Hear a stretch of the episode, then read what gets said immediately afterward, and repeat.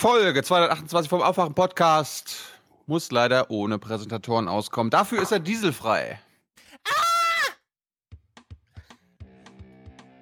Aber Sie haben schon angedeutet, von Bayern lernen heißt Sicherheit lernen. Ja, das ist ja nichts Unanständiges. Ich denke mal, äh, in diesem Wahlkampf ist wirklich alles möglich. Und da ist es auch möglich, dass Angela Merkel in ihrem eigenen Wahlkreis geschlagen wird. Und das von mir. Wake up and clear your brain. Time to listen to what people are saying. Government is lying again, and the media is acting insane. It's good to stay in bed and ignore the talking heads, but you can sleep when you are dead, so wake up. erhobenen Hauptes, aufrecht und in Würde. Mit diesen Leuten befassen wir uns jetzt drei Stunden, oder was? Tja. Mit diesen Tough Girls und Tough Guys. Ja, warum auch nicht? Okay. Wir werden, wir werden unter anderem lernen, warum Bayern ist ein Fünf-Sterne-Land. Ist, ja. Was wir auch lernen äh, werden ist. Wir haben es hier mit einer Art von Spontanterror zu tun. Aber vorher begrüßen wir unsere 1%er. Ye are many, they are few.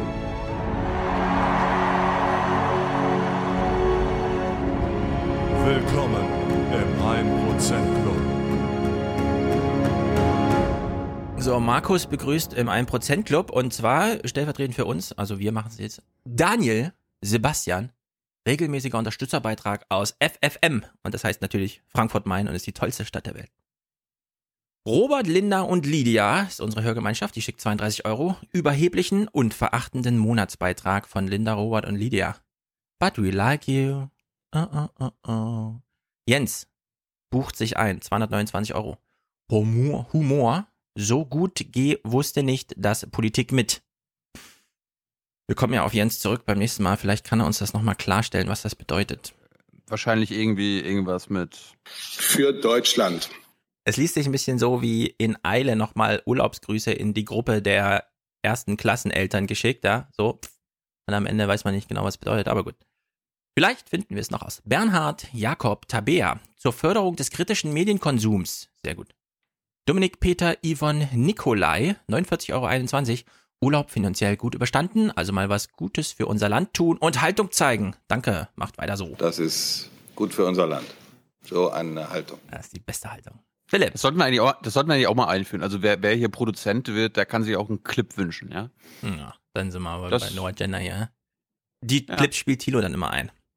Gerne. Philipp, 100 Euro. Raphael. Also Philipp. Das Geld geht an Stefan und ihr könnt euch einen Clip von mir wünschen. Ja. Und dann will ich mal sehen, wie Tilo das dann handelt. Und das ist dann auch völlig legal. Ob illegal oder nicht legal, Spricht gar nichts dagegen. Also Philipp, 100 Euro. Vielen Dank.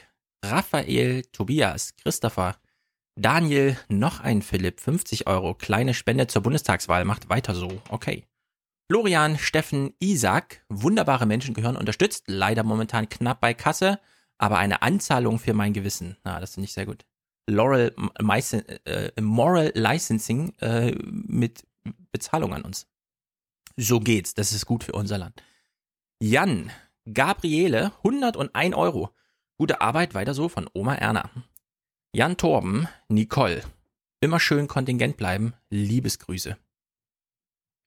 Nicole überzeugt ja eh mit gutem Humor. Ja, da, da, da, hast, da hast du jetzt wirklich was, äh, was angefangen. Ja, ne? schickt mal schön Liebesgrüße. Holger, 75 Euro. Philipp, danke für die vielen Stunden Unterhaltung. Grüße aus Stuttgart, wo es den sauberen Diesel noch gibt. Mhm. Das ist, glaube ich, öffentlich bereits bekannt. Ja, ist auch gar keine Frage. Und jetzt, Jana, auch wenn ihr euch diesmal oft einig wart, die Beiträge von Hans Jessen kann der Podcast sehr gut brauchen. Also guten Morgen, Hans Jessen. Guten Morgen, ihr beiden. Ich würde dieser Meinung nicht unbedingt widersprechen wollen. Ich schließe mich hier aber auch nicht komplett an. Das machen wir Ich glaub- für Jana.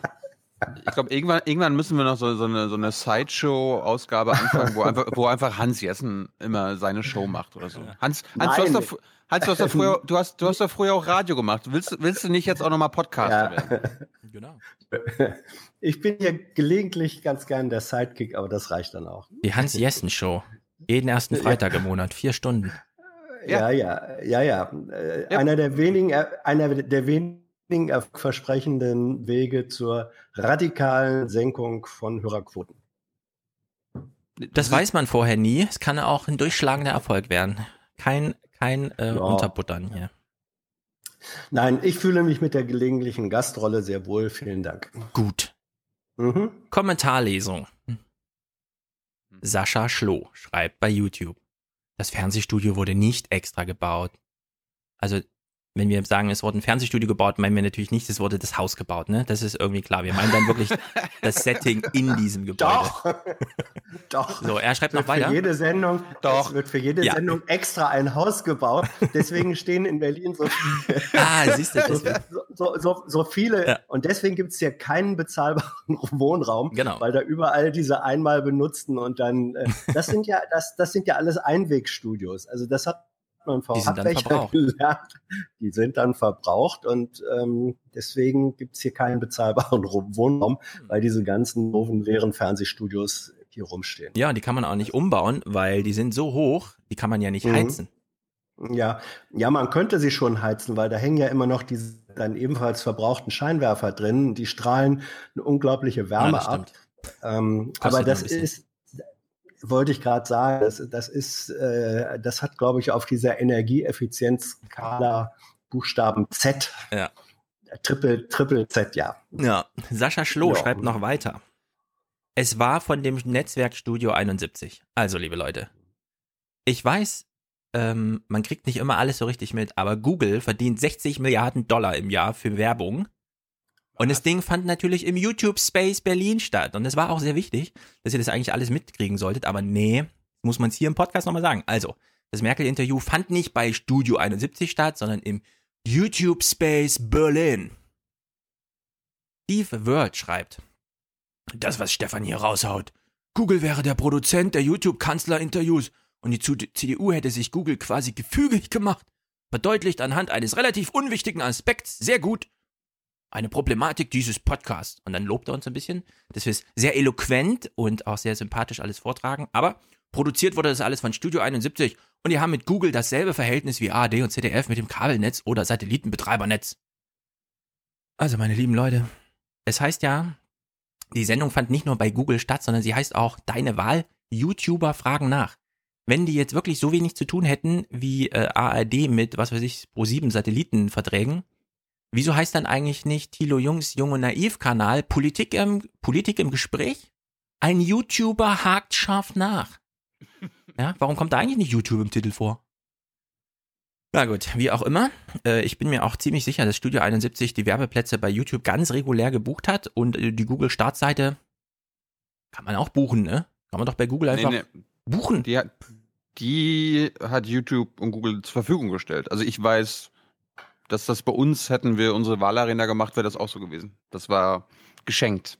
Ja, das ist trotzdem eine Zusammenarbeit von Google klar. dann mit dir. Okay. Man kommt nicht auf die Startseite, ohne dass Google sagt, okay, wir tun euch auf die Startseite.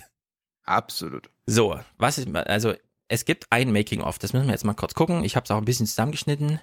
Der Regisseur der Sendung rennt durch äh, die, das ganze Setting, was sie da aufgezogen haben. Und wir lassen uns mal kurz beeindrucken, ja? Weil, weil immer noch irgendwie der das Glaube vorherrscht, da haben sich halt vier YouTuber getroffen und hat halt diese ProSieben-Produktionsfirma produziert und dann kam es halt zustande. Also wir hören uns das mal an und wir überlegen mal, um welche Beträge geht's hier eigentlich, ja? Also wie viel hat das an Geld verschlungen und mit was ist das eigentlich ansonsten zu vergleichen? Und wir wissen, im Titel steht ja YouTuber fragen nach, ja? Also wir gucken mal, lass uns mal von dem Regisseur hier durch die Szenerie begleiten. Ach, guck mal hier, da ist äh, Mirko auch da. Ähm, der äh, bereitet sich hier auch gerade schon ein bisschen auf das Interview vor. Bist du schon aufgeregt? Ja, schon, schon. Also vor allem, wenn auch dann Leute mit mir Interviews machen. Ja, und man denkt dann irgendwie immer noch mehr an das Interview und ich versuche mich jetzt gerade ein bisschen abzulenken. Aber ähm, ja, irgendwie klappt es da nicht so ganz. Also ein bisschen nervös bin ich auf jeden Fall. Ich wünsche dir äh, starke Nerven. Danke. Wir gehen weiter ins Studio. So, wir gehen weiter ins Studio, sagt er. Wir beginnen jetzt mit dem begleiteten Medienkonsum.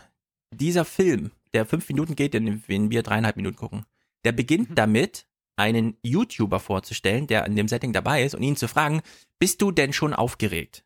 Können wir denken, oh, ja, kann man ja nebenbei mal fragen. Wir ähm, Mm. gucken uns mal die Rahmenhandlung an. Wie du einen Clip spielen? Nee, jetzt. Okay. Also diese Rahmenhandlung beginnt damit, YouTuber, bist du denn schon aufgeregt? Und wir achten dann mal drauf, wie endet dieser Film eigentlich. So, jetzt geht's los ins, äh, in die Technik, auf die Technikseite.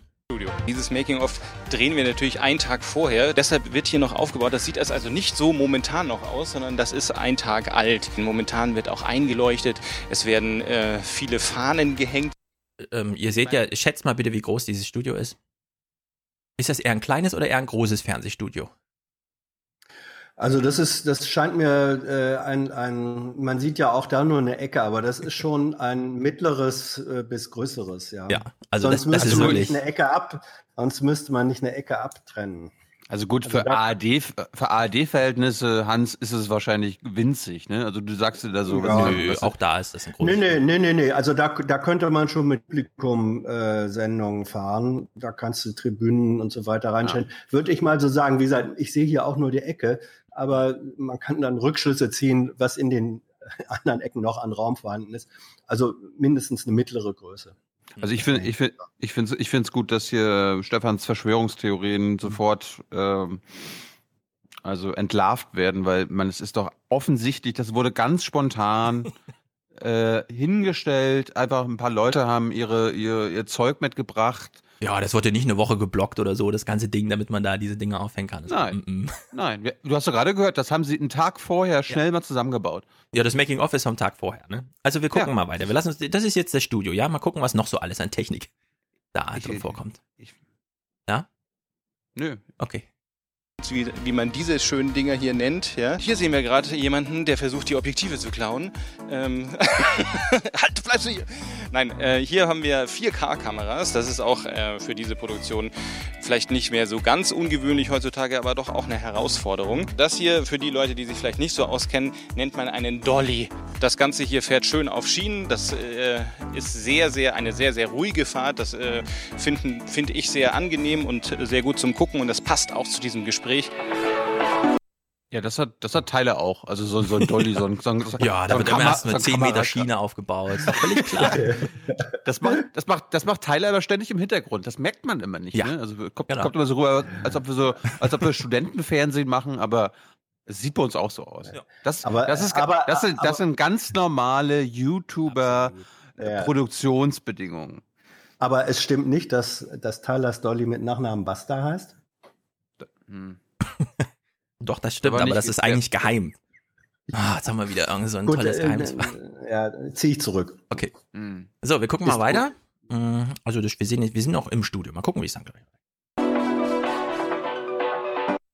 Ah, hier kurze Pause.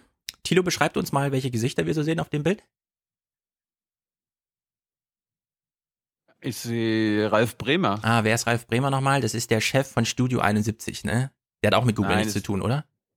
Das ist der Sprecher von Google. Ach so. Durch Zufall, wahrscheinlich, wer weiß. Ja, aber Nachvollziehbar. Wir gehen jetzt wieder aus dem Studio raus und lassen die Leute hier arbeiten und gucken uns mal an, was die Technik außerhalb des Studios ist. Denn auch dort muss man einiges aufbauen, damit so eine Live-Geschichte auch tatsächlich gut über die Bühne geht. Zum Beispiel brauchen wir mehrere Ü-Wagen. Wir haben hier einen kleinen Wagen. Wir brauchen mehrere Ü-Wagen. Ja, das ist, das ist bei Jung und Naiv. Das ist aber bei Jung und Naiv auch so. Ich will mal kurz Also vorlesen, das, ja. Das, nee, aber das muss ich jetzt auch noch mal klarstellen. Ja, wir ja, fahren klar. da auch immer ständig, wir fahren da ständig mit einem Ü-Wagen hin. Mehreren. Mit mehreren. Einfach nur für den Fall der Fälle, dass wir live senden möchten, möchte Tyler immer sagen können. Das läuft. Ja, ich will nochmal vorlesen. Christian Meinberger, das ist der Chef, Chief, der ist nicht der Chef, der ist der Chief Content Officer von Studio 71. Der sagt zu dieser ganzen Unternehmung, unser Ziel ist es, ein Format mit eigenständiger und zeitgemäßer Herangehensweise zu schaffen, das sich an den Gegebenheiten von Social Media orientiert, um den jungen Menschen dabei Politik auf Augenhöhe näher zu bringen. Ja, also wir haben es ein richtig fettes Studio schon gesehen, mehrere Mitarbeiter, tagelange Arbeit, um das Setting aufzubauen und jetzt sind wir vor Ein der Tag. Tür. Hallo. Jetzt, jetzt das bleibt mal bei Making der- of ist einen Tag vorher gedreht worden. Okay, jetzt ein Tag. Man hat in einem Tag ist alles aufgebaut. Jetzt sind wir schon vor der Tür angekommen und er spricht von mehreren Ü-Wagen. Also das ist eine zeitgemäße Herangehensweise. Gegebenheiten von Social Media werden hier und so. Ne? Das ist völlig Er klar. meinte, Also, er meinte, nur, er meinte nur zwei Ü-Wagen. Das sind mehrere, okay? Jetzt, das, das, Moment, das zeitgemäße besteht, da, besteht darin, dass die äh, mit einem sauberen Diesel angetrieben ah, werden, diese Ü-Wagen. Das ist zeitgemäß. Ja, ja, ja natürlich. ist er leider nicht drauf eingegangen. Also ja. wir hören mal weiter, uns interessiert ja noch die Frage, wie viele Leute arbeiten da jetzt eigentlich so, weil die in die Ü-Wagen, die sind ja noch keine automatisiert ablaufenden Gerätschaften, sondern sitzen ja noch Leute dran, wenn es auch mit Diesel bewegt wird. Da können wir mal kurz reingucken. Von hier geht es tatsächlich zu euch an die Bildschirme hinaus. Hier sitzt ein Mensch, da vorne sitzt auch noch ein Mensch. Die haben unterschiedliche technische Aufgaben, die ich auch überhaupt nicht kenne. Deshalb gehe ich mit euch lieber mal in den großen Ü-Wagen, wo nämlich mein Arbeitsplatz ist. Das hier wirkt alles wieder so ein bisschen wie ein Raumschiff und das ist es auch, denn wir sind tatsächlich mobil. Das Ganze findet hier in einem Truck statt. Wir sind sozusagen. Okay, spätestens ab dem Zeitpunkt, wo er Raumschiff sagt, denke ich an, an ARD. Ja. Weißt du, Mann, schade. Hinten auf der Ladefläche eines Lastwagens. Und hier diese ganzen Pulte zum Beispiel, die sind, wie man das so klassisch kennt, dafür verantwortlich, welches Bild dann tatsächlich zu euch hinausgeht. So, meine Aufgabe als Regie ist es tatsächlich dann später die ganzen Befehle bzw. Anweisungen zu geben und zwar an das gesamte Team. Dafür habe ich zum Beispiel dieses komische Mikrofon hier, ja, und ihr seht hier zum Beispiel YouTube 1, YouTube 2, YouTube 3 und YouTube 4. Das wird noch ersetzt durch Alexi Bexi, Ishtar Isik, It's Coleslaw und Mr. Wissen to Go. Dann kann ich zum Beispiel die vier genau ansprechen. Aber natürlich muss ich auch mit anderen Leuten reden, wie zum Beispiel mit den Kameraleuten, dass ich denen sagen kann, Achtung, ihr seid gleich im On. Wir werden später, beziehungsweise jetzt eigentlich schon in dem Moment, wo ihr dieses Video seht, werden wir hier zu etwa siebt, acht sitzen und die ganze Sendung fahren. Nur im größten Ü-Wagen sind sieben oder acht, ne? In dem anderen Ü-Wagen sitzt ja noch einer, bei dem man auch nicht so genau weiß, was der so macht. Und dann natürlich noch die Leute im Studio und so. So, das war der Übertragungswagen. Jetzt gehen wir nochmal zu den YouTubern, die oben schon im, im, Space sitzen und sich vorbereiten. Aber vorher kann ich euch noch zwei Leute vorstellen. Nämlich einmal der Magnus, der nämlich in der Produktion unterwegs ist. Und einmal Henrik, der der Set AL sein wird. Und er ist derjenige, der die ganzen Leute im Studio in Schach halten muss, richtig? Ja, so sieht's aus. Mein Plan sieht folgendermaßen aus. In Schach halten steht da drauf. Und das mache ich. Und wir sind jetzt schon seit einem Monat etwa dran und organisieren das Ganze vor, ne? Seit einem guten Monat, würde ich sagen. Wir können das nicht so in. Jetzt haben sie sich aber nur versprochen, das war ein Tag ja, vorher. klar, klar. Mann, ey. Das, aber das ist das, das passiert halt in der Schnelle. Einer Woche aus der Hüfte stemmen, sondern da muss schon ein bisschen Vorlauf sein. Leider ist das so bei Live-Events. Bei so einer Produktion ist natürlich auch immer wichtig, dass fürs leibliche Wohl gesorgt ist. Und das findet hier in Form von Catering statt. Das hier ist unser Raum, unser Aufenthaltsraum, wo wir so ein bisschen entspannen können, wenn wir einen stressigen, ein paar stressige Stunden hinter uns gebracht haben. Bei euch beiden setzt allmählich die Nervosität ein. Ja, langsam schon so ein bisschen. Ja, auf jeden Fall. Also das Set ist ja auch total groß und mit dem Dolly dazwischen, der da hin und her fährt, das sieht schon, sieht schon sehr beeindruckend aus. Ja. Weißt du, wir haben hier 4K-Technologie, ja, und äh, das Beeindruckendste ist immer der Dolly. Ja, ey, ey das sieht auf man ja jeden Fall. So, das sollte es auch gewesen sein vom Making-of.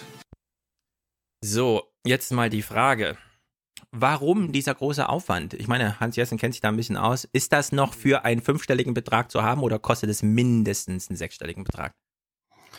Naja, das kommt immer, kommt immer drauf an, ob die Besitzer dieser äh, ja, äh, sponsern oder nicht. Äh, ich, fünfstellig kann ich mir nicht vorstellen. Ja. Also das ist eine mindestens 100.000 Euro Operation, ja? Würde ich über den Daumen äh, mal sagen, vor allem wenn man wir haben es gehört, einen Monat Vorbereitung. Das bedeutet nicht, dass da einen Monat lang äh, dieser Ü-Wagen gebucht werden muss, aber ein halbes Dutzend Leute arbeitet dann eben einen Monat dran. Das sind äh, alles Gehälter und so weiter. Dann Ü-Wagen kriegst du wirklich nicht äh, für, für 3,50 Euro am Tag. Also ich, die Produktionskosten, wie gesagt, es kommt drauf an, äh, zu welchen Konditionen die zur Verfügung gestellt werden, aber sechsstellig halte ich da gar nicht für unrealistisch, wirklich nicht. Ja. Ich glaube, das liegt nur daran, dass sie da so viele Menschen arbeiten lassen. Also Tyler macht das ja bei uns einfach ganz alleine und darum sind die Produktionskosten halt so niedrig. Ja, ja deswegen, deswegen selber, sind sie selber schuld, ne? Deswegen zahlst du Tyler ja auch zehnfaches Honorar, habe ich. ja, also dass man da jemanden hat, der einfach jemanden in Schach hält, ja, und von sich auch sagt, ja, ich mache ja eigentlich nur Quatsch, das ist ein totaler Bullshit-Job. Jetzt fragt man sich, warum, warum machen die das so krass, ja? Also das hat jetzt nichts mit einer zeitgemäßen Herangehensweise und erst recht nichts mit den Gegebenheiten von Social Media zu tun. Das ist wirklich Hallo. klar. Hallo, die, kan die Kanzlerin kennt nur Fernsehen genau. und dann muss sie halt in irgendeiner Weise, die muss sich ja wohlfühlen. Ja, ja da, da muss sie halt denken, ha, das könnte ja auch Fernsehen sein. Ja, es muss Fernsehen sein und sie fühlt sich nur wohl, wenn ihr Gegenüber so ein bisschen nervös ist, ja. Und wenn du, wenn du vier junge Leute an so ein Setting holst, sind die einfach nervös, ja. Dann gehen die ganz gerne zwei Tage in so ein Coaching und lassen sich mal erklären, ja, welche Fragen sie stellen und wie sie die Fragen stellen sollen.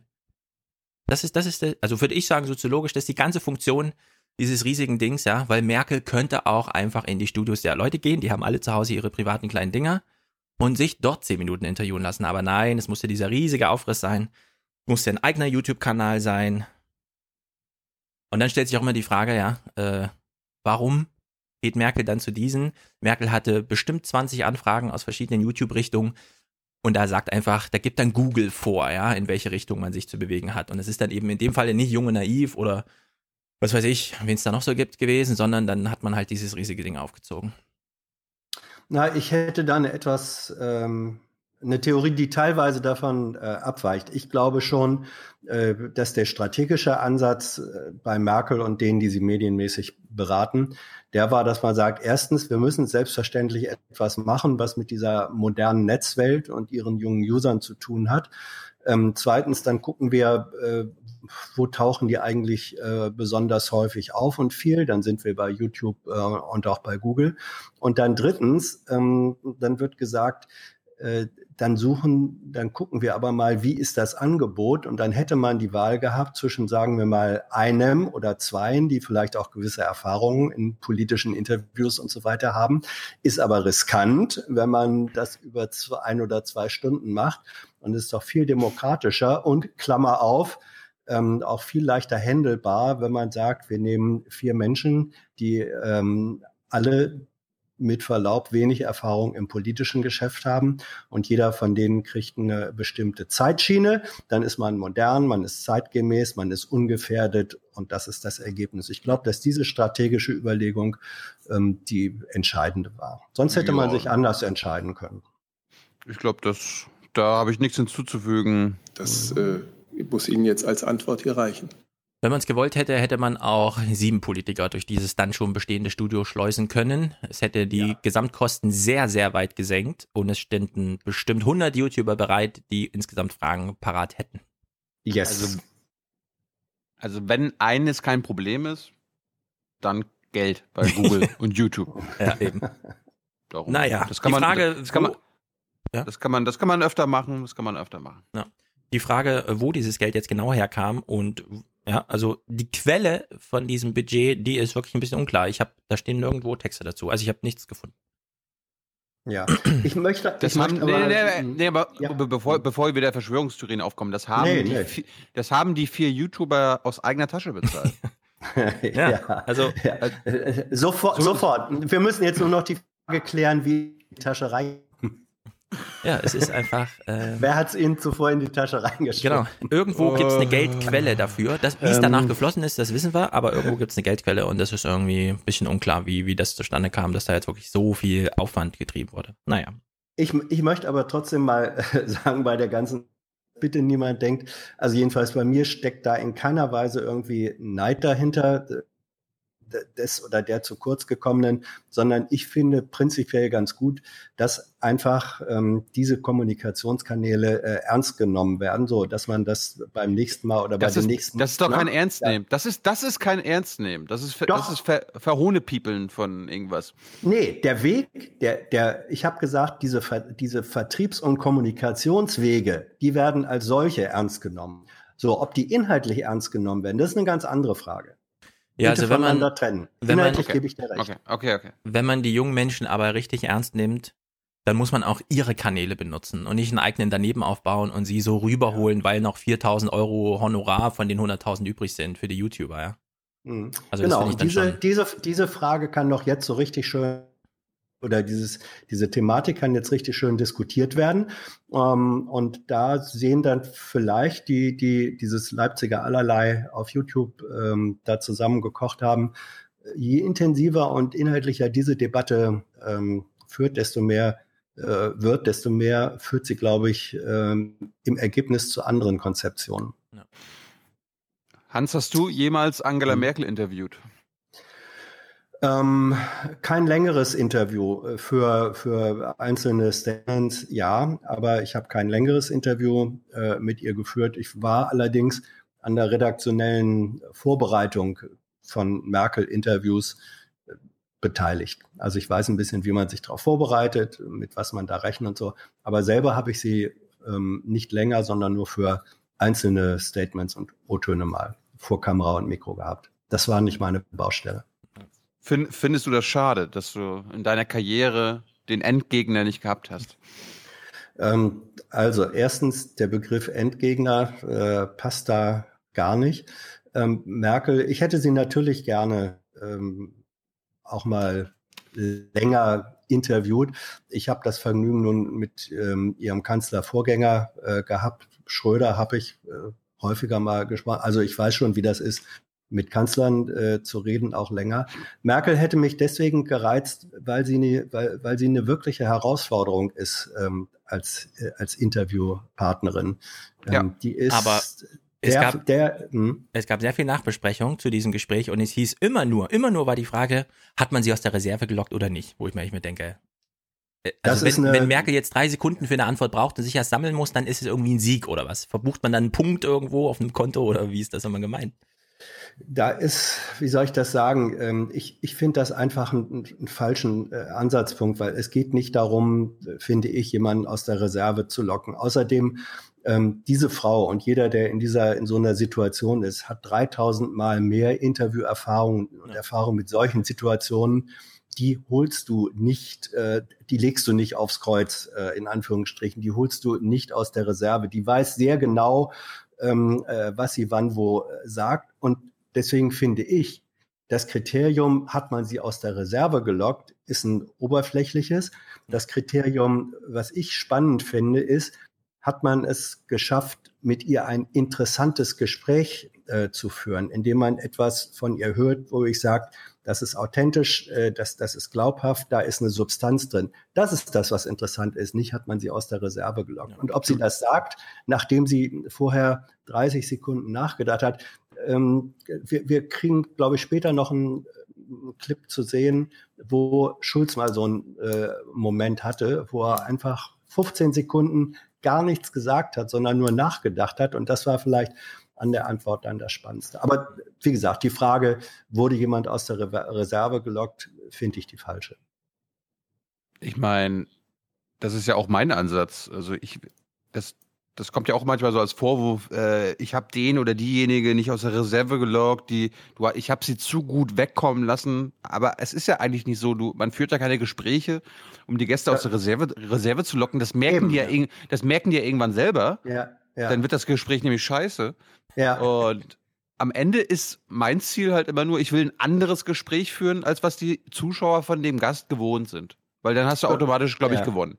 Ja, in, in, infolgedessen, äh, das ist, ich glaube, inhaltlich was sehr ähnliches wie das, was ich eben es geht darum, ein interessantes Gespräch zu führen. Und interessant sind Gespräche dann, wenn für den Gesprächspartner, der in seinem Leben 100.000 Interviews und Gespräche schon geführt hat, wenn da eins sich entwickelt, dass er in dieser, in dieser exakten Form vielleicht so noch nicht gehabt hat. Das, ähm, der märkische Begriff ist ja Neuland. F vielleicht ein Gespräch, das im guten Sinne dann auch ein bisschen Neuland ähm, ist. Und wenn sich dann jemand öffnet, wenn dann jemand gestanzte, ähm, ewig auswendig gelernte Positionen mal nicht aus dem Zettelkasten vorzieht, das das finde ich dann gut. Wenn das gelingt, prima. Hm. Aber das ist nicht, das ist, das ist begrifflich, denke ich, was anderes als aus der Reserve locken. Ja, zum Abschluss möchte ich auch sagen, mm, wir machen ja auch jetzt am 4. September direkt nach dem Kanzlerduell, wo ja wieder Fragen gestellt werden und dann wieder die Frage, wer wurde wie aus der Reserve gelockt, gab es einen Dialog zwischen den beiden auf der Bühne und so weiter. Ich finde ja mittlerweile, wenn man weiß, dass Merkel da ist, dann ist eigentlich egal, ob Merkel jetzt da ist oder nicht, sondern man weiß, es sind jetzt sehr viele Leute, die zuschauen und dann kann man über die Fragen alleine so viel regeln, dass es im Grunde fast egal ist, was die Antworten sind, ja. Sondern man kann dann wirklich äh, sozusagen den Zuschauer aus der Reserve locken, wenn man mit der ein oder anderen Zahlennennung, Krimskrams wissen oder sonst wie. Das eben auch nochmal als Hinweis für den 4. September. Fragen sind dann interessant, wenn sie sehr persönlich sind, also wenn die den Fragenden tatsächlich selbst betreffen und wenn man das auch merkt und wenn der Zuschauer schon allein von der Frage irgendwas lernt. Und sei es nur, ach so, das könnte mich ja auch betreffen, ne?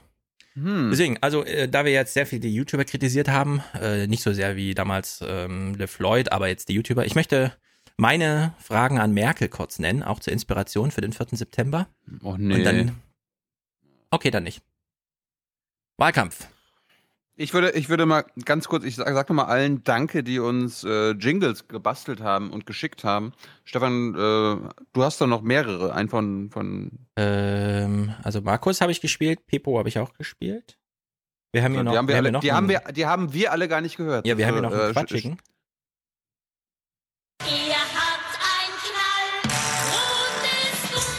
Schlepperverbrecher. Schlepperverbrecher. Ja, ihr habt einen Knall. Heute, heute hört Stefan nur seine, seine Sounds alleine. Das ist auch lustig. Irgendwas ist mit dem Hört- scheiß Discord, ey. Wir kriegen es auch nicht Hört- mit der Technik. Hört, hört ihr den hier? I mean, who are we? We're the 1%. We're the 1%. We're the 1%. We're the 1%. We're the 1%. Das ist meiner.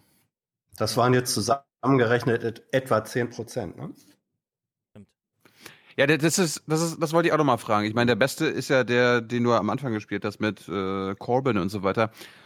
Das verstehen, glaube ich, viele nicht. Stefan, das musst du noch mal erklären. Wenn Corbin sagt, wir sind die vielen, ihr, die anderen sind Nein, nein, die also wenigen. die Geschichte ist so. Und, und, und wir nennen unseren den 1%-Club. Also wir Also, sind ja, ja, ja, genau. also wir, wir, Nö, wir haben die Leute, die wenigen. Diese Paradoxien müssen wir gar nicht auflösen. Zur kleinen Geschichte. Anna Katharina aus England ist der hat Joke. mich darauf Das ist der hingewiesen. Joke. Also vor 199 Jahren wurde in Manchester einer der ersten, muss man sagen, demokratischen Aufstände niedergeschlagen, gewalttätig. Äh, daraufhin kam es zu der einen oder anderen Verwirrung und auch Kreativität, weshalb ein Gedicht geschrieben wurde. Da sich das dann nächstes Jahr 200 Jahre lang jubiliert, wird es dazu auch einen großen Film geben und dieses Gedicht, was dazu gab, Masks of Anarchy oder so, also die Masken der Anarchie, äh, Guy Fawkes und so, kennen wir ja alles so, die Maske ja, spielt ja dann eine ganz andere Rolle. Und da gibt es eben dieses Gedicht und das endet eben nach 20 Minuten so. Rise like lions after slumber, in unvanquishable number. Shake your chains to earth like dew, which in sleep had fallen on you. Ye are many, they are few. Und das hat Corbyn dann immer rausgeholt, um es auf den großen Bühnen zu präsentieren. Und ich meine, da standen dann mehr junge Leute direkt von Angesicht zu Angesicht vor ihm, als ARD und ZDF vorm Fernseher deutschlandweit versammeln können. Ja, das sind die Dimensionen, über die, um die es hier geht. Und in England leben sehr viel weniger Menschen, ja. Da leben 10, 20 Millionen weniger Menschen als in Deutschland. Also es ist wirklich crazy, crazy, crazy. Davon sehen wir in Deutschland natürlich nichts, aber Corbyn hat es eben da aus diesem Gedicht rausgeholt, hat an die 200 Jahre erinnert und hat da halt dieses, dieses Ende, dieses Ye are many, they are few. Und wir drehen es halt um, ja. Bei uns sind die 1% äh, die Coolen und nicht die Idioten, die irgendwas machen. Dazu haben wir halt auch noch ein sehr gutes Outro, auch von Anna-Katharina empfohlen, also ganz, ganz hervorragend. Sag ich nachher. Ist, äh, ist diese Anna-Katharina Michael Jung? Ja, genau. Hm. Das habe ich dir das letzte Gut. Mal schon gesagt, da hat es dich ja nicht interessiert. Ja, aber Jetzt weißt du Bescheid.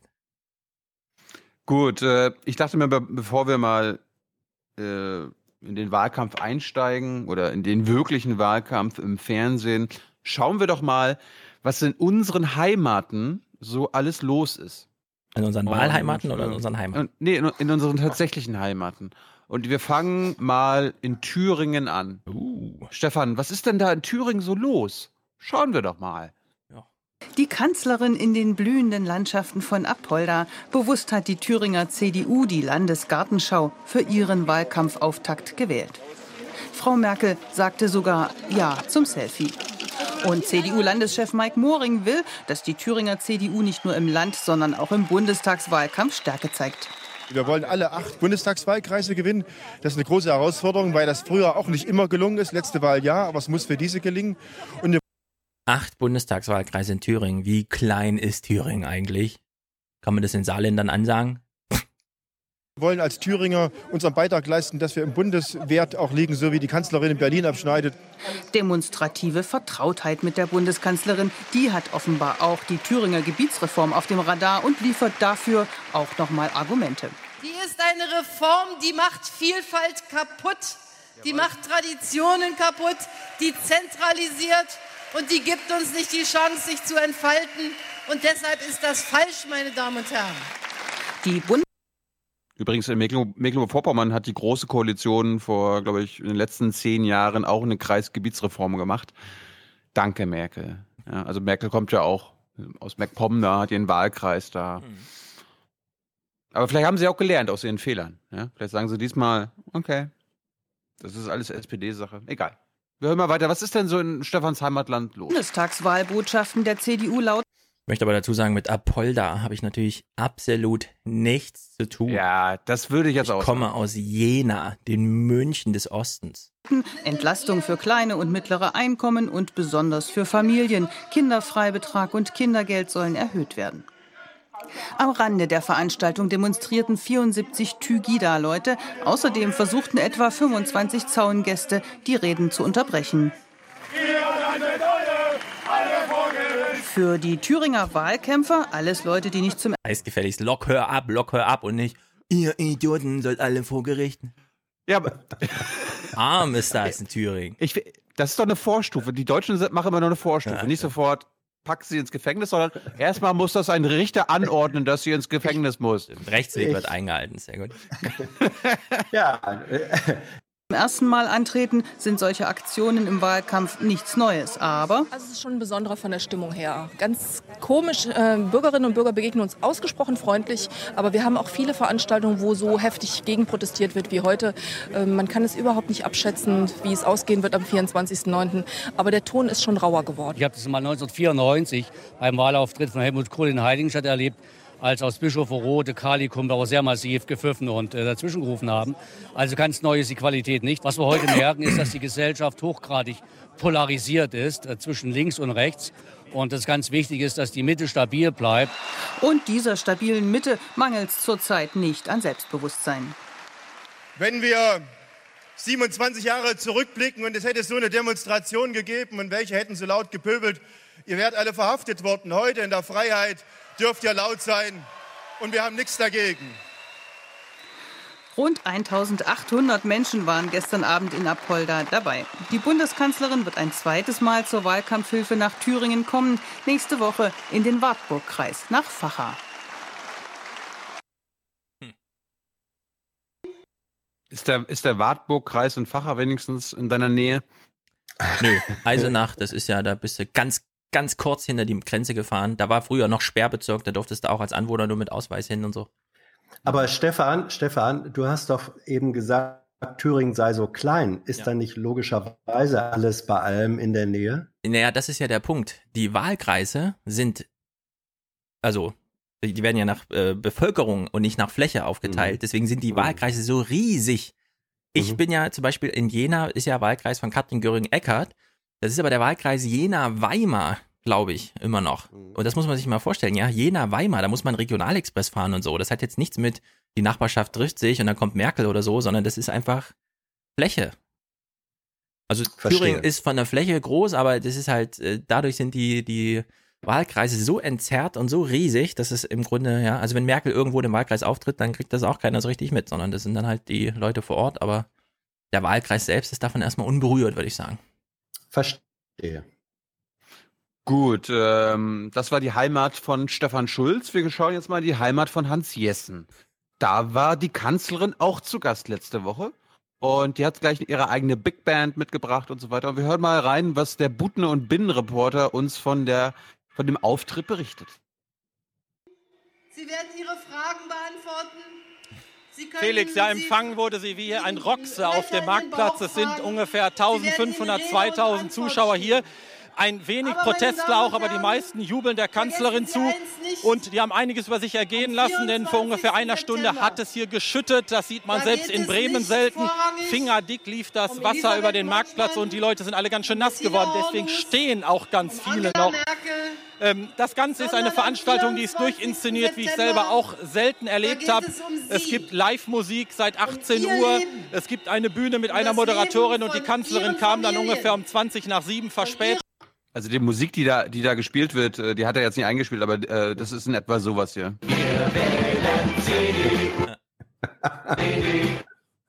Okay. Aber nur für, den- nur für den Hinterkopf. Ja. Aber sie kam, die Leute haben gejubelt. Vergangenheit gezeigt, Ein Felix zu Bremen hat sie bislang nichts gesagt und eigentlich hättest du nur das Studiofenster aufmachen müssen, dann hättest du auch selber gehört. Das ist ja ein ziemlicher Lärm und ich hoffe, du verstehst mich da im Studio. Die Themen von Angela Merkel waren Arbeit, Familie, Sicherheit und im Prinzip, man kann es kurz und knapp zusammenfassen, ihre Botschaft ist weiter so.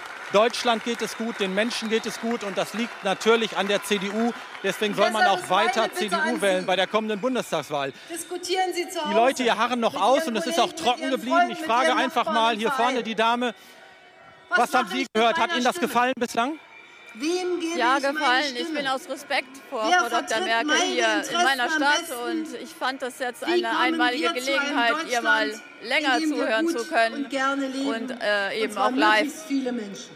Gibt es ein Thema, was Ihnen besonders am Herzen ein Der. Frieden in Europa und in der Welt Darüber natürlich und äh, auch wenn sie nicht die Ihre Lösung für alle Probleme hat, stellt sie für mich persönlich eine riesengroße. Konstante dar und dafür Genauso bin ich wirklich ich das dankbar. gesagt Das ist eine Äh, Stefan, erinnere, erinnere uns mal ganz kurz an die an, an so eine ARD-Umfragen. Ne?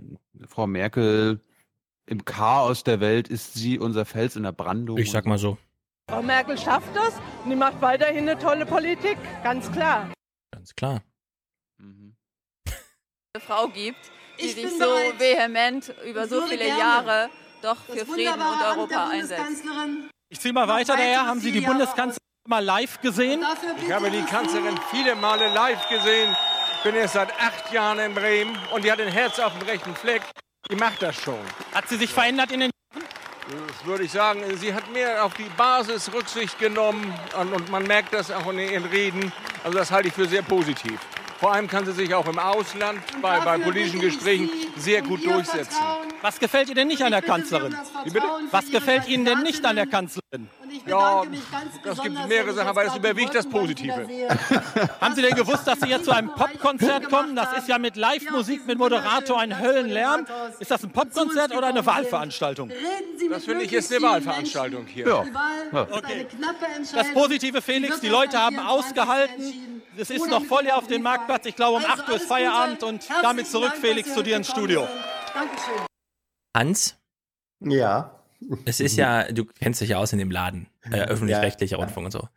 Es gibt, Auch in es Bremen. Gibt, es, Und in gibt, Bremen, ja. es gibt ja ungefähr so diese Legende, die geht ungefähr so. Jeder Volontär möchte irgendwann mal vor die Kamera in der ARD 20 Uhr. Glauben wir das mal. Dieser Typ scheint ja völlig abgemeldet von dieser Karriereplanung zu sein. Stellt sich da einfach hin und sagt, ach, die Merkel ist da, es ist ja mehr so ein Popkonzert, hier findet ja gar nicht statt. Dann ist er enttäuscht, wenn ihm die Bürger sagen, ist ja irgendwie alles super cool hier und er will noch mal wissen, es ist wirklich alles super cool und dann sagen die, ja, ja, und dann ist er wirklich enttäuscht. Warum gibt es solche Leute noch im öffentlich-rechtlichen Rundfunk? Wie konnte der denn so lange überleben? Der ist ja jetzt auch nicht unbedingt jung. Also Christian Dohle ähm, ist ein hochqualifizierter äh, politischer Ja, Redakteur. eben, Es gibt- eben, deswegen frage ich ja, wie das Moment, passieren? Mo Moment, Mo Moment. Ähm, der, der ist einer der besten Kenner der Landespolitik äh, in Bremen. Und ähm, der geht dann eben dahin und mit einem, ich sag mal, ein Stück weit auch einen naiven Blick sagt er, was, was ist hier eigentlich los? Was passiert hier eigentlich? Ähm, jetzt bin ich natürlich ein bisschen befangen, weil ich ihn, weil ich ihn kenne.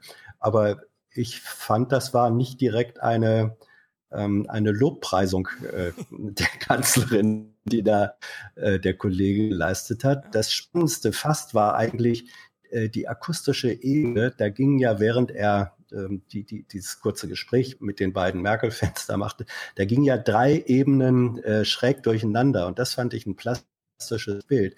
Da war der Ton, das dieses Interview, dann hörten wir Merkel mit ihrem Bühnenton im Hintergrund und dann war auch eine relativ ähm, gut zu hörende auch Five-Kulisse noch als dritte Ebene. Das hat, glaube ich, sozusagen das, die Gemengelage äh, dieses Auftritts und ich glaube, das war ja ihr, ähm, ihr Wahlkampfauftakt äh, in der, in der Bundesbereisung, Bremen sogar, hat das ganz gut äh, zum, zum Ausdruck gebracht. Und das Angenehme bei Christian Dohle, wenn ich das so sagen äh, darf, der hat sich einen Scheißdreck um Karrierepläne gekümmert, der war und, und ist interessiert daran, äh, rüberzubringen und rauszukriegen, was passiert in Bremen in der Politik und das erzählt er dann mit seinen Mitteln. Ja. Da habe ich gar nichts gegen. Nee, ich auch nicht. Ich fand das super gut. Mhm. Nur ich frage mich, warum, warum findet das bei Radio Bremen statt und nicht, was weiß ich, im Bericht aus Berlin oder so? Ja, ähm, ja, weil das, mm. weil das, das, weil das nun mal eine Sendung von Radio Bremen ist. Jetzt kann ich dir aus eigener Erfahrung sagen, ähm, ich bin ja mal von Radio Bremen, also genau auch aus der Redaktion nach Berlin gewechselt.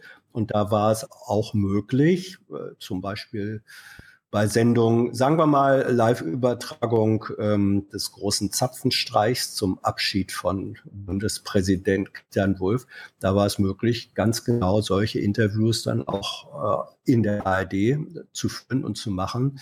Das kann man dann ganz gut, wenn man so ein bisschen diese Bremer Sozialisation hat. Ja, Christian Wulff wurde allerdings auch vorher abgeschossen und Mhm. naja, die Geschichte kennen wir. Gut, wir waren in Stefans Heimat, wir waren in Hans Heimat. Jetzt müssen wir nochmal nach in meine Heimat schauen. Da war die Kanzlerin jetzt noch nicht. Seeho Seehofer war am Wochenende da, hat leider keinen interessiert in Neubrandenburg. Aber zu, zum Glück gibt es ja auch noch den hier. Ich will, dass die SPD stark wird. Ich möchte, dass diese Partei stark wird. Und dieser Mann war zu Gast im MacPom. Schauen wir mal, was Martin so macht.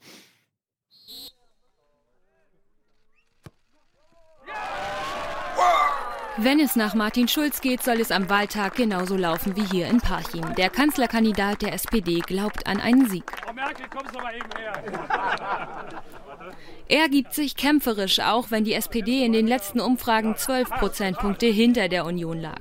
Davon ist beim Storch-Heiner Cup, einem Fußballturnier der Jusos gegen rechts, erstmal nichts zu spüren. Martin Schulz spricht in Parchim von einem selbstgefälligen Ausruhen bei der Union. Bei der SPD gebe es stattdessen Aufbruchstimmung. Über eine Alternative zur Großen Koalition, ein mögliches rot-rot-grünes Bündnis, will Schulz aber weiter nicht konkret sprechen. Parteien sind ja im Wahlkampf äh, bemüht um Zustimmung zu sich selbst. Ich muss ja jetzt nicht für andere Parteien um Zustimmung werben. Das machen die übrigens auch selbst. Zweiter Stopp auf Schulz Wahlkampftour, das Ozeaneum in Stralsund, der Wahlkreis der Bundeskanzlerin, in dem die seit 1990 das Direktmandat holt. Hier tritt für die Sozialdemokraten Sonja Steffen an, gleichzeitig Spitzenkandidatin ihrer Partei in Mecklenburg-Vorpommern. Sie wolle sich vor allem um die Lohnpolitik kümmern und vor Ort sein. Ich denke mal, äh, in diesem Wahlkampf ist wirklich alles möglich. Und da ist es auch möglich, dass Angela Merkel in ihrem eigenen Wahlkreis geschlagen wird. Und das von mir. Nach dem Besuch des Ozeaneums ein Bürgerfest für die Stralsunder. Nach Angaben der SPD sind 600 Menschen gekommen. Hier spricht Schulz einen neuen Kurs in der Bildungspolitik an. Das Kooperationsverbot zwischen Bund und Ländern müsse gelockert werden. Ende August wolle er dazu einen nationalen Bildungspakt mit allen SPD-regierten Ländern auf den Weg bringen. Und, wie schon zuvor in Parchim, setzt Schulz hier in seiner Wahlkampfrede auf das Thema Ostdeutschland. Und die Generation hier im Osten hat uns doch gezeigt, der Nation als Ganzes, dass man einen tiefen Umbruch, eine tiefe Veränderung erhobenen Hauptes aufrecht und in Würde bewältigen kann. Und ich finde, damit habt ihr einen riesigen Beitrag für das Gelingen unserer Nation geleistet. Dafür müssen wir den Menschen in Ostdeutschland Dank sagen. Der Osten des Landes sei ein starker Teil der Bundesrepublik, so der Kanzlerkandidat. Bis zum Wahltag wolle er selbst oft in den neuen Bundesländern unterwegs sein. Hier hatte die SPD bei der letzten Bundestagswahl weniger als 20 Prozent geholt. Doch Schulz ist auch in Mecklenburg-Vorpommern optimistisch. Er werde der nächste Bundeskanzler. Schließlich sei laut. Wer steht denn da neben ihm? Da links ist die Spitzenkandidatin der SPD. Rechts ist ein, eher ein Mann, den ich nicht kenne, und daneben Das Manuela ist der Schwesig. Bruder, der Bruder von Bud Spencer. Ja. Wie Ah, kann ah, denn die okay. SPD.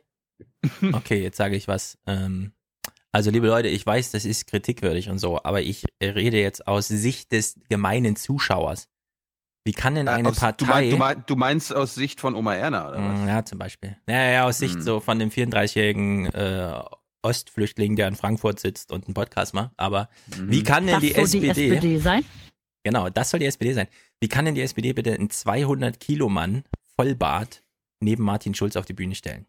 Soll, ist das jetzt ein Zwergenrennen, in dem Martin Schulz irgendwie angeblich dann vorne liegt oder was? Also die brauchen, Ähm, genau, die brauchen Beratung ja. auf allen Ebenen, ja. Also da bist du wirklich ein gemeiner Mit Zuschauer. Merkel wäre das nicht passiert. Ganz gemein. Mach mal Ja, ich, also ich bin da gemein, weiß ich, ich kriege auch Kritik, aber es ist trotzdem ein Eindruck, der zu schildern ist. Umfragen für 60 Prozent der Menschen das Rennen noch offen. Ja. Ja, für 60 Also- Prozent ist das Rennen noch offen und das letzte Mal haben immerhin fast 20 Prozent SPD gewählt. Na dann. Das Rennen ist auch offen, ne? Fand ich auch sehr gut. Gut, wir gucken noch mal ganz kurz, äh, nachdem wir unsere Heimat bereist haben, im, im medialen Sinne, schauen wir mal, was in Bayern so los ist. Da gibt es ja auch eine SPD und die SPD macht da keinen Wahlkampf mehr, weil sie anscheinend gar keine Chance mehr hat, gegen irgendwen da irgendwas zu gewinnen. Äh, und stattdessen feiert sich die SPD in Bayern selbst. Hier wurde die Bayern-SPD gegründet im Juni 1892. Es begann mit dem ersten Parteitag auf Initiative des Reichstagsabgeordneten Georg von Vollmar. Er war auch der erste Landesvorsitzende. Ein Jahr später zogen gleich fünf Sozialdemokraten in den Bayerischen Landtag ein. Unmittelbar nach Kriegsende stellt die SPD den ersten Regierungschef. Wilhelm Högner führt eine Viererkoalition. Nach ihm folgen 16 Wieso gucken wir das? Sind wir hier Wikipedia-Podcast oder was? Ja, pass auf, pass auf. Jetzt, jetzt sehen wir, wie die SPD okay. 125 Jahre später agiert. Bin gespannt. Jahre Opposition. Trotzdem geben sich die Genossen kämpferisch. Ohne SPD sähe es für die Menschen in Bayern deutlich schlechter aus. Die SPD hat auch in der Opposition wichtige Reformen vorangetrieben. Ich denke nur an die christliche Gemeinschaftsschule und viele andere Dinge, die heute selbstverständlich sind. An vergangene Erfolge erinnern und anknüpfen, um neue zu schaffen. So der Tenor nach 125 Jahren Bayern-SPD. Mit Umfragewerten unter 20 Prozent sieht es derzeit aber eher düster aus. Ich glaube, dass es die Bayern-SPD gar keine 125 Jahre gegeben hätte, wenn sie immer auf Umfragen geschaut hätte und sich daran orientiert hätte. Unsere Themen sind seit 125 Jahren im Kern die gleichen. Die Interessen der arbeitenden Bevölkerung, die Interessen von Frauen und jungen Familien. Soziale Gerechtigkeit, das Thema damals und heute, das sich die SPD ganz groß auf die Fahnen schreibt. Ich frage mich ja, ob die SPD in Bayern tatsächlich vor 125 Jahren schon das Thema Frauen und junge Familien auf dem Schirm hatte. Frauen, Mhm. Frauen, ja. Frauen, ja. Junge Erinner, Familien- erinnerst du dich noch, oder was? Ja, wir waren auch beide dabei. Mhm. Hm. Nein, es ist einfach so, die- das, das äh, Thema der Geschlechtergerechtigkeit war in der SPD einfach von Anfang an eins. Das ist, gehört zur Genetik dieser Partei, deswegen kann das in Bayern in Wahrheit nicht anders gewesen sein. Aber es ist natürlich etwas kühn, das sozusagen direkt äh, 125 Jahre zu überspringen und sagen, das war da- damals, das ist heute so. Also sehr eindrucksvoll fand ich diesen Beitrag nicht. Nee. Nee, Gar nicht. es, ich, ich wollte auch nur die Absurdität Ja, ja. Des, des, des Ganzen beschreiben, weil ich meine, Bayern ist ja. Bayern ist ein Fünf-Sterne-Land. Die brauchen keine SPD. Ja, Hans, ich glaube, das läuft auch mehr unter der Maxime. Noch fehlen dem Bundestagswahlkampf 2017 heiße, emotionale, mobilisierende Themen. Picken Sie sich also raus, was Sie mögen und dann genießen Sie es.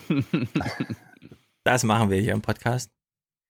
Gucken wir mal Gut, Nachrichten. Äh, genau.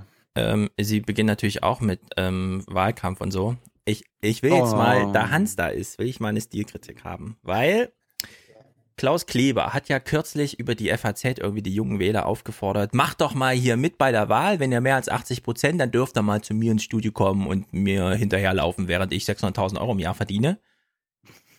Und dabei fiel ja der interessante Satz, dann seid ihr dabei, wenn hier in der Redaktion gestritten wird.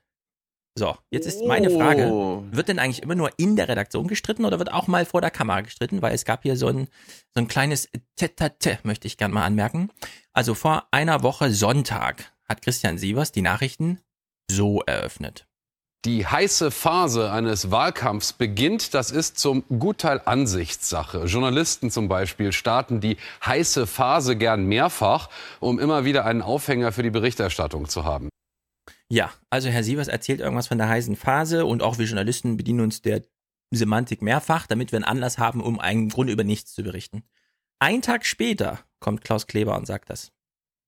Größtenteils war das heute ein angenehm warmer Tag. Von heißer Phase kann nur jemand reden, den die plötzlich auftauchenden Plakatwände mit Politikerköpfen in Wallungen versetzen, falls es so jemanden überhaupt gibt. Ja, hat doch Klaus Kleber nicht mit Oma Erna gesprochen, sondern mit Christian Sievers, oder? Er hat mit sich selbst gesprochen. Er, es, es, war ein, es war ein Selbstgespräch, in dem er sich selbst bescheinigt hat, dass er zu großer sprachlicher Originalität in der Lage ist. Mhm. So, apropos, mhm. wir haben ja beim letzten Mal Martin Schulz den Gang ohne Grund gesehen mit Dings. Jetzt begann diese Nachrichtensendung, die wir nicht nochmal gucken, wegen bla bla und so. Aber die drei Snapshots habe ich ja nochmal rausgesucht. Also, man sieht hier das Setting mit dem Martin Schulz und, Tele, äh, ähm, und Thomas Walde gefilmt wurden. Und ich muss erstmal sagen, ich bin beeindruckt. Kein Ü-Wagen-Scheiß, weil es ist ja nicht live und so. Keine großen Kameras auf der Schulter, sondern einfach ein Gimbal, darauf eine Kompaktkamera, also nicht mal eine Spiegelreflex, sondern wirklich nur eine Kompaktkamera. Thomas Walde trägt sein Mikro am äh, Kragen, Martin Schulz nicht. Keine Ahnung warum, deswegen hampelt da noch so ein Tonmann mit einer Angel rum. Den hätte man auch wegsparen können, indem man einfach Martin Schulz direkt verkabelt. Und das ist ein zeitgemäßes Kamerasetting. Absolut ausreichend, da muss man nichts weiter machen. Zwei Leute, die laufen und den Ton in ihrer Arschtasche aufnehmen und davor jemanden mit einem kleinen Stäbchen, auf dem eine Kompaktkamera ist. Wobei ich gut vorstellen kann, dass der Ü-Wagen in die Ecke stand, weil üblicherweise werden solche Sachen da doch auch mit dem Ü-Wagen äh, aufgezeichnet. Das Gespräch da, nicht dieser Gang, sondern das anschließende Gespräch. Also an der Kamera ist kein weiteres Kabel dran oder so. Das läuft nee, wahrscheinlich nee, wirklich nee, nur auf die SD-Karte drauf. Ja. ja, ja, ja, ja. Bei diesem Gang ja, aber die haben dann ja anschließend. Ja, später dann das große Setting. Aber ich meine jetzt wirklich ja, für diesen Gang ohne Grund. Ja? Für den Gang hast du, haben ja, ja. einfach, zack. Ja, ja. Ja. Da, muss, da muss Stefan nachher, wenn wir Sarah Warnknecht bei Thomas Walde sehen, auch mal ganz besonders seine Augen aufmachen, weil da werden wir den, das Gleiche wiedersehen, ein Gang ohne Grund und dann wirst du mal sehen, wie groß das Team da ist, Stefan. Also das ist ein guter Hinweis. Das ist ein guter Hinweis. Gut, also wir sind bei den in der Nachrichtenproduktion. Wir können äh, an einer Sache kommen wir nicht vorbei, ähm, Wahlkampf. Diesmal ist die CDU im Wahlkampf. Ich will jetzt aber nicht so sehr wie nachher wieder, dass wir gucken, was die Politiker sagen und so weiter sondern wir achten mal darauf, welches Politikverständnis, welches Medienverständnis steckt also bei den Journalisten eigentlich dahinter. Merkel ist irgendwo in Hessen und der Bericht geht los. In den letzten zwölf Jahren hat sich in der Tat in Deutschland die Arbeitslosigkeit halbiert. Und das bedeutet für Millionen von Menschen, dass heute Menschen eine Arbeit haben, die vor zwölf Jahren keine Arbeit hatten. So, wir haben einen Merkel-O-Ton gehört, der so prominent in diesem Bericht drin war, dass man wieder sagen muss, was man schon bei Donald Trump damals hatte. Es ist ganz egal, wie der Journalismus drumherum aussieht. Die Botschaft wird delivered. Allerdings hören wir ja hinten dieses Gekreische und so weiter. Also irgendwelche, die wurden aber schon als, also wenn du das jetzt toll findest, dass da jemand Merkel auspfeift, dann bist du auch AfD. Ja, das ist ja jetzt, funktioniert sehr einfach, weil man nur zeigen muss, wer da pfeift, dann ist schon völlig klar. Wenn du zu denen gehörst, dann bist du AfD. Und wir sind stolz darauf, eine Schande für dieses Land zu sein. Genau. So, der Bericht geht weiter. Die, das war Manipulation. Nein, nein. Was? Was? Das würde ich nie ja. machen, sowas. Ey, Hans, aber echt jetzt mal. Fake News. Richtig das, Fake News. Das hast, das hast du doch zusammengeschnitten. Nee, das Sinn war, entstellen, also, zusammen. Mm -mm. Ja, das das nein, hat Herr nein. Gauland doch nie gesagt. So. Nein. Nee, pass auf, Hans, ich habe es immer andersrum gemacht. Ich habe das hier so. zusammengeschnitten. Und wir sind stolz darauf, Deutsche zu sein. Das ist, das ist manipuliert. Mhm. Das andere ist total, das ist total richtig. Ehrlich? Ja, das ja, ist auch so übersteuert. Das ist inzwischen durch das eine Aufnahme, da ist nur das Mikro kurz geklippt.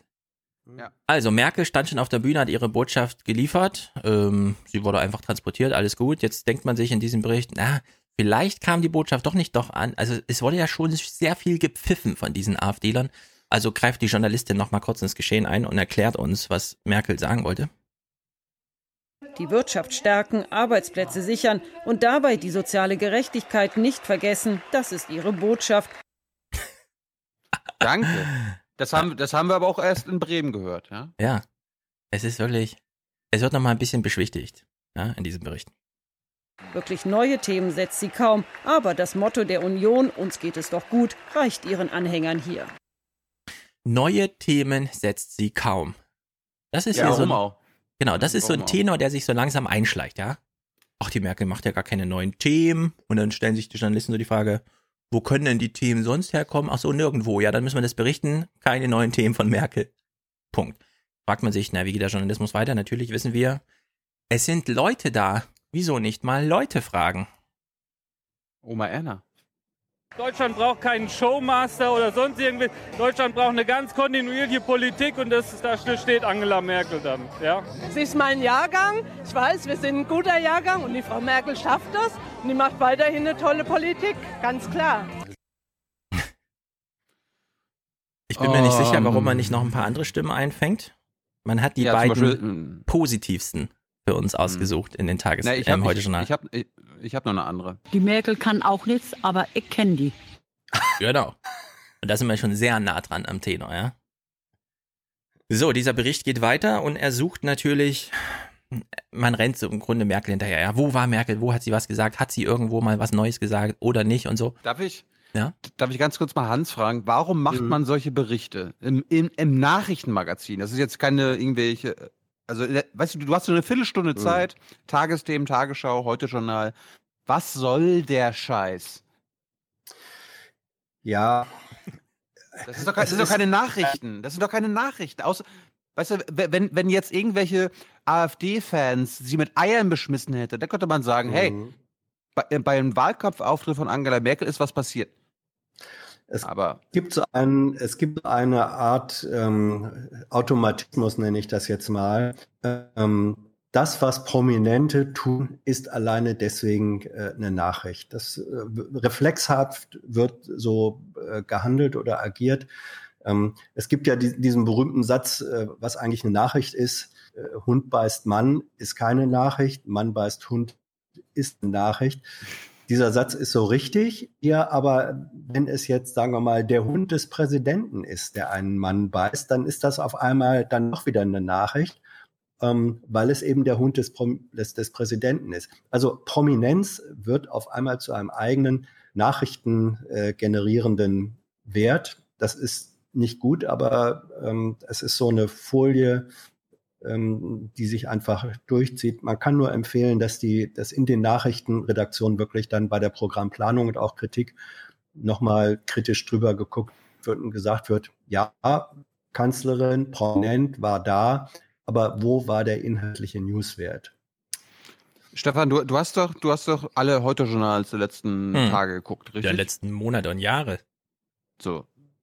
Das war jetzt ein Beitrag über Angela Merkel beim Wahlkampf. Hm. Gab es in den Tagen zuvor oder danach auch Beiträge von Martin Schulz im Wahlkampf, Sarah Wagenknecht im Wahlkampf, Katrin Göring-Eckardt im Wahlkampf, Alice Weidel im Wahlkampf, ähm, der hier im Wahlkampf? Und wir sind stolz darauf, Deutsche zu sein. Sowas? Natürlich nicht. Christian, Lind, Christian Lindner im Wahlkampf. Ich sag mal so, nein und erst recht nicht als erstes Thema. Es ist Das war jetzt gerade, das, das war erstes Thema? Ja, natürlich. Montag, erstes Thema, Wahlkampf eröffnet Nein. den Wahlkampf äh, in Nein. Hessen. So, Merkel Boah. steht also auf der Bühne. Und jetzt stellt man sich ja die Frage, die Thilo äh, dir eben auch gestellt hat, Hans, oder die man sich grundsätzlich stellt. Naja, reicht das jetzt Prominenz, ja? Also sind wir hier bei RTL exklusiv, aber nicht für die Reichen und Schönen, sondern für die Mächtigen? Oder sollte man nicht doch noch so ein bisschen Ähm. was unterfüttern? Ich würde antworten nein. Genau, jetzt hören wir mal eine Merkel-Antwort. Weil der Journalismus denkt sich ja neuerdings, ach so, warte mal, in dieser Umfrage von Infratestimab kam ja raus, 55 Prozent sehen immer noch keinen Unterschied zwischen CDU und SPD. Na, dann machen wir den jetzt mal scharf. Leider hat die Journalistin, die den Bericht hier macht, keinen Direktzugriff auf Merkel gehabt. Auf der Bühne hat sie auch nichts dazu gesagt. Also greift sie mal irgendwo in so ein Archiv der letzten Tage, Merkel auf einer Bühne, in irgendeinem Podium, bla bla. Sie wird interviewt und äußert sich mal über den Gegner. Und Thilo kann jetzt, bevor wir das hören, noch mal kurz den Arroganz der Macht-Clip einspielen. Dann ist das Arroganz der Macht und nichts anderes. In dem Fall klingt das so. Im Dezember auf dem Parteitag in Essen haben Sie gesagt, Sie erwarteten für dieses Jahr einen schwierigen, vielleicht den schwierigsten Wahlkampf. Haben Sie sich geirrt? Nö. Haben Sie Schulz Finden unterschätzt? einfach? Also ich muss alles geben. Haben Sie Martin Schulz unterschätzt? Nein, ich unterschätze äh, meine Mitbewerber nie. Ich schätze meine Mitbewerber. Also wirklich. Also für einen knallharten Wahlkampf für Angela Merkel, dafür, dafür. Dafür haben wir keine Anhaltspunkte. Ich bin, ich bin stellvertretend für Merkel tired of winning. Ich kann das nicht mehr sehen. Wie Merkel hier ein Home Run nach dem anderen durchlauft. Ja. Das Publikum jubelt, ist außer sich. Merkel ist die Beste. Frau Merkel schafft das und die macht weiterhin eine tolle Politik, ganz klar. Ja, aber das Phänomen ist ja, ähm, das zieht sich durch alle Altersschichten durch. Äh, man mag es glauben oder nicht. Äh, Es gab ja eine Umfrage, die vor kurzem gemacht wurde unter 14, glaube ich, bis 17-Jährigen ähm, von YouGov. Äh, Thilo, das Umfrageinstitut, mit dem du auch zusammenarbeitest. Kenn ich. Und da wurde, da, da wurde, da wurde gefragt, wenn ihr Kanzler direkt wählen könntet, waren ja alle oder die, die wenigsten waren da wahlberechtigt. Wen würdet ihr wählen? Da war bei den 14- bis 17-Jährigen deutliche Mehrheit für Merkel. Ja. Ja. Ja, und jetzt können wir uns mal die Frage stellen, woran liegt das eigentlich? Ja. Woran liegt das eigentlich? Gäbe es nicht genug Themen? Ich meine, mir wird im Podcast schon verboten, meine Themen zu nennen, ja, meine Fragen an Merkel. Hat mir Thilo von verboten. Deswegen wissen wir jetzt nicht, Ist das so? was könnte man Merkel eigentlich fragen? Jetzt Ich fragen wir uns meine, jetzt wir aber sind- Wir stellvertretend. sind, wir sind zwei Wochen von dem Event en, äh, entfernt. Wir müssen noch ein bisschen was aufheben. Das war jetzt einfach nur meine Idee. Ja, also bei dem Event werde ich natürlich nicht meine Fragen vorlesen, weil da geht es ja um eure Fragen. Habe ich hart erkämpft, dass es, wenn wir schon sowas machen, dass es dann um eure Fragen geht. Also Ach, Merkel. Merkel steht auf der Bühne. Merkel sitzt irgendwo auf Podien. Publikum wird gefragt. Es gibt ja durchaus Wissensquellen. Wir werden nachher diese RTL-Sendung mit Merkel nicht nur gucken, sondern jede Minute feiern, genießen, es zum besten politischen Journalismus der letzten zehn Jahre küren oder der ganzen zwölf Jahre Merkel. Aber bevor wir dabei sind, Was du alles, was du alles schon weißt. Ja, ich habe ja die Sendung schon geguckt. Ja. Ach so, das war ein Wir im Sinne von Pluralis Majestatis. Ja, also wir drei werden das im Podcast Okay. gleich gucken und ich kenne ja die Sendung schon. Ich habe ja die Clips bereitgelegt. Bevor wir aber dazu kommen, Politikverständnis ZDF, wir hören mal genau zu. Nein, unterschätzt hat sie keinen ihrer Gegner, aber Angriffsflächen bietet sie ihnen eben auch nicht. So, Merkel hat natürlich keinen ihrer Gegner unterschätzt, aber Angriffsflächen bietet sie auch nicht. Worauf warten die beim Heute-Journal eigentlich? Dass Merkel von sich aus mal ein kontroverses Thema aufwirft, so dass sie dann daran anschließen können? Also ich verstehe das mittlerweile nicht mehr. Ja? Minutenlang Nonsensberichterstattung, um dann zu sagen, ach, sie bietet wirklich keine Angriffsfläche. Also das, Das war, Naja, die- das, war- das, das Nee. war Top, das war Top-Thema im Heute-Journal, richtig? Also die These ist ja richtig, dass sie, dass sie in ihren Aussagen, in ihrem Auftreten wenig Angriffsfläche bietet. Früher sagte man ja auch mal die Teflon-Kanzlerin, das ist ja ein ähnliches, ähnliche Begrifflichkeit. Die Feststellung äh, trifft, aber sie wird nicht analytisch äh, ausgeführt und deswegen ein richtiger Satz, äh, der aber nicht weiter ähm, analysiert wird und deswegen, obwohl er richtig ist, wenig Nachrichtenwert generiert oder Ja, beinhaltet. also Peter Klöppel ist Journalist und nimmt sich mal zurück und sagt, ich bin hier heute mal nur Moderator, die Fragen stellen andere und zack, eine Angriffsfläche nach der anderen, ja. Sieben K.O.-Schläge gegen die Kanzlerin. Und hier im ZDF so, oh, sie bietet gar keine Angriffsfläche. Wir hören mal hier so, so geht, in diesem Singsang geht's dann noch weiter, ja. Zurück im Wahlkampf am Abend in Siegen. Neue Themen gibt es auch hier nicht. Ah. Neue Themen gibt es auch hier nicht. Worauf Ja. warten die beim heute schon? Also wirklich. Jetzt, großer Nee, das- Glücksmoment. Das, Mhm. das ist ja auch das Ding äh, im Hauptstadtjournalismus. Die Politiker, die Regierung muss ihnen die Themen aufs Tablett servieren. Ja. Und Ja, Merkel, darum, darum, darum gucken sie mich halt immer so an, oh, was kommt er denn jetzt hier mit so einem Thema, was wir denen gar nicht präsentiert haben. Merkel weiß und der, das. Je und der Jessen fragt auch schon wieder irgendwas, das Umweltministerium, was doch gar nicht, das Ja. war doch gar nicht auf unserer Agenda. Mann. Ja. Das ist genauso läuft. Also, dass Merkel durchaus eine Angriffsfläche bieten kann und dann weiß sie auch genau, ne, dann läuft die Diskussion in die Richtung, aber dann hat sie natürlich alle Schachzüge schon geplant. Äh, das weiß sie und deswegen passiert dann plötzlich sowas. Leichte Zugeständnisse bei alten Themen, bei der Flüchtlingsfrage. Ich glaube, wir sind uns auch einig, dass wir nicht jedes Jahr so viele Menschen aufnehmen können. Und deshalb haben wir gelernt, was wir tun müssen. Wir können uns nicht nur um uns selber kümmern, sondern wir müssen, damit Menschen in ihrer Not nicht zu uns kommen, ihnen vor Ort helfen. Das Thema Obergrenze spricht sie nicht an. Wozu auch? Die Partei gibt sich derzeit ungewohnt geschlossen. Es ist eben Wahlkampf und das Programm heißt Angela Merkel. Also, die Parteien geben sich ungewohnt geschlossen. Wer hätte denn, wer hätte denn beispielsweise, außer der Aufwachen-Podcast, vor einem Jahr vermutet, dass der Seehofer dann doch von seiner Obergrenze abrückt und die Merkel sagt, ja, ja, der Seehofer hat schon recht, wir müssen hier was machen und so. Und plötzlich tritt man sich ungewohnt geschlossen gegenüber und steht, ja, und das ist jetzt das erste Bild von Klaus Kleber, wie er zurück ins Studio geschaltet wird. Und er fragt sich zu Recht mit ganz skeptischem Gesicht, wie alt sind meine Zuschauer eigentlich wirklich, dass sie mir das abkaufen? Wir haben jetzt Gibt es Klaus Kleber denn noch? Genau, wir haben hier vier Minuten Berichterstattung zum Thema Merkel. Gibt ja gar keine Angriffsfläche und das heißt für uns, ja, da müssen wir halt ein bisschen Journalismus dazu machen, dass es hier keine Angriffsfläche gibt. Also ja, ich meine, ich meine, wenn er sich die Frage stellt, Klaus, äh, so ein Beitrag ist für deine scheintoten Zuschauer. ja, das ist, das ist wirklich, das sind nicht nur Karteileichen bei der DFG-Überprüfung, sondern das ist jetzt wirklich, das ist Scheintod vom Fernseher. Ich meine, ohne, ohne Scheiße, ich meine, Hans, du kannst uns gerne widersprechen, mhm. aber wie kann so ein Beitrag als Top-Thema an einem Montagabend laufen? Also da kann ich eigentlich nur meine Glocke rausholen. Shame. Also ich glaub, glaube, ja, Shame. war das, war das, war das der Tag, an dem äh, der Wahl, an dem Merkel ihren Wahlkampfauftakt ja, genau. äh, eigentlich, ich weiß es nicht. Gut. Ja, ja Montag. Ja, so, das ist ähm, das. Also ist kein ist, Grund. Wenn, das ist kein Grund. Äh, lass mich doch mal ausreden. Es ist so ein Automatismus in, in, im Nachrichtengeschäft, dass man sagt, wenn etwas anfängt, oh, da fängt was an, müssen wir darüber berichten. Merkel, äh, Wahlkampfauftakt in Hessen, müssen wir darüber berichten. Kann man ja sogar machen, nur dann wäre es auch wirklich gut, wenn man nicht nur eine Abbildberichterstattung macht, sondern wenn dann wegen mir der Befund ist, die sagt aber wenig Neues, das hätte man auch in einem solchen Beitrag konterkarieren können, mindestens thematisieren können.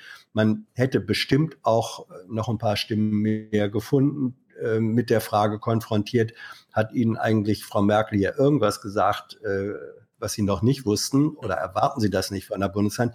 Das wäre sozusagen das, was hier nur am Rande auftauchte mit, der, mit dem Halbsatz, Neues hatte sie auch nicht zu bieten. Man hätte es stärker thematisieren können und dann, glaube ich, wäre der Beitrag ähm, ein Stück weit, wenigstens ein Stück weit interessanter gewesen. Dafür sind redaktionelle Planungen da, dass man sagt, wie machen wir die Beiträge möglichst interessant.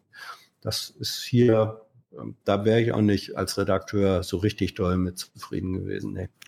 Ich habe jetzt eine Idee an unsere Hörer. Wir kreieren eine Gruppe in unserem Forum und wir müssen uns alle miteinander absprechen, weil wir müssen jetzt einfach mal die nächsten 20 Uhr Tage schauen, bis zum Wahlkampf, äh, bis zum Wahlende gucken. Heute Journal, Tagesthemen, Tagesschau. Man muss aber nur kurz reingucken und ich möchte, dass wir dokumentieren, wie oft welche Parteivertreter äh, auch als Top-Thema oder zwischendurch erwähnt wurden. Wird das nicht also eh das, dokumentiert? In Frankreich ist das Pflicht, sowas zu dokumentieren. Ja, in, in Deutschland nicht. Hans, warum gibt es sowas in Deutschland nicht? Ähm, also es wird, äh, äh, doch, doch, es, es werden schon sozusagen mindestens intern auch Statistiken äh, Ach, geführt, intern. Ach, welche, ja, ja, ähm, naja, ich bitte dich, äh, extern kann es jeder sehen. Das sind ja Nachrichtensendungen, ja, sind öffentliche Veranstaltungen. Da kann sich jeder einen Eindruck äh, darum, darum, rufe ich unsere Hörer und mhm. Zuschauer auf. Wir, lasst uns das zusammen schaffen. Ja, wir schaffen das. Ein Monat, also bis zum Wahlende, die nächsten fünf Wochen. Wir zählen durch. Wann war Merkel wie oft im Heute-Journal, wie oft in den Tagesthemen, wie oft war Lindner dabei, Wagenknecht, also Grün, Links, AfD und so weiter. Das interessiert mich echt mal. Hm. Ja, wer sich die Arbeit das, machen will. glaube, Also es- irgendwer es macht das es- bestimmt auch, diese allgemeine Studie. Ja, äh, Da, können, da können wir, wir können, da, wir können da aber nur 10, 20 Hörer, da gibt es wahrscheinlich Interessenten. Irgendeiner übernimmt einen Tag und dann geht das. Man muss das also nicht mehr angucken, einfach nur dokumentieren. Weil sowas, sowas regt mich maßlos auf, sowas als Top-Thema. Unfassbar. Klaus Kleber zumindest, bevor Tilo hier ganz zerfließt. Klaus Kleber hat sich ja diese Frage nicht nur, weil ich ihm das so als Spruchblase reingemalt habe, gestellt, wie als in meine Zuschauer eigentlich wirklich, sondern er kommt darauf zurück. Politik, geht das auch in Jung? Ja. Da fragt er sich, wie alt bin ich eigentlich wirklich? Bin ich noch als jung durch? Bin doch auch hip, oder? Der hat gerade. Zukunft wird aus Mut gemacht. Wollte er dein, wollte er dein Sendung ähm, in Misskredit bringen, Thilo? Weiß ich nicht. Kleber Ja, und wenn er, was? das, wenn er das bezweifelt, ob Politik auch in Jung geht. Ja, also Klaus Kleber fährt ja lieber in Urlaub, als mit uns, Mhm. mit dem jungen Publikum sich zu treffen, aber gut. Jedenfalls hat er jetzt hier gefragt, eh, geht, geht das eigentlich auch in Jung? Ist natürlich eine rhetorische Frage, weil er weiß genau, Oma Erna sitzt scheintot auf dem Sofa, die antwortet eh nicht. Deswegen beantwortet er sich die Frage Was? mal selbst. Dieses alten Bashing. Du. Ja, sorry, Du wirst, aber- du, wirst auch, du wirst auch mal alt, Stefan. Ja, Wünsche ich weiß, dir jedenfalls. Ich weiß, ich weiß, Mhm. ich weiß. Also, Klaus Kleber, was hast du denn in petto für uns? Warum stellst du dir so eine komische Frage rhetorisch, ob das alles auch in Jung geht? Der Frage sind im Auftrag des ZDF acht Online-Journalismusstudenten der Hochschule Darmstadt nachgegangen. In der Serie Hashtag Deine Wahl fühlen sie Wahlkämpfern auf den Zahn, fragen nach der Wahlmüdigkeit der Generation Y und besuchen junge Erwachsene, die sich dann doch in Parteien engagieren. So, Online, Journalismus, Studenten. Das ist alles, da ist Klaus Kleber so weit davon entfernt. Ja, online, was soll das sein? Journalismus, was ist das nochmal? Studenten, also das ist ja wirklich ein halbes Jahrhundert her. Ihm schwirrt der Kopf, aber vielleicht, wir können es jetzt an Tilo mal überprüfen. Tilo fand Themensetzung 1, Merkel ist im Wahlkampf richtig scheiße. So, jetzt hat Klaus Kleber Thema Nummer 2 angekündigt. Jugend und Politik. Mal gucken, ob ihm der Bericht jetzt gefällt.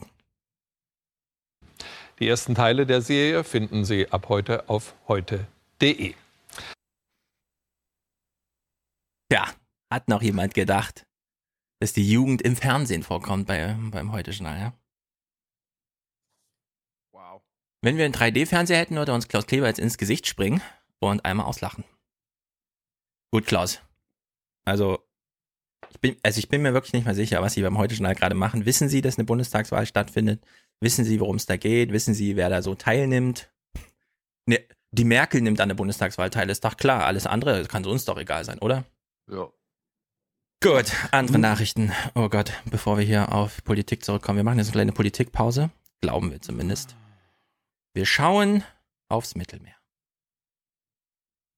Ähm, sagen wir mal so, Klaus Kleber äh, scheitert nicht bei allen Themen, sondern die eine oder andere Sache. Wir hören uns das mal an. Ich finde es No, no, gar nicht so no, schlecht. Nochmal noch mal ganz kurz, es gab ja auch Mhm. Kommentare zu der letzten Folge und es haben wirklich Menschen immer noch kommentiert, ja, Lea, das ist eine Schlepperin. Ja, oder wie er selber sagen würde. Diese Schlepperverbrecher. Und liebe Hörer, wer sowas kommentiert und eine Stunde lang nicht zugehört hat, dem, dem kann ich wirklich nicht helfen. Ja. Da müsst ihr euch auch nicht, da müsst ihr euch nicht wundern, wenn ihr dann ausgeblendet wird, permanent ausgeblendet werdet auf YouTube. Weil sonst Scheiß lasse ich nicht stehen. Ja, es muss wirklich mal einer mit einer Drohne über Libyen fliegen. Also wir hören uns gleich bei Klaus Kleber auch ein bisschen. Das hier war alles nicht schlecht. Wir lassen uns mal kurz äh, einstimmen. Jetzt können Sie sich erstmal Nachrichten anschauen mit Kai Sölve. Da schauen wir aufs Mittelmeer, denn für Aktivisten, die dort Flüchtlinge retten, werden die Bedingungen immer schwieriger. Deshalb setzt nun auch die deutsche Hilfsorganisation CI ihre Einsätze aus. Das Risiko sei für ihre Besatzung zu groß geworden, weil die libysche Küstenwache den zivilen Rettern gedroht habe. Gestern hatten sich bereits die Ärzte ohne Grenzen zurückgezogen. Menschenrechtler fürchten nun, dass noch mehr Flüchtlinge ertrinken.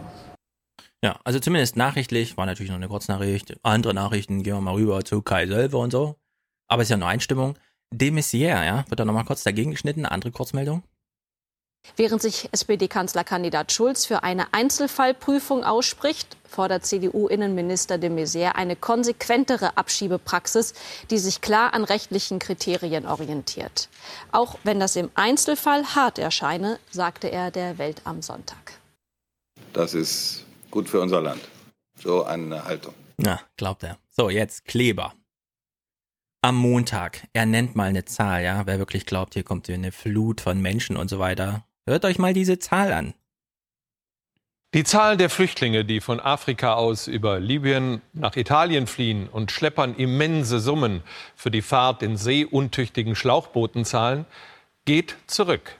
Sie hat sich letzten Monat im Vergleich zum Juli 2016 auf die Hälfte reduziert. Tja. 11.000 im Monat. Wow, das kriegt Europa nie hin. Nie. Ja, also, egal welche Haltung man jetzt hat, irgendwie, nee, die Seenotretter sind auch Schlepper oder so. Wo ist das Problem, ja? Also, wo ist jetzt das materielle Problem, an dem hier überhaupt rumargumentiert wird? Eigentlich. Hast du, hast du, äh, hast du Herrn Gauland nicht zugehört? Die Nettozuwanderung muss auf Null. Ja, Ganz also einfach. ich habe den Das Vorschau. muss auf Null. Das muss sich nochmal halbieren und nochmal halbieren und nochmal halbieren. Ich habe den Forschern vom ähm, Institut für Arbeits- und Berufsforschung, das sind die direkt am Ministerium angegliederten Forscher, schon seit Jahren zugehört, die heilfroh waren, dass sie mal vermelden konnten, Deutschland hat im letzten Jahr eine Nettozuwanderung von 200.000 gehabt, nochmal verdoppelt und das demografische Problem ist gelöst. Ansonsten Armut für alle. Das ist die Botschaft, die da gesendet wird, ja. Und jetzt 11.000 Leute übers Mittelmeer. Ah, also wirklich, man weiß nicht mehr genau, was soll man noch sagen, ja? Menschen haben Ja, und die- Angst vor 11.000 Menschen, die übers Mittelmeer kommen. Und die landen ja in Italien, ja. Und da Deutschland äh, schon wieder vergessen hat, was sie in den letzten zwei Jahren von Europa gefordert hat, muss Italien halt damit leben, ja. damit klarkommen. So, jetzt. Thilo hat völlig zu Recht darauf hingewiesen. Ich möchte nochmal sagen, wir brauchen Dokumentation aus Libyen. Vielleicht, das ist der einzige Link, den wir heute drin haben. IYY macht einen Film über die Flucht auf der Welt. Und da kommt auch Libyen drin vor. Also diesen Film müsst ihr dann unbedingt gucken. Der Trailer ist schon äh, aussagekräftig genug. Jetzt hören wir mal kurz Klaus Kleber zu. Sperrt eure Ohren auf. Ich weiß nicht, wie konsistent Klaus Kleber bei dieser Argumentation bleibt. Wir hören jetzt Klaus Kleber zu. Wir müssen dann gar nichts dazu sagen, weil es ist genau richtig. Rettungsschiffe von Hilfsorganisationen wie Jugend rettet, Save the Children und CI Meeresauge werden in ihren Aktivitäten vor Libyen immer mehr behindert. Der sogenannte Staat Libyen, in Wirklichkeit ist das ein weitgehend funktionsunfähiges Milizengebiet, dehnt das Operationsgebiet seiner sogenannten Küstenwache immer weiter aus. Die beansprucht jetzt offenbar eine 70-Meilen-Zone und kommt so der EU und besonders Italiens Interessen entgegen. Der sogenannte Staat Libyen mit der sogenannten Küstenwache. Perfekt. Wer, also man kommt von dem Begriff selbst nicht weg, ja, weil wir nennen es mal Küstenwache, aber wer wirklich glaubt, das ist eine Küstenwache, die da jetzt auf öffentlichem Gewässer, auf dem einfach Seerecht und wer in Not ist, dem wird einfach mal geholfen, äh, da irgendwie rumfuhrwerkt, ja, das kann eigentlich alles gar nicht sein. Und jetzt haben wir uns beim letzten Mal schon die Frage gestellt, warum machen die das? Adam Curry hat sich die Frage auch gestellt. Warum machen die das? Warum fahren irgendwelche libyschen, was weiß ich, für Leute in irgendwelchen eigentlich in Italien schon ausgemusterten Militärbooten, die man noch jetzt mal geschenkt bekommen hat, auf dem Mittelmeer rum und ballern irgendwie auf Seenotretter oder sogar auf Flüchtlingsboote. Ja, was motiviert die eigentlich? Die sollen doch, können doch froh sein, denen kann es doch egal sein eigentlich. Also es gibt irgendwo Geldströme und das Geld kommt irgendwo aus Europa, damit die libyschen sogenannten Küstenwachenleute das machen. Und jetzt kommt die große Erinnerung, wir gucken den Bericht mal in voller Gänze. Wie war das eigentlich damals? Ist gar nicht lange her, vor zehn Jahren, ja. Gaddafi und Berlusconi waren die Protagonisten damals. 2008 Berlusconi und Gaddafi, die damals Regierenden in Italien und Libyen, sie vereinbarten eine Ausweitung der libyschen Hoheitsgewässer auf 97 Meilen, um den Flüchtlingsansturm zu stoppen. Man muss sich auch mal vorstellen, die beiden haben sich nicht einfach so am Konferenztisch getroffen, sondern die haben das während Bunga Bunga ausgemacht, ja. Und das ist nicht mal zehn Jahre her. Das ist Hm. Europa, ja. Enge Kooperationen der Küstenwachen und Geldzahlungen nach Tripolis inklusive. 2017 Libyen kündigt am vergangenen Freitag eine Ausweitung der Hoheitsgewässer an und sperrt diese für private Rettungsschiffe. Das riesige Seegebiet will Libyen nun selbst überwachen, unterstützt durch die italienische Küstenwache. Seit 2014 verlagerten sich die Seerettungen von Flüchtlingen immer näher an die libysche Küste. Hilfsorganisationen haben die Flüchtlinge stets nach Italien gebracht. Sie waren ja im internationalen Gewässer. Dies ist jetzt nicht mehr möglich. Das zerrüttete Libyen will jetzt selbst retten, die Flüchtlinge in diesem Hoheitsgebiet aufgreifen und zurück an Land bringen. Private Helfer sind unerwünscht. NGOs wie CI oder Ärzte ohne Grenzen haben bereits ihre Seerettungen eingestellt. Auch aus Sorge um ihre Mitarbeiter, sie fürchten Festnahmen. Italien verdächtigt viele private Helfer der Zusammenarbeit mit Schleppern und Schleusern. Von der EU fühlt man sich im Stich gelassen, sowohl bei der Rettung und Aufnahme von Flüchtlingen. Roms neuer Kurs scheint nur eine Priorität zu haben, weniger Flüchtlinge. Ja, bleibt echt noch eine Frage offen. Wer bezahlt die libysche sogenannte Küstenwache dafür, das zu machen? Ist das irgendwie ein offizielles EU-Budget? Wer hat da Unterschriften geleistet? Weil das ist wirklich, das ist unglaublich. Ich meine, ja, und, und, und, und, die Frage ist ja, warum macht Italien das? Italien macht das jetzt aus purer Verzweiflung. Die wurden die letzten Jahre, ja. diesen Monat äh, im Stich gelassen. Wir haben das immer wieder dokumentiert, wenn sie bei der EU äh, zum Beispiel durchsetzen wollten, dass auch andere Häfen in anderen EU-Ländern an, angefahren werden dürfen. Die EU hat immer gesagt, nö, das ist euer Problem, okay? Da kämpft jeder jetzt erst einmal für sich. So. Und ja. viel Spaß. Das ist, ja, das, also auf den Punkt möchte ich gerne weisen, stellen, dass es in der Tat eine Kettenreaktion, die viel tun hat oder viel aussagt über europäisches Versagen. Das kann man gar nicht äh, anders nennen. Es werden dann immer äh, die Probleme bleiben bei Einzelnen hängen. Im Falle der Flüchtlinge aus Nordafrika äh, und zum Teil auch Syrien ist es eben einfach Italien. Du hast recht, Thilo. Das ist eine, eine reine Verzweiflungstat und es trifft dann wieder die Falschen. Aber eigentlich ähm, müssen die Schuldvorwürfe an die europäischen Staaten gehen, die sich einer gemeinsamen äh, Flüchtlingsaufnahmeregelung schlicht und einfach verweigern. Da sitzen die wirklichen Schuldigen und die Italiener, ähm, die können ja ihre, ihren, ihren Stiefel, ihre Halbinsel einfach wegschwimmen lassen. Die kriegen es ab und dann reagieren sie so. Es ist die falsche Reaktion, aber es ist eine Verzweiflungsreaktion. Und eigentlich weisen die, die die, die Schuldvorwürfe müssen gegen äh, die europäischen Staaten gehen, die da sich einer Regelung verweigern. So einfach ist es. Und dass das eine lange Tradition hat, das wusste ich auch nicht mehr so, aber das stimmt. Das waren ja furchtbare Buddies, äh, Gaddafi und Berlusconi. Daher kann man nur sagen, ja, alle Macht den Archivaren. Ja. Sonst wird die Nachwelt nichts erfahren. Naja, ich meine, Trittin ist da auf dem richtigen Trip, das einfach so runterzubrechen. Merkel verhält sich hier wie Orban. Ja, das ist die Bingo. ungarische Politik, nur noch ohne Zaun, aber das auch nur, weil es geografisch halt geht, ja.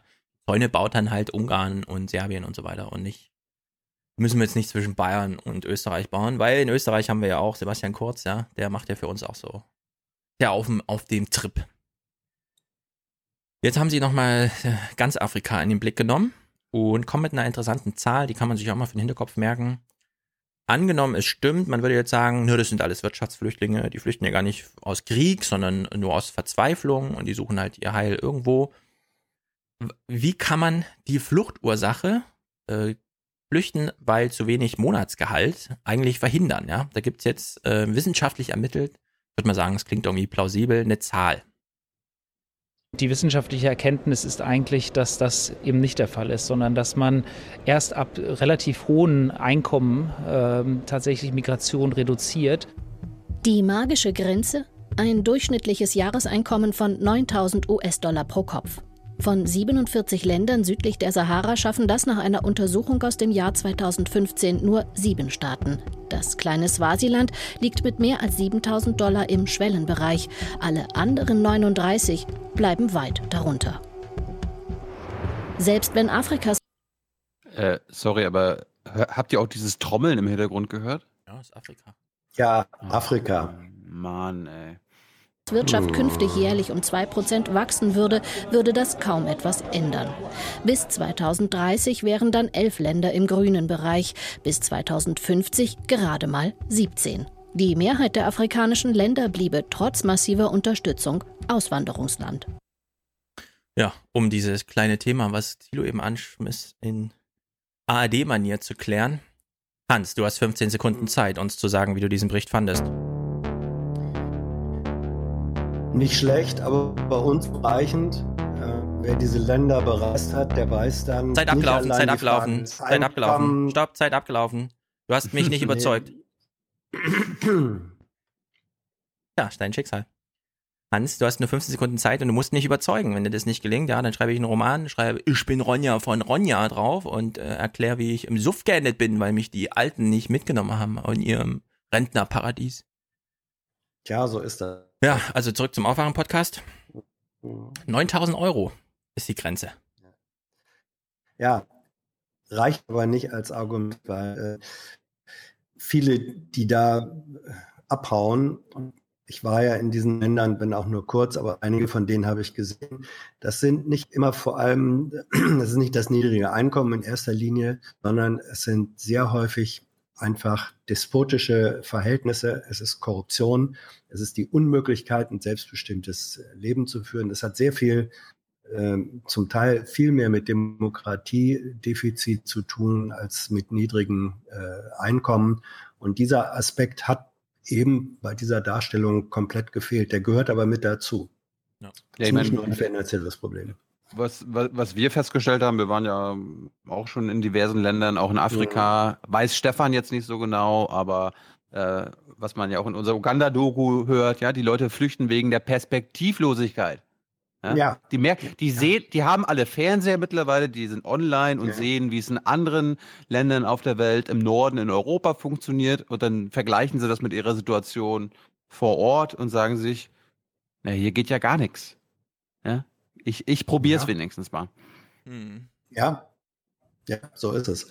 Und deswegen äh, dieser schöne Satz, Fluchtursachenbekämpfung. Ich meine, das ist auch so ein Treppenwitz der Weltgeschichte. Da gibt es einen sehr engagierten äh, Entwicklungsminister Gerd Müller, CSU, aber das ist so ein Herz Jesu Marxist da.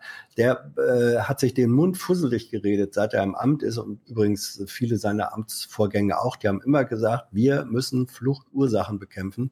Das ist in der Bundesregierung auf absolut taube Ohren gestoßen bis 2015, als dann auf einmal diese fast Million da war. Da wurde gesagt, oh, oh, oh, oh, oh, oh, jetzt müssen wir aber Fluchtursachen äh, bekämpfen. Äh, sozusagen äh, spät, aber, aber immerhin. Nur dann muss man auch wirklich genau gucken, was sind äh, Fluchtursachen. Und diese, diese Fluchtursachen, völlig richtig, das hat zu tun mit einer Perspektivlosigkeit. Und die zu, äh, da mehr an Perspektive zu bieten, das ist eine, ähm, im Grunde eine, Jahr, eine Jahrhundertaufgabe und trotzdem muss man mit ihr anfangen. Sonst äh, kriegst du das nie, nie geregelt. Nie. Ja, und, und jetzt ist ja so die allgemeine, allgemeine Lösungsvorschläge aus Deutschland kommt ja, also gerade aus der CDU, Schäuble und so weiter. Wir müssen einfach mit unseren Unternehmen dort irgendwie äh, Arbeitsplätze schaffen, damit die für uns arbeiten, ganz billig, und dann haben wir wenigstens ein paar einen Arbeitsplatz. Das funktioniert auch nicht. Ja, also es bringt nichts, wenn wir unsere Unternehmen da ansiedeln und wir da den Profit rausziehen mit den billigen Arbeitskräften. Die müssen da selbst die Arbeit schaffen. Ja, dafür ja, gibt es noch einen. Ja. Ähm, ja, ja, ja, lass das eben sagen. Also wenn man, wenn man tatsächlich nur die afrikanischen, wie früher die, oh, zum Teil auch jetzt noch die osteuropäischen, asiatischen Länder als verlängerte Werkbank nutzt, das geht nicht. Aber äh, es gibt auch Firmentraditionen, auch von äh, deutschen Unternehmen, die haben, äh, um überhaupt da produzieren zu können, mussten die erstmal Berufsschulen äh, gründen für die Arbeitskräfte dort. Es gibt Unternehmen, die fördern Spin-offs, äh, dass Menschen, die bei ihnen Beschäftigte waren, sich dann selbstständig machen können. Also das gibt es eben äh, auch. Das ist eine Minderheit, es gibt es aber auch. Und ähm, Wissen, äh, wirtschaftliches Know-how, äh, Entrepreneurship, wie das so heißt. Also wie baue ich ein, ein eigenes kleines selbstständiges Unternehmen auf. Das muss man auch lernen. Da können auch Wirtschaftsunternehmen äh, eine Rolle spielen in Zusammenarbeit mit Entwicklungszusammenarbeit. Das ist möglich. Es wird aber zu wenig gemacht. Und es ist auch nicht das originäre Interesse, vor allem von Großunternehmen meistens. Aber und, möglich und ist es. Und ein, ein Treppenwitz der, des 21. Jahrhunderts oder der Weltgeschichte ist ja, äh, jedenfalls sonst in der Welt sind die Länder, die rohstoffreich sind. Ja? Mhm. Ob nun Öl in den arabischen Ländern, Russland mit Erdgas, äh, Kanada, Amerika. Das sind ja in der Regel auch reiche Länder. Venezuela mhm. nicht. Und naja, die haben, das ist Misswirtschaft. Ja, ja aber es ist die waren, der zweitölreichste Staat der Welt. Nach Saudi ja, ja, aber, aber Venezuela ging es auch zehn Jahre, so die ersten zehn Chavez-Jahre ganz gut und dann ist der Ölpreis eingebrochen und jetzt sehen wir ja den Salat. Aber ja. ich wollte nur sagen, ich, ich wollte nur sagen, Afrika hat so viele rohstoffreiche Länder und trotzdem gibt es da keine, um jetzt mal von Südafrika abzusehen, die ja wenige Rohstoffe haben, aber die haben sich vorbildlich entwickelt. Suma, also ich empfehle sehr den Hintergrund zu Südafrika. Das ist ja wohl das Dreckloch Amerika mittlerweile geworden unter Suma. Da klappt ja gar nichts mehr. In keinem Land der Welt liegt arm und reich so weit auseinander wie in Südafrika. Das stimmt. Das stimmt. Aber der Punkt ist, es gibt so viele rohstoffreiche Staaten in Afrika und das Problem gehen wir nicht an, weil da unsere Konzerne und die chinesischen Konzerne und die amerikanischen Konzerne äh, vor Ort sind und die Rohstoffe abgreifen. Und was, was, was machen wir? Wir be beschäftigen die arme Bevölkerung, die für uns arbeitet, aber den Profit ziehen wir aus dem Land raus. Also da man, ähm, auch da muss man durchaus differenzieren. Ähm, die deutsche Entwicklungszusammenarbeit war wirklich ähm, überwiegend, also die staatliche Entwicklungszusammenarbeit hat in vergangenen Jahrzehnten schon stärker versucht, ähm, finanzielle Mittel ähm, zu konditionieren. Das heißt zu sagen, also wir unterstützen euch da nur, wenn ihr das und das und das mit dem Geld ma äh, auch macht, also eigene äh, Strukturen auch aufbaut die Chinesen, vor allem die Chinesen, sind da als äh, Konkurrent aufgetreten ähm, in einer brutalen Art und Weise. Die Chinesen haben afrikanischen Despoten äh, angeboten, hört mal zu, ähm, von uns kriegt er die Kohle auch so, da müsst ihr keinen Demokratiescheiß machen, ihr gebt uns die Rohstoffe und wir äh, krieg, bauen euch dafür eine Straße oder sonst was. Also da haben die, vor allem die Chinesen, haben einen negativen Wettlauf ähm, äh, befeuert, der bremst dann auch deutsche äh, oder europäische Entwicklungszusammenarbeit da aus, wo sie geht. Und es ist eine, ein, eine ganz schwierige wie soll ich das sagen, eine, eine historische Falle, dass gerade despotische Staaten, wenn die über äh, Reichtümer an Bodenschätzen verfügen, das hat dazu häufig geführt, dass dann die Despoten sagen, ja, da müssen wir ja nichts selber im Lande aufbauen. Ähm, unser Etat, äh, den, den, unser Einkommen sichern wir dadurch, dass wir das Zeugs verkaufen. Ähm, und das ist sozusagen ein Teufelskreis, äh, der in vielen afrikanischen Ländern immer noch sich dreht und wo ich auch nicht weiß, wie man da rauskommt. Aber das Rohstoffreichtum zum Teil von despotischen Herrschern in diesen Ländern äh, genutzt wird, um es zu verhören und dann gar keine Notwendigkeit gesehen wird, äh, eigene Struktur und Wirtschaft ähm, aufzubauen. Es leidet dann ähm, die einheimische Bevölkerung darunter und in diese Felder gehen dann westliche Wirtschaftsunternehmen gerne auch rein. Sag mir mal, sag mir mal einen hm. afrikanischen Despoten, mit denen Angela Merkel nicht reden würde. Oder beziehungsweise nicht zusammenarbeiten würde, Hans. Ah, das kann ich jetzt so im, ah. im äh, äh also, äh, sorry, muss ich, müsste ich drüber nachdenken, sagen, wer das, wer das, wer das äh, ist. Ähm, das Problem ist natürlich auch, reden muss man schon mit, mit vielen von denen, äh, weil wie soll man, wenn man mit, mit Leuten nicht redet, wie kommt man dann ansonsten äh, an die ran? Die Frage ist eben nur, bleibt es beim Reden und sagt man schön, dass wir darüber geredet haben, ansonsten stellen wir aber keine Konditionierung und keine Forderung oder sagt man, wir reden miteinander, wenn ihr aber von uns was wollt und wenn deutsche Unternehmen da reingehen sollen, dann wollen wir, dass das und das und das äh, auch bei euch passiert. Also diese sogenannte Konditionierung, ähm, ich, die muss sein und die wird nicht immer ausreichend gemacht. Nee. Aber das geht jetzt, weiß gar nicht, ob wir diese Richtung weiter diskutieren wollen, aber wer sich mit Entwicklungszusammenarbeit und Afrika äh, beschäftigt hat, äh, jedes Mal, wenn du denkst, du, du hast hier für ein Problem oder eine Frage vielleicht einen Lösungsansatz, tun sich sofort äh, sieben weitere, äh, noch viel größere Fragezeichen auf. Das ist ja, wir das lassen, das, wir lassen das einfach von CDF mal kurz zusammenbinden. Man hat eine sehr interessante Wortwahl gefunden, weil die Zeit hat man da auch nicht, äh, tiefer reinzublicken, erst recht nicht in den Nachrichten, weil man muss ja so viel merken und so. Die Wortwahl ist allerdings schon interessant. Insgesamt ist die Vorstellung, dass wir jetzt mal so eben Afrika entwickeln und dann kommen keine Flüchtlinge und keine Migranten mehr, äh, naiv. Ja, und das sollte man Merkel auch sagen. Überall. Und das sollten auch die Journalisten machen. Das weiß die doch. Das ja, war- klar weiß die das. Aber die Journalisten sollten das vor Publikum ihr mal sagen. Beispielsweise, weil, wenn sie irgendwas über Fluchtursachen verhindern, auf der Bühne sagt, wo sie mal eine Angriffsfläche bietet, weil sie das Thema nochmal von sich aus aufgreift. Ich meine, wir haben doch verfolgt, wie Tina Hassel, die Kanzlerin, letztes Jahr auf ihrer Afrika-Tour, oder wann war das, Anfang des Jahres, begleitet hat. Da haben wir immer nur gehört, was die Kanzlerin so alles macht und wie sie die Fluchtursachen bekämpfen will. Und gleichzeitig haben wir aber nie von Tina Hassel gehört, dass sie da mit den afrikanischen Despoten wieder verhandelt hat. ja, aber, eure Zölle, die Einfuhrzölle, die, die senkt ihr mal, ja? Damit wir hier unsere europäischen äh, Sachen, die wir nicht mehr brauchen oder an euch verhökern wollen, noch besser importieren können. Ja, also falls Ja, Plan, ja, klar, klar, klar, Frau Merkel, kein Problem. Kein Mhm. Problem. falls Plan A nicht klappt mit Fluchtursache verhindern, kann ja durchaus sein. Plan B. Bulgarien will an seiner Grenze zur Türkei künftig auch die Armee einsetzen, um Flüchtlinge abzuhalten. Dazu plant die Regierung in Sofia entlang der knapp 260 Kilometer langen Grenze zur Türkei hochspezialisierte Kampftruppen einzusetzen. Die Soldaten sollen gemeinsam mit der Grenzpolizei patrouillieren. Zusätzlich soll auch die Überwachung mit Videokameras und Drohnen ausgebaut werden. Die Zahl der illegalen Grenzübertritte war bereits im ersten Halbjahr 2017 erheblich gesunken. Hm. Das ist gut für unser Land. Das ist gut für unser Land. So eine Grenzsicherung. Wir nähern uns so langsam RTL bei Merkel, äh, Merkel bei, beim RTL, wie Thilo sagt. Trumps Woche. Wir müssen hier mal, also, wir haben jetzt Trump lange ausgespart. Aus Gründen, weil es mittlerweile absurd ist, wie die öffentliche Diskussion läuft. In Amerika werden Kämpfe ausgefochten. Man kann sich das, äh, also der, der Daily Podcast von äh, der New York Times, den finde ich wirklich gut. Und es gibt viele andere und auch Tech-Podcasts, in denen so nebenbei mal angeschnitten wird, wie so welche Kriege wo geführt werden. Wir gucken jetzt trotzdem mal kurz zurück, weil das war ja doch eine Chaos-Woche letzte Woche.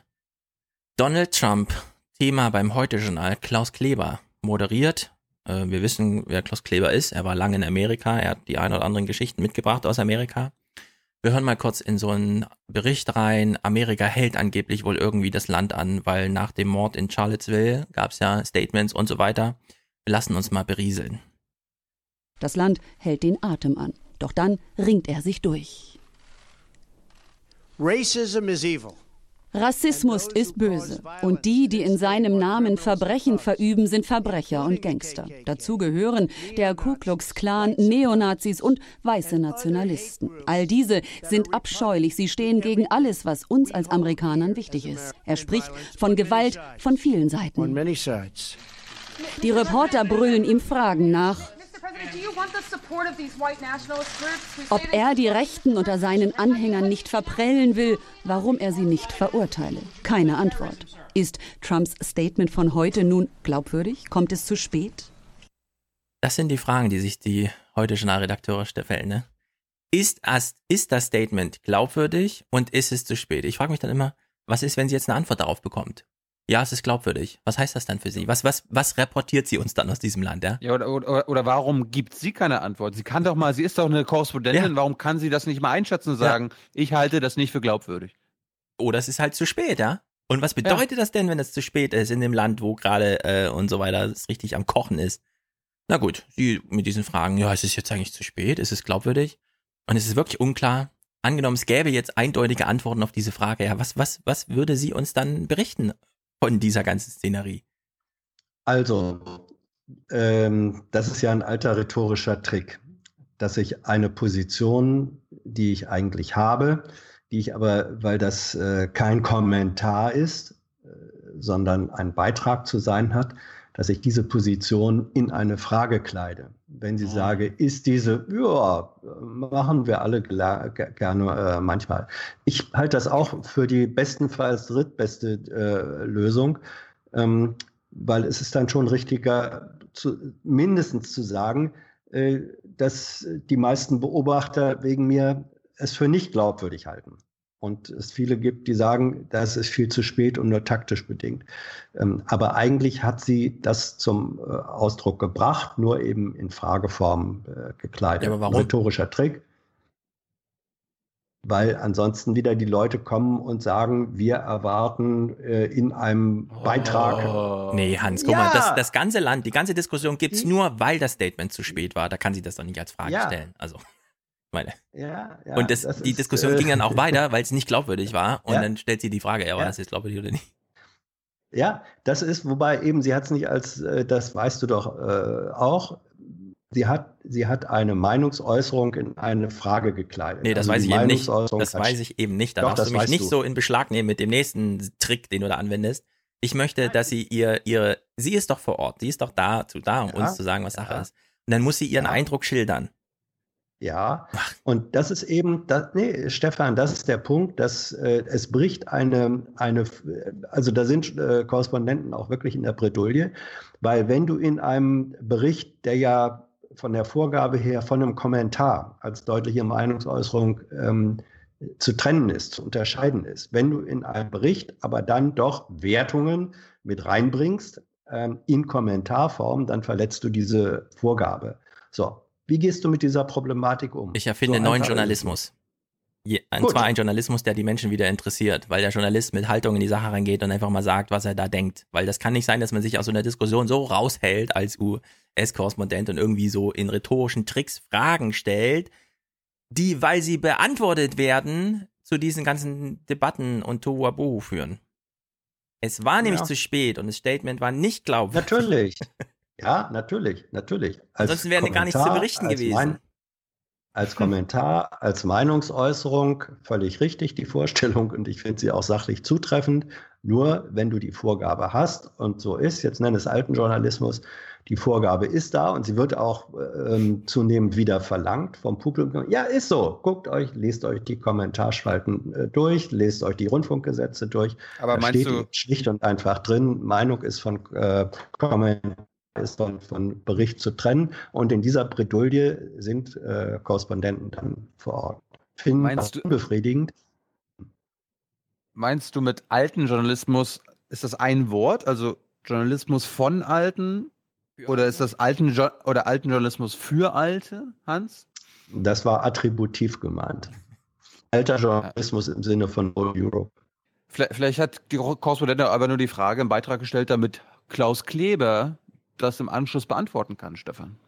Ja, Klaus Kleber beantwortet die Frage so ein bisschen im Anschluss. Ähm, Klaus Kleber weiß nicht mehr genau, er ist wahrscheinlich aufgewacht, gedacht, ist eigentlich 2017 oder ist 2015? Guten Abend. Es gibt neuen Grund, sich Sorgen zu machen um den Zustand der USA. Und das heißt praktisch halt auch um die Lage des Westens. Der Anlass ist ja. wieder ein Auftritt von Präsident Donald Trump. Und wieder eine Überraschung. Es ist erst zwei Tage her, dass Trump zum Mordanschlag in Charlottesville und gewalttätigen Demonstrationen unter Neonazi und Ku Klux Klan Fahnen das endlich sagte, was die Mehrheit der Amerikaner von ihm erwartete. Nach langem Zögern. Eine klare Verurteilung von Rassismus, Nazitum und Gewalt in deutlichen Sätzen, abgelesen von einem Teleprompter. Gestern am späten Abend, 28 Stunden später, sprach Trump wieder. Also, also von Teleprompter ablesen, das würde Klaus nie machen. Frei. Und dann ganz anders. Er trat eine Lawine von Protesten los. Ja, also dieses schöne alte Meme, es gibt zwei Trumps, der eine liest Skripte von anderen vor, dann ist immer super und präsidial, oder Trump spricht zu seiner Basis ohne Skript und dann ist es irre und bescheuert.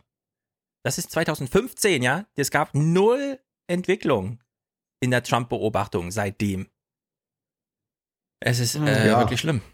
Ich, ich hätte ja zum Beispiel, wenn ich da, wenn ich da Redakteur wäre, ja, ich hätte ja mal vorgeschlagen in der Redaktion, ich weiß ungefähr, wie die Reaktion ausgefallen wäre, könnte Hans ja mal kurz schildern, aber ich hätte so ungefähr gesagt, Hört mal zu, Leute, ihr seid alle 50. Ich möchte gern mal eine etwas jüngere Perspektive bieten, nämlich der Trump. Abseits der Inhalte ist ehrlich und authentisch. Wenn ihr einfach nur wollt, dass äh, Politiker nur noch Skripte vorlesen, das sind wir aus Deutschland gewohnt, kein Problem, aber das läuft in Amerika gerade anders. Und der Typ ist auch nicht einfach so ein Irrer dahergelaufener, sondern der wurde gewählt von ungefähr 100 Millionen Unterstützern und so. Ja, da kommt nicht einfach so in dieses Amt. Wollen wir jetzt wirklich nochmal darauf hinweisen, dass der ja zu seiner Basis ganz anders spricht, als wenn er irgendwelche Texte vorliest? Oder wollen wir nochmal darüber sprechen, welche Rolle von Politik ist das jetzt? Ist das noch Politik als Beruf, so wie wir das kennen? Ja, also äh, sozusagen die, die goldene Ausgestaltung der Verwaltung, die sich dann dem Staat und der Bevölkerung nochmal gegenüber offenbart und vom Skript vorliest, was Sache ist? Oder ist das hier so eine ganz neue Herangehensweise, Social Media bedingt und sonst irgendwie? Haben wir im Fernsehen eigentlich überhaupt noch was zu melden oder braucht noch jemand einen Kommentar über die zwei Trumps? Ja, das ist doch, das ist doch alles Quark. Alle, alle Prämissen, die hier zugrunde liegen für die Berichterstattung, sind Quark dieser, diese Perspektive auf Trump ist Quark. Das ist, ich verstehe das alles nicht. Das ist, also ich finde es irgendwie gruselig.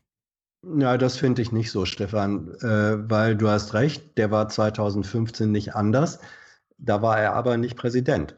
Und äh, eine der ja, großen und jetzt ist er Präsident.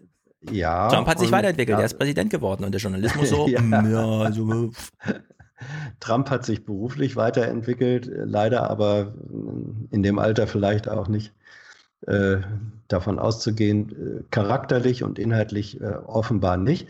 Ähm, da, wo er, wo er er selbst ist, wo er frei spricht, ist er eben leider der, ich sage das einfach leider, ähm, der er ist und dass ihn eine, dass ihn eine so große Zahl von Amerikanern gewählt hat. Das ist äh, auch eine Tatsache, macht die Sache aber nicht besser. Ähm, und darauf hinzuweisen, dass da, wo er dann sich etwas äußert und eine Position bringt, wie eben bei der Verurteilung dieses äh, Rechtsradikalismus, ähm, dass das äh, so ist wie der Hund, den man zum Jagen tragen musste, dass das nicht äh, glaubhaft ist, dass das sozusagen äh, von außen ähm, aufgedrängt wurde und ihm nicht entspricht, darauf hinzuweisen, auch immer wieder, halte ich äh, für gar nicht falsch. Was ist denn falsch daran? Yes. Wenn er, er, er erfüllt, er erfüllt äh, aus meiner Sicht er erfüllt das, was man von einem äh, US-Präsidenten erwarten sollte. Über die eigene Anhängerschaft hinaus erfüllt er nicht, hat er nicht erfüllt, wird er mutmaßlich äh, auch nie erfüllen und darauf immer wieder hinzuweisen. Also ich Ja, finde schon die denn nicht? Herangehensweise falsch, nur Trump zu filmen die ganze Zeit. Dann schickt doch nochmal Markus Lanz einen Monat rüber, soll er nochmal eine Reportage mitbringen, der Gut. dann wirklich klar Ja. wird, was da Sache ist. Und das kann man dann auch in den, im Heute-Journal zeigen. Ja? Aber diese Fokussierung auf Trump. Wir gehen mal hier weiter. Bericht. Na, was wird geliefert in so einem Bericht? Natürlich eine O-Ton-Collage. Von welchen Leuten denn?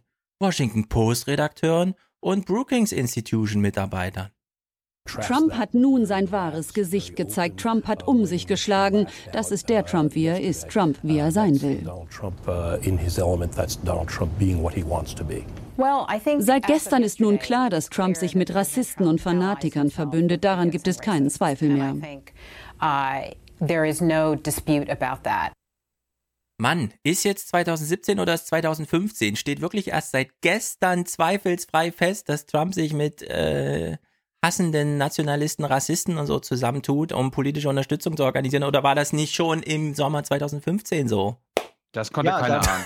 Das Ah. konnte keiner ahnen. Also Nee, da war es da war's so, da war es so, aber ich wiederhole. Ähm, ja, Entschuldigung, es gab, es gab bei vielen das, bra- das, Menschen die brauchst du, das, Hoffnung, brauchst du, das brauchst du im Aufwachen-Podcast uns nicht erzählen, Hans. Ja. ja, nun wendet sich ja aber das Heute-Journal auch nicht in allererster Linie und nicht nur ausschließlich an äh, die Kunden des Aufwachen-Podcasts. Wir, wir sind die einzigen beiden äh, jungen Zuschauer, die das heute schon hat. Okay. Bleiben wir mal beim Heute-Journal. Kritisieren wir mal, was sie da machen. Der Journalismus des Heute-Journals in Sachen Trump sieht so aus, dass sie unten klingeln beim Brookings bei der Brookings Institution. Da gehen sie rein, steht jemand in der Lobby, fragen sie gleich mal, was halten sie zu Trump? Denkt man sich, ein O-Ton von dieser Organisation würde das nicht reichen? Nö, sie gehen mal noch ein Stück weiter und treffen in der Lobby noch jemand anderen. Trumps Stabschef General Kelly bei der Pressekonferenz gestern an den Rand gedrängt. Ihm ist sichtbar unwohl ob der Worte seines Chefs. Bändigen wollte er ihn. Derzeit scheint das nicht zu gelingen. Er kommt nicht an gegen die andere Fraktion im Weißen Haus. Trumps Chefstratege Steve Bannon, die Berater Stephen Miller und Sebastian Gorka, alle Figuren im Dunstkreis der Alt-Right-Bewegung. Das sind drei Individuen mit Verbindungen zu antisemitischen und faschistischen Ideologien. Das überrascht und verstört. Denn das Personal bestimmt doch die Politik. Die Leute, die du anheuerst, sie sind deine Politik. Ehrlich, stimmt das? Hans, kannst du das bestätigen? Wenn der Trump Nazis äh, engagiert, ist das dann eine Nazi-Politik? Und war das nicht schon vor zwei Jahren so, als sich das alles abgezeichnet hat? Nee, ist alles Neuigkeit. Ja, äh, guck mal, äh, Stefan, das hat doch, ich wiederhole mich da, es hat Menschen gegeben, die sagten, ja, wenn er dann erst mal im Amt ist, dann wird er eingehegt, äh, Power of Institutions. Ja, es gab auch welche, die haben gesagt, wenn er erst mal im Amt ist, zerstört ja. er Amerika und zwar mit den Nazis, die er angeheuert hat, ja. und jetzt alle, oh so. Wunder, oh Wunder. Ja, Nee, nicht oh Wunder, sondern es wird jetzt geguckt, welche der äh, Hoffnungen. Äh, ja, die deutsche Naivität ist das nochmal, die du da bedienst. Ne? Das ist nicht die deutsche Naivität. Guck mal, ich, ich gucke im Moment relativ viel auch amerikanisches Fernsehen, jedenfalls das, was man hier kriegt. Das, was wir da in Kurzform im Heute-Journal gesehen haben, siehst du mindestens auf CNN jeden Abend äh, sechs das Stunden weiß ich. lang. Das ist ja das, was also, die Journalisten machen. Die gucken stundenlang CNN und machen dann Heute-Journal-Bericht. Ja. Ja, aber erstmal ist ja CNN nun wiederum ein amerikanisches Medium und kein ganz unerfolgreiches. Oder ähm, wie auch Washington Post äh, und New York Times keine erfolglosen Zeitungen sind. Das ist eine Debatte, die in den USA stattgefunden, äh, intensiv geführt wird. Wenn, wenn du jetzt das beklagst und sagst, ist doch alles kalter Kaffee, wussten wir längst, dann, dann musst du das eigentlich erstmal in den USA kritisieren, wir weil haben, da diese Debatte nee, noch viel intensiver geführt wird. Ich sag dir mal, welche Debatte in Amerika geführt wird. Seit November 2016 ist klar, der Kandidat, der im Krieg gegen die etablierten Medien das Weiße Haus angreift, siegt. Dann kann man doch nicht ein Jahr später immer noch die verlorenen, ja, also die äh, unsiegsamen, die da, da, dahingerafften Fernsehnachrichten gucken und sagen, aber da findet eine Debatte statt. Die Debatte findet doch wo ganz anders statt. Und zwar da, wo Trump die Unterstützung mobilisiert hat. Und das ist nun mal nicht die New York Times und das ist nicht die Washington Post, das ist nicht die Brookings Institution und das ist auch nicht CNN. Das muss man doch, irgendwann muss man doch mal einsehen, jetzt weiter CNN zu gucken, kann wirklich nicht die Lösung sein, um sich die Welt zu erklären, sondern Nein. die Wahl wurde woanders entschieden. Und da hat noch kein deutscher Journalist ja. mal hingeguckt, außer Markus Lanz. Doch. Der ist doch, da hingefahren. Nein, nein, ja, da gab es auch, da gab es, also ich habe. Ich also ich habe null Verständnis in, für diesen Journalismus. Im fast Herbst 2017 mehr als zwei Jahre nachdem Trump antrat und sagte, ja. ich zerstöre für euch das amerikanische System. Euch geht's scheiße, ich so, ja. sortiere das jetzt eine Etage höher, diese Scheiße, ja. Dann sich zu wundern, weil man CNN und einen Washington Post Biograf getroffen hat im Gespräch. Ach so, also wenn der Nazis engagiert, dann macht er eine Nazi-Agenda, dann macht er die Grenzen zu. Stefan, oh, Wunder es, es im August ändert, 2017. Es ändert, es ändert doch nichts daran. Es ändert doch nichts daran, ähm, dass es mit dem Amtsantritt, und zwar nicht einfach nur bei uns, sondern in den USA selber viele Stimmen äh, gab, die gesagt haben, ah, das, äh, der, der wird sich ändern müssen.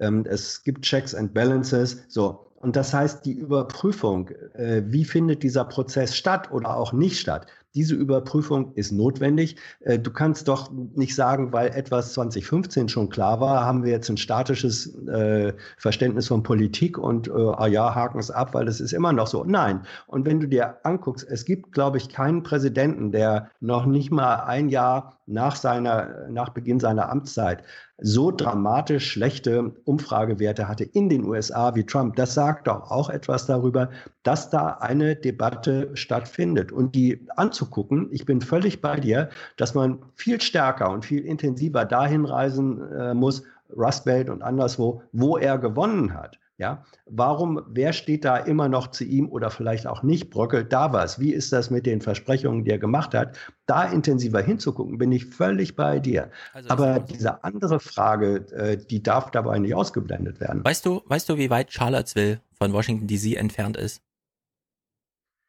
Ähm, drei, drei Autostunden.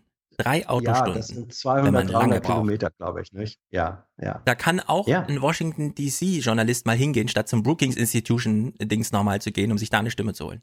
Das hier, ja. der Clip, der jetzt kommt, das ist echt der Gipfel. Die Republikanische Partei muss sich nun überlegen, wie sie weitermacht, wenn ihr Präsident das Amt beschmutzt mit einer Patina aus Hass und Intoleranz. Also, Das der ist- Countdown ist läuft für die Demokraten, nicht für die Republikaner. Ja, aber Moment, das ist genau, diese Kommentare sind genau dieselben, die wir seit Anfang Januar hören. ja, seit also ewig. jetzt, also jetzt müssen die Republikaner sich entscheiden. Null also Entwicklung. Jetzt müssen sie sich entscheiden. Nee, aber jetzt. Ja. Es entscheiden sich ja auch immer mehr. Ja, jetzt kommen wieder rhetorische Fragen zum Abschluss dieses Berichts. Danach kommt ein sehr gutes Gespräch von Klaus Kleber. In diesem Finale des Berichts werden nochmal rhetorische Fragen gestellt. Ich greife mir an den Kopf. Hans wird es wieder verteidigen. Müssen wir nicht groß ausdiskutieren, aber ich finde es unglaublich. Unklar, ob Trump selber überzeugt ist von rechten Gedanken oder ob er einen Teil seiner Wählerschaft nicht verprellen will. Amerika wartet auf eine Antwort. Angenommen, es gäbe jetzt Antworten auf Ihre Fragen. Was wäre das, ist dann? auch eine, das ist auch eine Entweder-Oder-Frage. Ja, wirklich. Angenommen, Trump ist jetzt wirklich überzeugt. Was hätte sie dann in dem Bericht gesagt? Oh, der Trump ist wirklich überzeugt. Oh, und nu? Oder will er nur Wähler verprellen? Welche Antwort wäre eigentlich besser? Er ist ein echter Nazi oder er will nur den Nazis gefallen? Also diese rhetorischen Fragen sind wirklich. Bin ein bisschen Vielleicht erschüttert. stimmt ja beides. Ja, aber dann? Also rhetorische Fragen, die so, ge- die so krass sind, dass sie, egal welche Antwort kommt, schlimm sind und erklärungsbedürftig, die darf man nicht einfach so nur als rhetorische Frage in den Raum stellen, sondern dann muss man schon und so weiter den Fragen, die dann da anschließen, mal nachgehen. Aber gut, Klaus Kleber, Brookings Institution, wir haben jetzt schon zwei O-Stimmen davon gehört, ja. Jetzt erklärt uns Klaus Kleber nochmal, was ist eigentlich die Brookings Institution? Unter den berühmten Denkfabriken in Washington, wo Top-Experten Lösungen und Konzepte für politische Probleme entwickeln, ist die Brookings Institution eine der größten und ältesten, politisch unabhängig. Ja, also wenn du Geld von der Bill und Melinda Gates Stiftung, von JP Morgan, Qatar, dem Central Command und dem State Department bekommst und ein 100 Millionen Business pro Jahr hast, dann Das ist das ist natürlich unabhängig. politisch unabhängig, völlig klar. Das nennt man dann alles Pluralität und so. Das ist alles kein Problem. Das sind auf jeden Fall Leute, die können ja mal erklären, was mit den Nazis los ist, ne?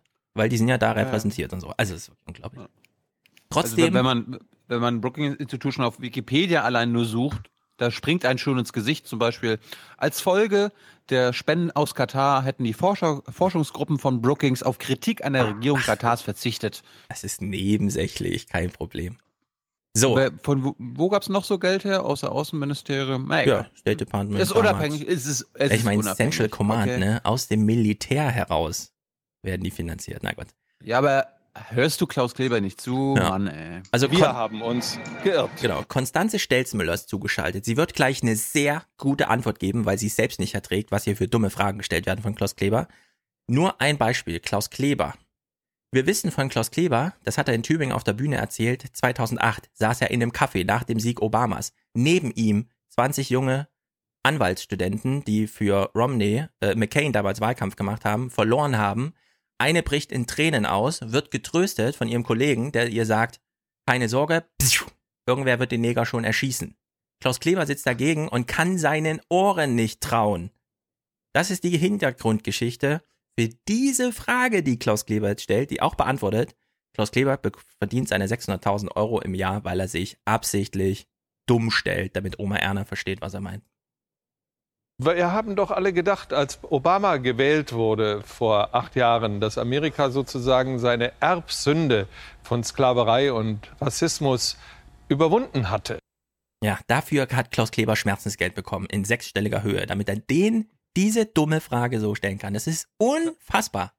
Klaus Kleber hat ja auch gedacht, als Angela Merkel 2005 Bundeskanzlerin wurde, dass die äh, Chancengleichheit und Geschlechtergleichheit in genau. Deutschland Oh, oh, das auch. Ver verschwindet. Also wirklich, das ist, das ist, das ist unfassbar. Jetzt.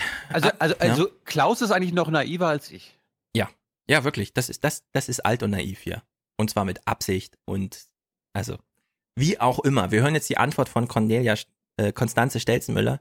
Sie ist wirklich sehr gut. Eine Minute 45. Klaus Kleber wird nochmal kurz eine Zwischenfrage stellen. Sie legt den Finger genau in die Wunde und sie transportiert genau die Stimmung, die deutsche Journalisten auch mal vorgesetzt bekommen, damit sie nicht glauben, 2020 wird automatisch ein Demokrat gewählt.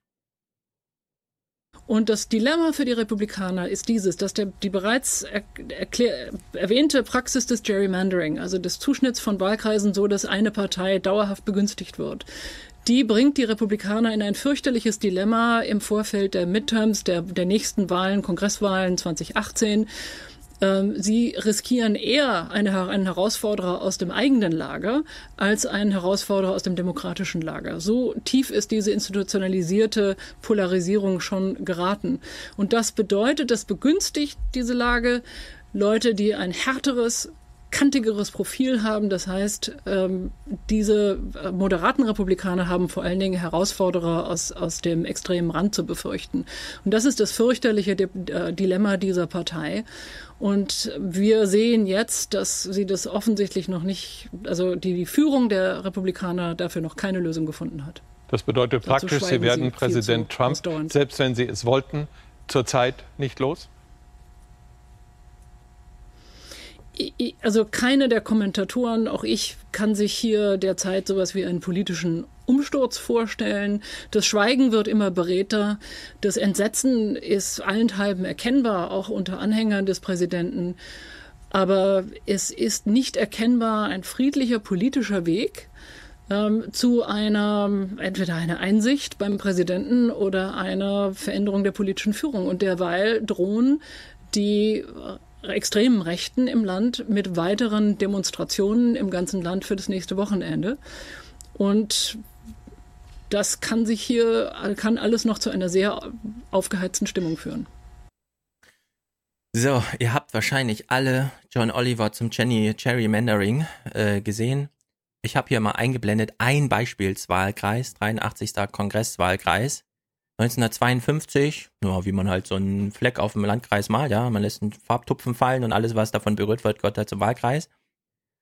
Äh, der 113. zum Beispiel, ja, das, das ist so unglaublich. Das wird mittlerweile straßenweise. Das einzige Kriterium, das noch gilt, ist, der Wahlkreis muss an einem Stück sein. Also er muss überall miteinander verbunden sein. Danach kann man ihn zerfächern, wie man will. Wenn man weiß, in der Straße wohnen irgendwie drei Schwarze, denen es schlecht geht, Tag aus dem Wahlkreis raus.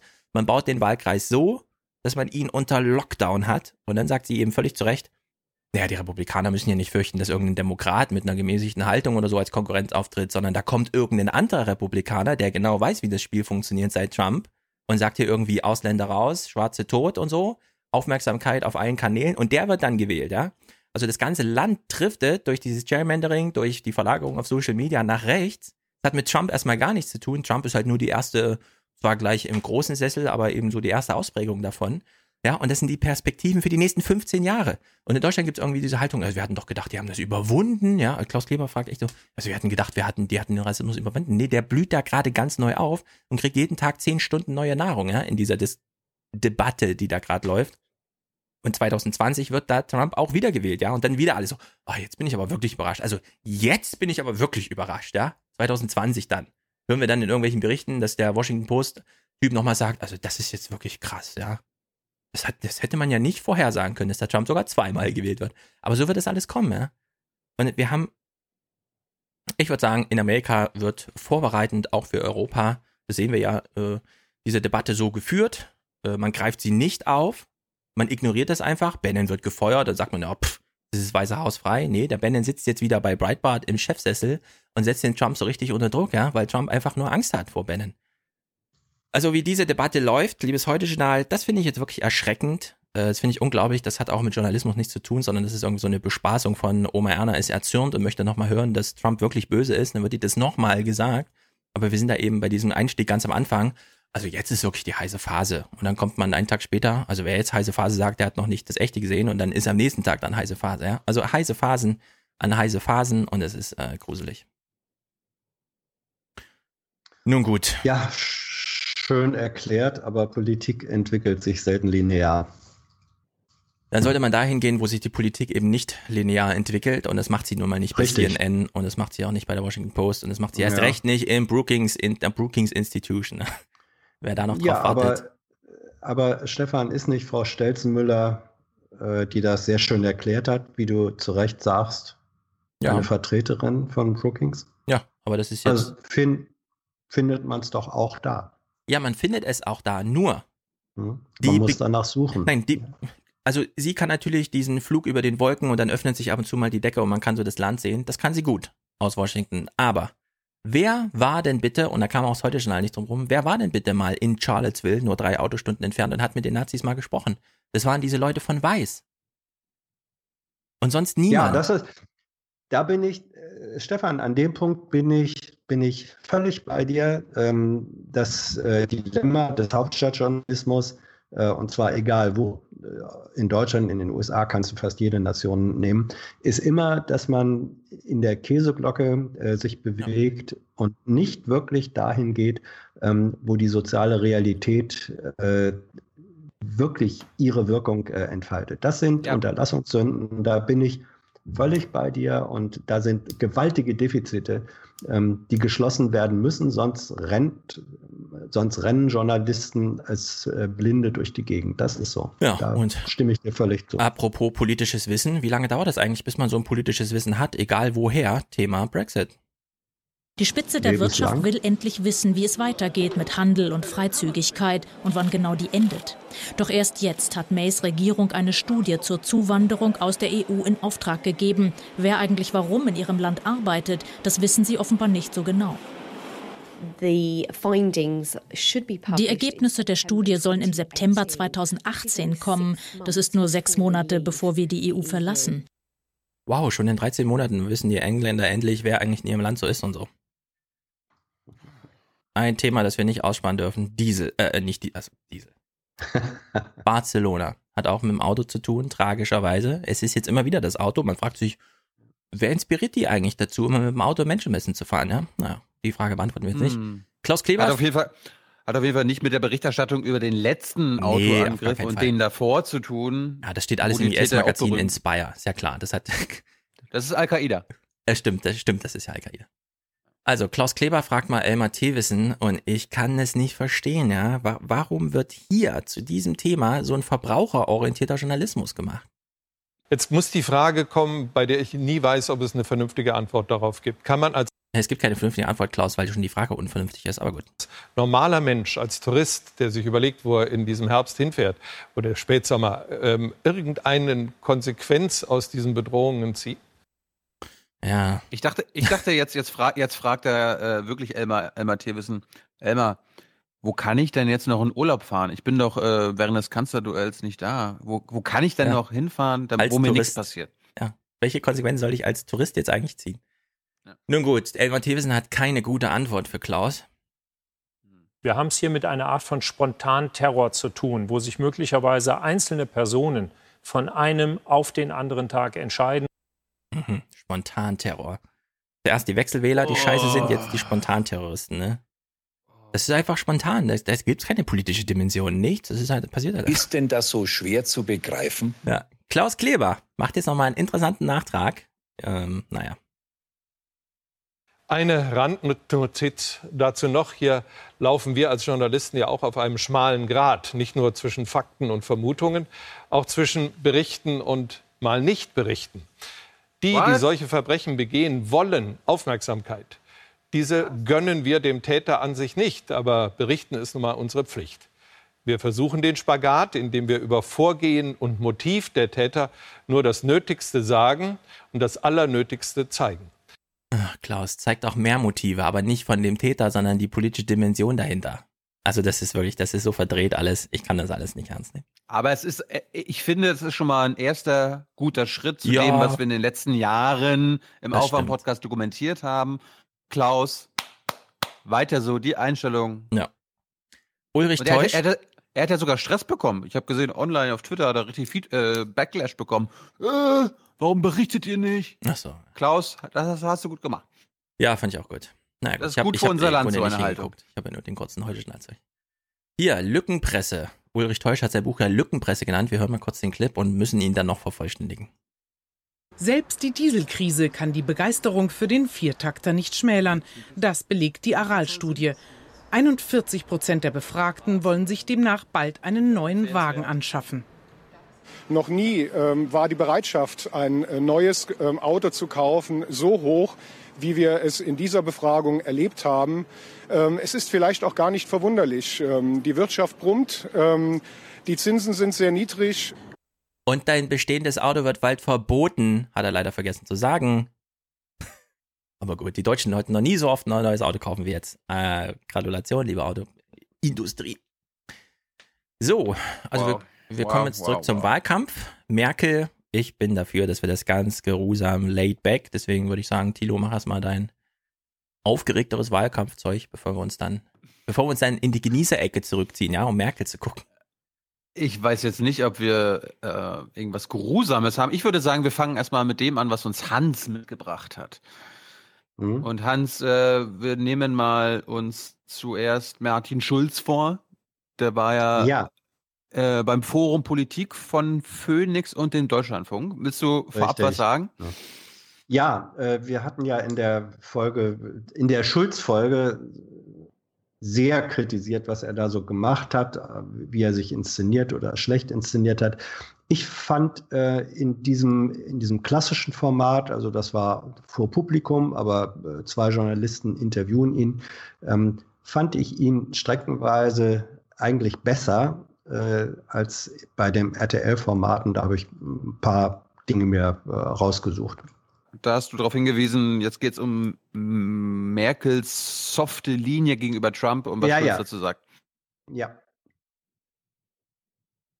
Und ich würde einem amerikanischen Präsidenten sagen, es ist unerträglich, dass äh, der frei gewählte Präsident dieser großen freiheitsliebenden Nation Neonazis nicht in die Schranken weist. Ich finde, gerade ein deutscher Kanzler müsste dem amerikanischen Präsidenten sagen, wenn du nicht in der Lage bist, dich mit klaren Sätzen von Nazis zu distanzieren, dann ist das absolut unakzeptabel. Die Wortwahl von Angela Merkel war Ihnen da nicht deutlich genug.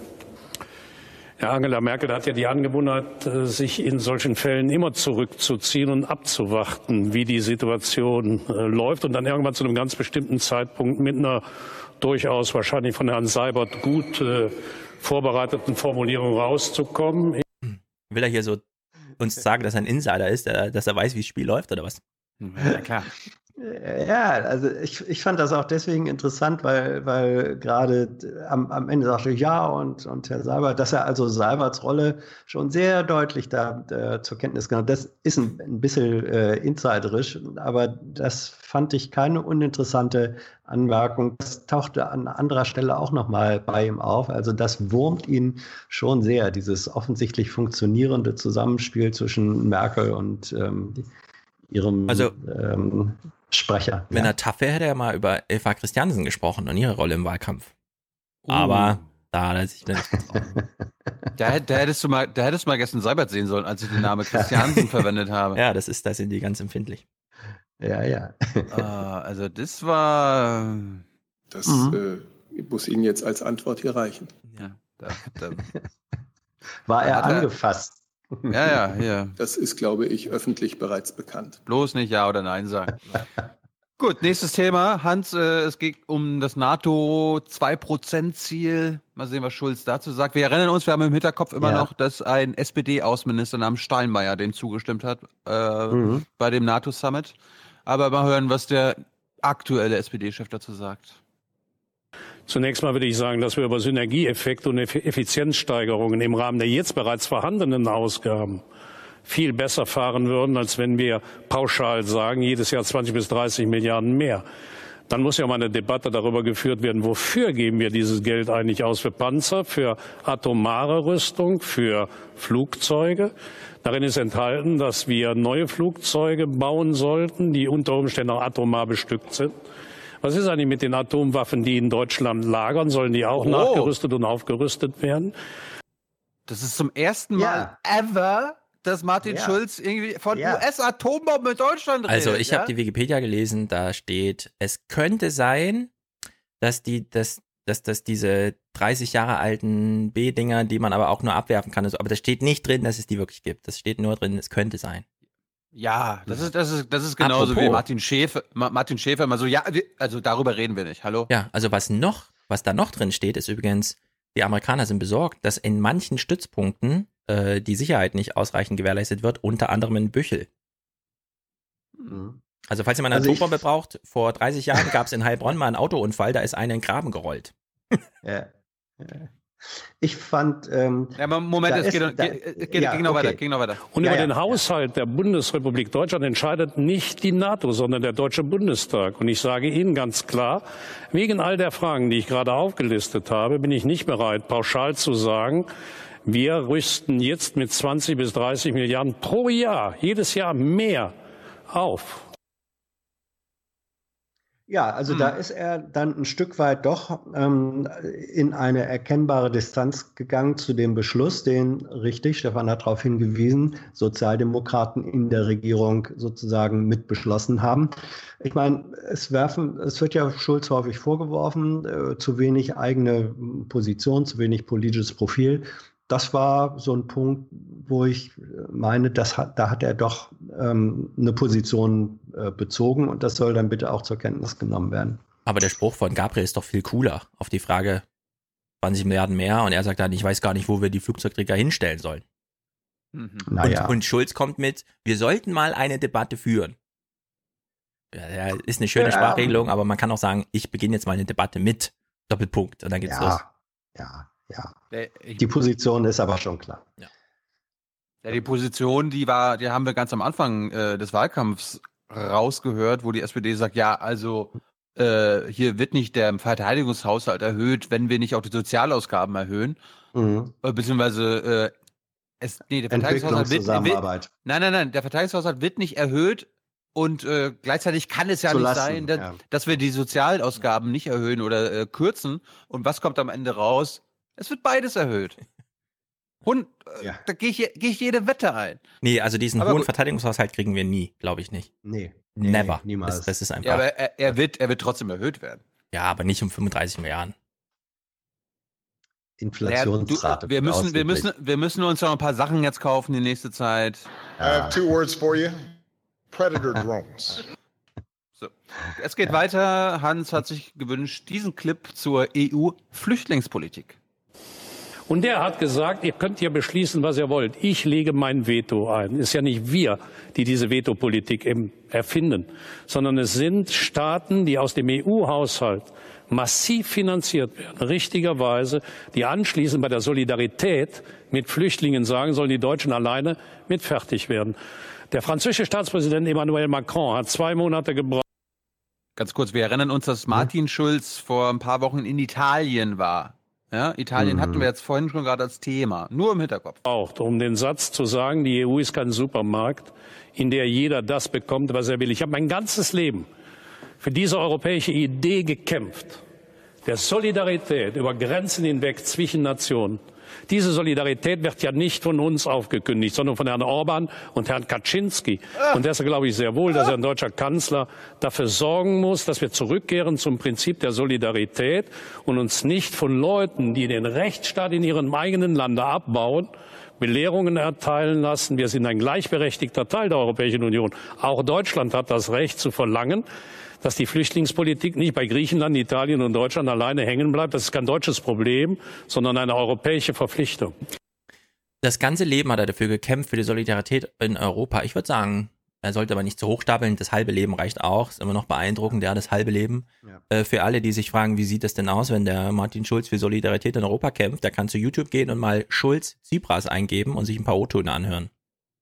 Ja, also äh, ich fand trotzdem, dass äh, ich habe ihm, ich fand ihn da authentisch. Ich weiß, das ist jetzt auch ein abgenudelter Be Begriff, aber da merkte man, das ist etwas, was ihn offenbar wirklich bewegt. Da hat er auch Kenntnisse, die er zum Teil in der Innenpolitik ähm, einfach nicht hat.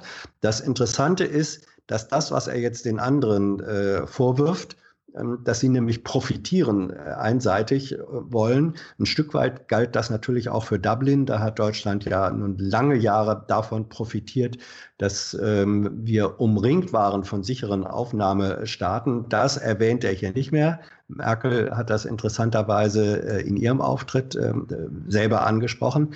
Ähm, also das unterlässt er, aber hier ist erkennbar jemand, dem äh, als Kandidaten doch diese europäische Dimension finde ich, glaubwürdig Ach, am Herzen liegt. Komm, ja. Hans, ohne. Ja. Also, ja. Je, je, also jetzt reicht's. Wir, wir hören gerade, wie er Orban angreift. Wir haben festgestellt, ja. dass die Bundesregierung jetzt ebenfalls wie die, wie die orbanische Regierung in Ungarn agiert, wenn es um Italien geht. Und er, und er, er macht das nicht zum Thema. Er sagt so, ja, das, also Orban ist echt schlimm und so weiter und wir müssen da jetzt aber solidarisch sein. Dabei machen die genau dasselbe. Das ist, das ist unglaublich. Also, das jetzt, und das jetzt von dir noch vorgetragen zu bekommen, Hans, meine Güte. Ja. Ja. ja authentisch ist ja erstmal ein persönlicher Eindruck. Ja. Oh. Gut, ja. Äh, dann noch mhm. ein Clip. Ich glaube, der letzte. ähm, äh, Martin Schulz, hat er jetzt schon einen anderen Blick auf Berlin bekommen, jetzt wo er aus Brüssel raus ist? Ja. Wir sind schon fast am Ende der Sendung. Und deswegen würde ich Ihnen gerne noch eine etwas persönlichere Frage stellen. Sie waren lange in der Kommunalpolitik, Sie waren lange in der Europapolitik, jetzt sind Sie in der deutschen Innenpolitik intensivst unterwegs. Hat die letzten Monate Ihren Blick auf Politik, dadurch, dass Sie hier in Deutschland in der Innenpolitik so intensiv unterwegs sind, verändert? Nein. Ähm, was meint sie mit in der Innenpolitik unterwegs? Er reist durch Deutschland oder? Nimmt er jetzt an irgendwelchen Kabinettsvorbesprechungen teil, oder? Er reist durch Deutschland, meint sie, glaube ich. nee, warum sollte es? Weil das Berliner Parkett vielleicht etwas anders ist als das europäische? Es ist anders, das Berliner Parkett, ja. Als das Brüsseler? In, in welcher Form? Kommunikation, das Miteinander, das Gegeneinander? Catering.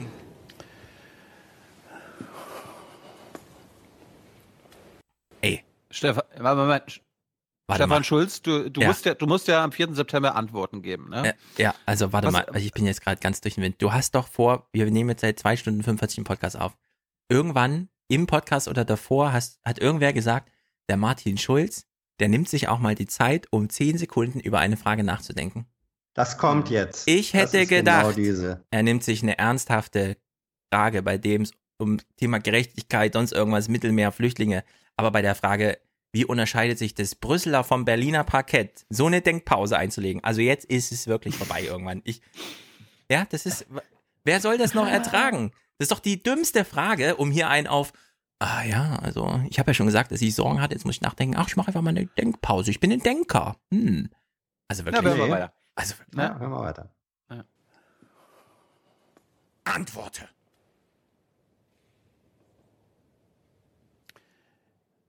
Entscheidungswege sind in Brüssel deutlich länger. Sie sind deutlich komplizierter. Ich mache es mal praktisch. Ich war siebeneinhalb Jahre Vorsitzender einer Parlamentsfraktion mit 200 Abgeordneten aus 28 Ländern, die über 30 verschiedenen Parteien angehörten und von denen die eine Hälfte Parteien angehörten, die zu Hause regierten und die andere Hälfte Parteien angehörten, die zu Hause in der Opposition saßen. Für die eine Hälfte war der Beschluss ihrer Regierung im Ministerrat der Beschluss der eigenen Partei. Für die andere Hälfte war der Beschluss im Ministerrat der Beschluss der verhassten Regierung zu Hause. So, die Neigung der einen, das eine zu verteidigen, das andere anzugreifen, war relativ groß. Die auf einen Nenner zu bringen, verlangt unendlich viel Geduld, traut man mir so auf den ersten Blick nicht zu, habe ich aber, verlangt sehr viel Einfühlungsvermögen, präzise Kenntnis über die Sachverhalte bei denen zu Hause, und die Fähigkeit, die unterschiedlichen Strömungen am Ende zusammenzubringen. Ich habe mich bemüht, diese Erfahrung zum Beispiel mit in meine Partei zu bringen, die ja so ein bisschen noch die Neigung hat. Regierungspartei, Oppositionspartei, unterschiedliche Tendenzen. Hans, wenn ich jetzt mhm. in mein Wörterbuch, äh, in mein Geschichtsbuch, äh, in mein Soziologiebuch Geschichte des politischen Denkens reingucke, was steht da denn als grundlegende Definition von Demokratie drin? Dass es eine Unterscheidung von Regierung und Opposition gibt, oder? Und jetzt hat Martin Schulz eine 15 Sekunden Denkerpause gemacht, um dann zu anzumerken, ja, also wir haben in Europa auch Regierungen und auch Opposition. Und die zusammenzubringen, das ist echt nicht schlecht. Also das kann doch nicht wahr sein, oder? Dass er gerade entdeckt hat, dass es in Europa auch sowas Demokratisches wie Regierung und Opposition gibt und dass es kompliziert ist, die beiden Seiten zusammenzubringen. Gibt's nicht. Nee, das hat. Äh, in, Euro, das in Europa gibt es keine Opposition, aber gut. Nein. Das war ja nicht der Punkt, den er angesprochen hat, sondern äh, das, was er angesprochen hat, und das finde ich eine, eine interessante Sache, dass er gesagt hat, ähm, normalerweise hast du in einem Parlament Regierung und Opposition. So, geht dann nach politischen Farben und Parteien. Im Europaparlament ist es aber so, dass zum Teil diejenigen, die, sagen wir mal, in einer Mehrheitsfraktion ähm, äh, sind, zum Teil es zu tun haben mit Beschlüssen, die werden vorgelegt von ihren nationalen Regierungen, zu denen sie im Widerspruch stehen. Das heißt, dieses, dieses klassische Rollenverständnis von Regierung und Opposition, auch die klare Aufteilung, wird da in einer interessanten Weise gebrochen. Ähm, und dass das andere Art von Politikmanagementfähigkeiten äh, verlangt, das finde ich einen interessanten äh, Gedanken. Deswegen, ähm, der, der, mir vorher so auch nicht klar gewesen war, vielleicht bin ich dann auch äh, da ein bisschen doof, den fand ich äh, aber interessant. Und die, das mit der Denkpause, ja, du kannst natürlich sagen, warum macht er nicht so eine Pause ähm, bei einem Thema Hartz Flüchtlinge ihr. oder sonst was? Ja, aber, aber dass er, dass er äh, bei einer Frage, die scheinbar doof ist oder so, Unterschiede Berliner, Brüsseler Parkett, dass er da dann, und das ist quälend vor so einer Kamera, eine halbe oder 15 Sekunden nichts zu sagen, dass er da einfach wirklich, glaube ich, nachdenkt, ähm, in welcher Antwort kann ich das plastisch machen. Das fand ich äh, also. wirklich nicht schlecht. Guten Morgen, Martin Schulz. Falls du mal Bundeskanzler wirst, mhm. du wirst es mit dem Bundesrat zu tun haben, in dem es ganz komisch, da haben die einen Regierung, Opposition, das ist da ganz komisch zusammengewürfelt. Also zum Glück hast du sowas jetzt mal erlebt im Europaparlament, ja, dass es da verschiedene Konstellationen gibt und dass sich Regierung und Opposition in Ländern und im Bund und woanders unterschiedlich niederschlagen in den politischen Gremien. Lieber, also, lieber Martin Schulz, lieber Martin Schulz, in Deutschland oder in den, in den Staaten, europäischen Staaten, da gibt es wirklich ein Parlament, ja, das wie ein Parlament funktioniert und nicht wie diese, diese das kommt noch dazu. Konstruktion genau. in, der, in der EU. Aber gut. Gleiches Forum wie der Politik. Eine Woche vorher war Angela Merkel zu Gast und äh, mhm. Hans hat sich diesen Clip gewünscht. Es geht um dieses Thema. Der Diesel ist für uns alle Neuland. und äh, er fährt Hans durch Neuland, erklärt, müsste es eigentlich heißen. Mhm. Hans erklärt uns im Nachhinein, warum er diesen Clip ja. so sehenswert fand. Mhm. Zweitens, wir müssen gegenüber der Industrie mahnend, fordernd, aber natürlich auch handelnd sein. Und deshalb eben andere Abgas. Ich bin, Hans, ich bin, ich bin dafür, mhm. weil ich deinen dein Kommentar dazu kenne. Ja. Er sagt uns im Vornherein, was wir jetzt hier sehen, damit wir das äh, mitschneiden können. Ja, okay. Ähm, ich glaube, wir sehen eine Demonstration des Systems Merkel. Äh, wie argumentiert Merkel? Wie sichert sie sich auch ähm, diese, diese relative Unangreifbarkeit oder diese schwer an sie rankommen? Ähm, sie macht es dadurch, dass sie bei einem Thema sehr viele verschiedene Facetten, die alle mehr oder weniger damit zu tun haben, da einbindet und so eine Art äh, Panzerung sich schafft, wo der, der es hört, ähm, geneigt ist zu sagen, hm, ja, stimmt alles, hm, ja, ist ja auch was dran, hm, ja, muss man auch alles mit berücksichtigen. Die muss nur das Chaos dieses, der Welt darstellen. Ja. Ja, und, und, ähm, und sich selbst in einer Rolle darzustellen, dass sie die Facetten des Chaos kennt und damit äh, im Griff hat und deswegen sie diejenige ist, der man am ehesten noch zutraut, in diesem Chaos irgendwie äh, sich durchzulavieren. Das beweist sie, finde ich, in diesem Clip äh, ganz, ganz schön. Das System Merkel. Nachvollziehbar. Gegenüber der Industrie mahnend, fordernd, aber natürlich auch handelnd sein und deshalb eben andere Abgastests. Deshalb wird man in Zukunft genauer hinschauen. Da ist Vertrauen verspielt worden. Und da ist auch das Ideal der sozialen Marktwirtschaft, wozu, mich, wozu für mich Ehrlichkeit gehört, äh, Ehrlichkeit. Äh, also angegriffen worden. Und das äh, zieht natürlich seine Spuren. Und trotzdem brauchen wir eine starke Wirtschaft in Deutschland, denn äh, Arbeitsplätze sind für die Menschen wichtig und wir müssen jetzt nur sehen, dass der Schaden, der entstanden ist, nicht von den Falschen sozusagen die Zeche bezahlt werden muss. Und ansonsten befindet sich die Automobilindustrie wie die gesamte Wirtschaft in einem wahnsinnigen Umbruchsprozess. Es ist ja nicht nur so, dass wir umweltfreundlichere Autos brauchen. Wir müssen neue Antriebstechnologien entwickeln. Elektromobilität, aber vielleicht auch wasserstoffgetrieben. Ich bin immer für ein technologieoffenes Herangehen. Viele sagen uns, das ist noch nicht entschieden, wo sich das mehr hin entwickeln Toyota wird. Ja wir brauchen, das, die Digitalisierung zieht ein hat der Journalist gerade dazwischen ja. gequatscht. Was für eine Unhöflichkeit. Wir machen wenigstens kurz. Pause hier, ja. Ins Auto. Es wird das immer stärkere autonome Fahren geben. Und es vollzieht sich eine völlige Veränderung. Das sehen Sie bei der jungen Generation schon, was den Besitz eines Autos anbelangt. Viele sehen Autofahren als Teil der Mobilität. Ich lege ein Stück mit dem Zug zurück, ich lege dann wieder ein Stück mit dem Auto zurück. Das heißt, äh, das Jobshare, das, das Carsharing wird auch an Bedeutung. Jobsharing. Äh, hat sie hier kurz in die Zukunft geguckt oder was? Sharing, Was, ja, was ja. sehen wir denn beim nächsten Wahlkampf bitte für Diskussion? Jobsharing? Eieiei. Bedeutung äh, gewinnen. Und um diesen Transformationsprozess äh, zu begleiten, deshalb sage ich auch, müssen wir etwas tun, um die Infrastruktur zu verändern in den Städten und Gemeinden. Infrastruktur. Aber da muss die Automobilindustrie auch die Zeichen der Zeit erkennen. Sonst kommen Zeichen eines. Tages ausländische Anbieter und werden zeigen, wie es geht, wie man Elektroautos herstellt. Und das möchte ich eigentlich vermeiden, sondern ich würde gerne, dass unsere Unternehmen auch weiter führend sind in der, im Bereich der Mobilität. Ja, perfekt. Ja. perfekt. Also liebe, liebe, sich- liebe Oma Erna, möchtest du, dass wir das hier so weiterführen mit der deutschen Autoindustrie oder willst du, dass die Ausländer kommen? Ja. Ja. Ja, ja. Das ist also äh, rhetorisch ist das, ist das äh, unglaublich. Ähm, sie hat äh, ungefähr 20 äh, Triggerpunkte, die, die alle eine Rolle spielen, hat sie da in diesen einen Monolog ähm, ei- eingebaut. Die ist wie ein Jongleur, der zeigt, so, jetzt zeige ich euch mal, wie ich hier mit 20 Bällen gleichzeitig jonglieren kann. Und in der Komplexität bin ich die Einzige, die das beherrscht. Und deswegen bin ich auch die Einzige, die ihr bitte auf diesen Posten wieder wählen wollt. Das, das ist ihr System und das macht sie an allen Punkten. Sie bedient alle möglichen denkbaren Interessen, so ein bisschen. Ja, und ähm, ist, äh, ist dadurch eine, eine synthetische, ähm, mehrheitsfähige Figur.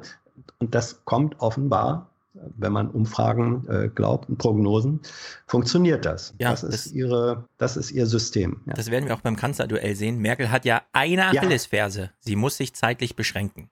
Weil wenn sie unendlich reden kann, macht sie genau das. Sie hat aber auch einen Glücksfall, dass nämlich Martin Schulz neben ihr steht, der genauso viel wird reden müssen und der die Zeit nicht füllen kann. Und das wird man dann sehen. Gut, bevor wir zu den Sommerinterviews kommen, ähm, Stefan, kannst du mal ganz kurz den Grillo einspielen, den berühmten Satz? Durch Rüstung verhindere ich Krieg. Genau, und äh, was wir letztes Mal verpasst haben, Alexander Gauland kann das bestätigen. Kann man, kann man mit deutschen Waffen, mit deutschen Waffenexporten Frieden in der Welt schaffen?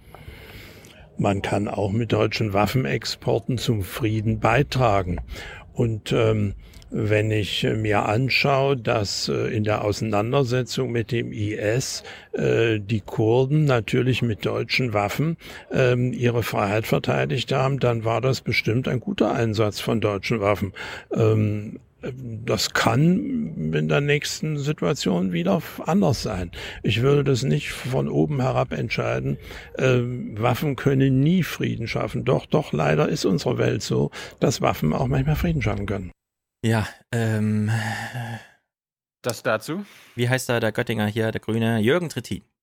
Jürgen Trittin, ich habe den Clip leider nicht vorbereitet, der erklärt das ja sehr schön in zehn Sekunden, wie deutsche Waffen in kurdischen Händen unterstützt von den NATO-Soldaten Amerikas auf äh, ihre syrischen Boden, äh, äh, Boden gegen NATO-Türkei Krieg führen.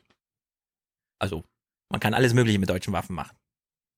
Na, darum hatte ich dich ja gestern gefragt, ob du das gesehen hast, weil dann äh, wäre es gut gewesen, wenn du diesen Clip mitgebracht den hättest, aber beim nächsten Mal parat. Okay. Gut, wir kommen zu den nächsten neuen Sommerinterviews. Juhu! Und wir kommen zu Thomas Walde, den wir ja bisher für seine Sommerinterviews gelobt haben. Äh, hat ja zuvor mit Martin Schulz geredet, mit Horst Seehofer, da hat er sich das Wahlprogramm angeguckt. Hat er jetzt auch bei Sarah Wagenknecht gemacht. Äh, ist ihm weniger gut gelungen. Ich will nur den Ähm, Gang ohne Grund sehen. Und den gucken wir uns jetzt als allererstes an. Und Stefan, du kannst, du musst uns danach begründen, äh, nee, erklären, was du gesehen hast. Wie wird dieser Gang, weil wir sehen einen Making-of-Shot. Mhm. Und den, den musst du ganz genau angucken. Du kannst auch meinetwegen pausieren. Okay. Um das unseren Zuschauern zu erklären. Let's go. Ist es richtig, dass Sie uns den Ort hier vorgeschlagen haben, dass Sie den kennen von Ihren Radtouren mit Genau. Oskar Lafontaine? Ja, ja. Das ist so ein schönes Ausflugslokal. Und wie oft kommen Sie da hier vorbei? Also bitte. In Berlin ein Kameramann und noch so ein Assi mit dem Ton, also Assi jetzt Assistent natürlich, ne? Ich meine jetzt nicht, das ist ein Assi, sondern ist ein Assi mit dem Ton. Ich muss mir das mal kurz angucken hier, warte mal. Also da laufen jetzt fünf Leute in gebückter Haltung rückwärts. Einer davon hat so einen großen Lichtblender dabei. Das sind sechs Leute. Äh, sechs Leute. Also hinter der Kamera sind sechs. Ja. Ähm, es, also, ich nehme alles zurück, was ich eben zu Martin Schulz sagte. Das war anscheinend ein Ausrutscher beim ZDF. Das hier ist große, große Grütze. Ich kann das gar nicht sehen. Machen wir weiter. Ja, öfter als wir einkehren. Also hier geht so ein schöner Radweg, der geht dann nach Frankreich weiter. Dann Beide haben Mikrofone an, am Dings. Wieso wird überhaupt noch mikrofoniert? Das ist irgendwie Fallback oder was? kann man bis nach Metz fahren oder eben auch in die andere Richtung ins Saarland rein. Und wie stelle ich mir das dann Noch eine Stilkritik. Der Gang ohne Grund ist gar nicht so schlecht für Sarah Wagenknecht. Wenn sie so im Gehen zur Seite nach oben guckt, sieht das sehr anhimmelnd aus. Also so richtig wie so ein äh, kleines süßes Mädchen irgendwie, ja? Sie hat noch so Sie diesen kommt- Blick sie- drauf. Sie kommt Also bei sehr ihr attraktiv kommt das sehr rüber, ja. gut, ja. Das kommt sehr gut bei Ja. ihr. Vor? Diskutieren Sie dann die ganze Zeit, wie Sie dem Sozialismus in Deutschland zum Sieg verhelfen? Oder gibt es bei Ihnen auch politikfreie Wochenenden auf dem Fahrrad? Ja, also ehrlich gesagt, der Radweg ist sehr bergig. Also schon allein aus Konditionsgründen ist es schwierig, da über Politik zu diskutieren. Also da entspannen wir uns eigentlich eher. Ja. Sie hat es gut genutzt, würde ich sagen. Ich weiß jetzt nicht, äh, Hans, das weißt du besser, vor dem, vor Berlin direkt läuft da im ZDF der Sport. Äh, da läuft das, äh, da läuft heute und meistens mit Sport. Okay. Berlin direkt Weil- kommt direkt, Berlin direkt kommt direkt im Anschluss ähm, an die heute Sendung. Wow, da klappt Ja, genau, aber in- mein Audience Flow nicht, ey. In der ARD ist Doch. es anders. In der, in der ARD Ja. ist es ja so, die Tage, äh, die Sportschau läuft und dann kommt äh, Ja. Bericht Ja. aus Berlin, ja. Mit einem 90-prozentigen Wechsel des Publikums, ja. Genau. So. Aber Fußball, damit steigt Thomas Walde ein. Ich finde, das ist eigentlich ein, ein, guter, ein guter Einstieg, weil er Sarah Warnknecht auf dem falschen Fuß erwischt, aber wir kommen dann auf das Wahlprogramm der Linken zu sprechen. Frau Wagenknecht, was läuft falsch im deutschen Fußball? Oh Gott, das ist jetzt eine Frage, auf die ich aber überhaupt nicht eingestellt war. Ich glaube, da muss ich aus Kompetenzgründen die Antwort ablehnen. Der Grund, dass ich danach frage, ist, dass in Ihrem Wahlprogramm steht, Verwertungsgesellschaften wie die Deutsche Fußballliga GmbH müssen demokratisiert werden. Was geht's die Linke an, wie die Profifußballer sich organisieren? Na, ich finde schon, dass es ein Problem ist, wenn der Fußball immer mehr zu einer kommerziellen Veranstaltung wird und wenn vor allem auch Übertragungsrechte in Zukunft möglicherweise gar nicht mehr für jeden, also für jeden möglich ist, Fußball zu gucken, weil das dann nur noch im Privatfernsehen, im Bezahlfernsehen läuft. Also das geht schon die Politik etwas an. Und Sie meinen, dann soll die Also Sarah, sagst du jetzt gerade, dass die, das Fußball weiter bei den Öffis laufen soll, obwohl die Privaten sich darum ähm, bemühen? Sie denkt sich einfach, ich habe eh keine Ahnung, aber der Thomas Walde vor mir sitzt und der wahrscheinlich nichts dagegen sagt, wenn ich sage, das sollte auch frei zugänglich im ZDF laufen. Dann Ja. läuft das so durch. Ach, Sarah. Machen wir weiter. Staatskommissarin am Ende entscheiden über Ablösesummen und wie die Fußballer sich organisieren? Nein, das muss keine Staatskommissarin entscheiden. Aber man muss sich doch ansehen, ist das nicht ein Problem für den Sport, wenn es immer, nur um, immer mehr um Geld geht, wenn Fußballer zu Rentensummen verkauft werden? Haben die sich da an so einen Bach gesetzt, der die ganze Zeit rauscht? Ja. Hans, erklär mir das mal. Ja, Ich komme schon wieder nicht von selbst drauf, warum die das machen. weil das ein schönes Ausflugslokal ist. Dass da überraschenderweise ein Bach nebenher fließt, konnte man ja nicht wissen. Oh Mann, ey. Werden aber relativ wenig Geld in die Nachwuchsförderung gesteckt wird, weil man sich ja teure Fußballer immer wieder kaufen kann. Ich meine, früher waren die Vereine eigentlich gehalten, in dem eigenen Bereich junge Fußballer zu fördern, junge Talente zu fördern. Heute kauft man sich weltweit die Talente zusammen. Das ist eigentlich eine Pervertierung dessen, worum es beim Sport gehen sollte. Der Grund, warum ich damit angefangen habe, ist, dass wenn man sich Ihr Wahlprogramm durchguckt, der Fußball nur die, die Spitze eines Eisberges ist. Ihre Partei will im Grunde in ganz viele Bereiche hineinregieren. Zum Beispiel Die Linke kämpft dafür Banken und Versicherungen, Energiekonzerne, Unternehmen der Pharma- und medizinischen Industrie, der Post, der Telekommunikationsinfrastruktur sowie weiterer Schlüsselindustrien in gesellschaftliche Eigentumsformen zu überführen. Wir wollen die großen Stromkonzerne in öffentliches Eigentum überführen. Wenn man das liest, Sie meinen das mit dem Sozialismus wirklich ernst. Das ist kein Sozialismus. Das ist der Zustand, den die Bundesrepublik in den ersten Jahren oder ersten Jahrzehnten ihrer Existenz hatte. Also da war die Post ein öffentliches Unternehmen, die Bahn war auch nicht nur auf Rendite getrimmt. Ja, sehr gut. Äh, also er hat eine gute Frage rausgeholt, finde ich. Weiß nicht, äh, was hat sie denn noch dazu gesagt? Weil im Grunde ist es ja schon dieser, dieser gute Ansatz zu sagen, na hören Sie mal zu, glauben Sie, REW ist ein privates Unternehmen? Glauben Sie, die Bahn ist ein privates Unternehmen? Wir haben hier ein Postgeheimnis, ja. Warum ist, also das ist eine Straftat, jemanden den Briefkasten aufzumachen. Warum sollten das hier irgendwelchen beiden Marktkräften, die Wasserversorgung wird alles schon wieder äh, zurückgenommen, aus der Privatisierung geholt, weil Wasser gar kein richtiges Gut ist für eine wirtschaftliche äh, Dings. Und die Banken, da hätte ich jetzt sagen können, ja, pff, also es wäre ja mal gut, wenn die Banken überhaupt mal wieder ihrem Auftrag nachkommen, irgendwem Kredite zu geben, ja. Anstatt, stattdessen machen sie irgendwie so ein Angstsparen und also sehr gut. Ich kann natürlich jetzt nicht alles, wir, wir gucken uns nicht das komplette Interview an, kann man sich äh, gerne auf ähm, in der Mediathek angucken. Wir konzentrieren uns auf ein kleines Beispiel, was Stefan gerade gesagt hat, ja, worüber reden wir denn da? Und wir gucken uns mal das Beispiel Pharmaindustrie an. Ist Sarah Anti-Bayer-Konzern? Hier heißt es ja zum Beispiel medizinische Industrie, Pharma, medizinische Industrie. Auch da die Frage, dann entscheidet die Staatskommissarin am Ende, welche Medikamente erforscht werden? Na, Sie müssen sich mal angucken, in welchen Größenordnungen der Staat die Forschung subventioniert. Also die Gewinne dieser Pharmakonzerne, die ja sehr, sehr hoch sind, die beruhen zum großen Teil darauf, dass der Staat sie in erheblichem Umfang alimentiert, indem er eben ihre Forschung selber bezahlt. Die findet ja vielfach an Universitäten statt, gerade auch Grundlagenforschung. Und ich finde, wir müssen schon gucken, dass nicht auch in dem Bereich auf der einen Seite Riesengewinne gemacht werden, auf der anderen Seite Menschen sich wichtige Medikamente nicht mehr leisten können, mhm. weil sie zu teuer sind, weil sie zuzahlen müssen. Sehr gut. Ich hätte so Sachen sagen müssen wie, naja, ich meine, wenn die Pharmaindustrie, wir können ja sagen, wir geben ihr fünf Jahre Zeit, bis dahin das Antibiotikaresistenzproblem löst, okay, aber danach müssen wir einen anderen, einen anderen Weg gehen. Gut, wir kommen Thomas zurück Walde zum, Thomas Walde ist nochmal zurück zum Fußball gekommen. Nur, äh, das bedeutet ja nicht automatisch, dass der Staat alles machen soll. Der, der Meinung wäre ich jetzt nicht. Aber Ihr Programm ist sehr weitgehend, sehr weitgehend. Ich habe das eben mal aufgezählt, äh, bis hin zum Fußball, wie gesagt. Aber überall soll ja, der Staat... Wir wollen ja nicht den Fußball verstaatlichen, wir wollen nur diese Kommerzialisierung. Demokratisieren. Demokratisieren äh, klingt immer ein wenig danach. Ne? Also ich ja, aber die Frage ist doch, wollen wir, dass in Zukunft alle Menschen Fußballspiele noch sehen können oder wollen wir, dass die Kommerzialisierung mhm. so weit geht, dass es nur noch im Bezahlfernsehen läuft? Ich halte das für falsch. Ach, Thomas. Ich finde Thomas Walder gut. Ja, Demokratisierung, das hört sich aber das hört sich nach Verstaatlichung an. Ja. Von Genossenschaften hat er noch nichts gehört oder noch nicht verstanden, was das ist. Jetzt der entscheidende Part des Interviews. Äh, wir erinnern uns, Thomas Walde mit äh, Martin Schulz, ja, hier äh, Deutschland geht es gut, Deutschland geht es gut, nicht wahr, Martin? Und Martin so, ja, Deutschland geht es gut, aber Deutschland ist gespalten. Jetzt geht es mit Sarah Warnknecht darum. Sag mal, Sarah, warum redest du unser Deutschland denn immer so schlecht? Uns geht es doch gut.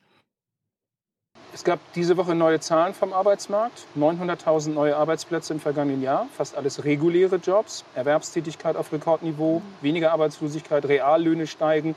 Wo lebt es sich besser als hier? Also so schön, wie Sie es jetzt geschildert haben, wenn es so wäre, würde man sehr gern äh, in einem solchen Land leben. Ich sehe aber die Zahlen etwas anders. Wir haben immer mehr ungesicherte und auch schlecht bezahlte Jobs. Wir haben einerseits Gewinne, die sind auf Rekordniveau bei den Unternehmen.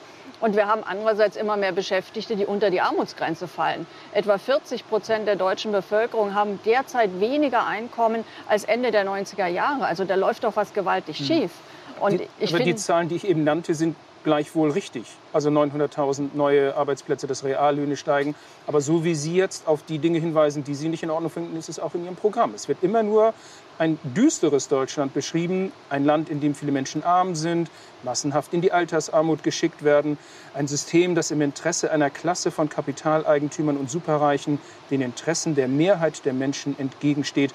Reden Sie die Lage immer bewusst schlecht? Betonen Sie immer das Schlechte, weil die Linke nur dann erfolgreich sein kann? Nein, das stimmt überhaupt nicht. Wir betonen auch da, wo es gut läuft. Nur leider ist es so, dass die Politik in den letzten Jahren die Weichen so gestellt hat, dass eine Minderheit profitiert, aber die Mehrheit vom Wirtschaftswachstum nichts mehr abbekommt. Und das ist doch ein riesiges Problem. Und das kann man doch nicht wegreden. Also eine Million Leiharbeiter, immer mehr Befristete, immer mehr Teilzeitjobs. Und natürlich gibt es für viele Leute trotz guter Qualifikation inzwischen Schwierigkeiten, von ihrer Arbeit noch einigermaßen leben zu können. Das hat auch was mit explodierenden Mieten zu tun. Und wenn man das wegredet, also ich finde das absurd. Man muss darüber reden, was hat die Politik an Weichen falsch gestellt, dass es zu dieser sozialen Spaltung kommt. Wir, wir sind ja ein sehr reiches Land. Wir sind ein Land, in dem es Mhm. nicht notwendig wäre, dass so viele Menschen Angst vor Altersarmut haben. Aber das sind doch Ergebnisse politischer Entscheidungen, dass wir heute eben zum Beispiel die Rente kaputt gekürzt haben. Da waren alle Parteien außer der Linken beteiligt. Es gefällt mir irgendwie besser, wenn sie reden hält, weil sie dann vorher ihre Zahlen parat hat und so. Hans ist ja, äh, ja, ja, ähm, ja, ich äh, habe gerade nachgedacht.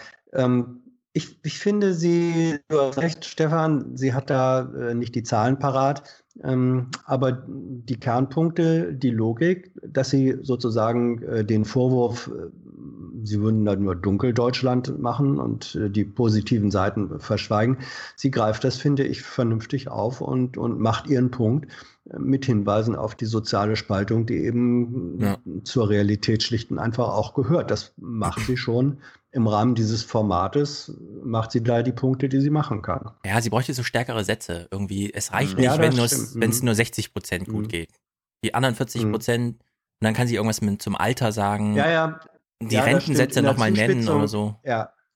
Ja, also sie hat sich offenbar, ich fand sie auch, ähm, also das war ein Teil meines Nachdenkens. Ähm, man erlebt sie manchmal oder häufiger in Diskussionen, äh, auch in Interviews, sozusagen ähm, aggressiver, zugespitzter, äh, forcierter.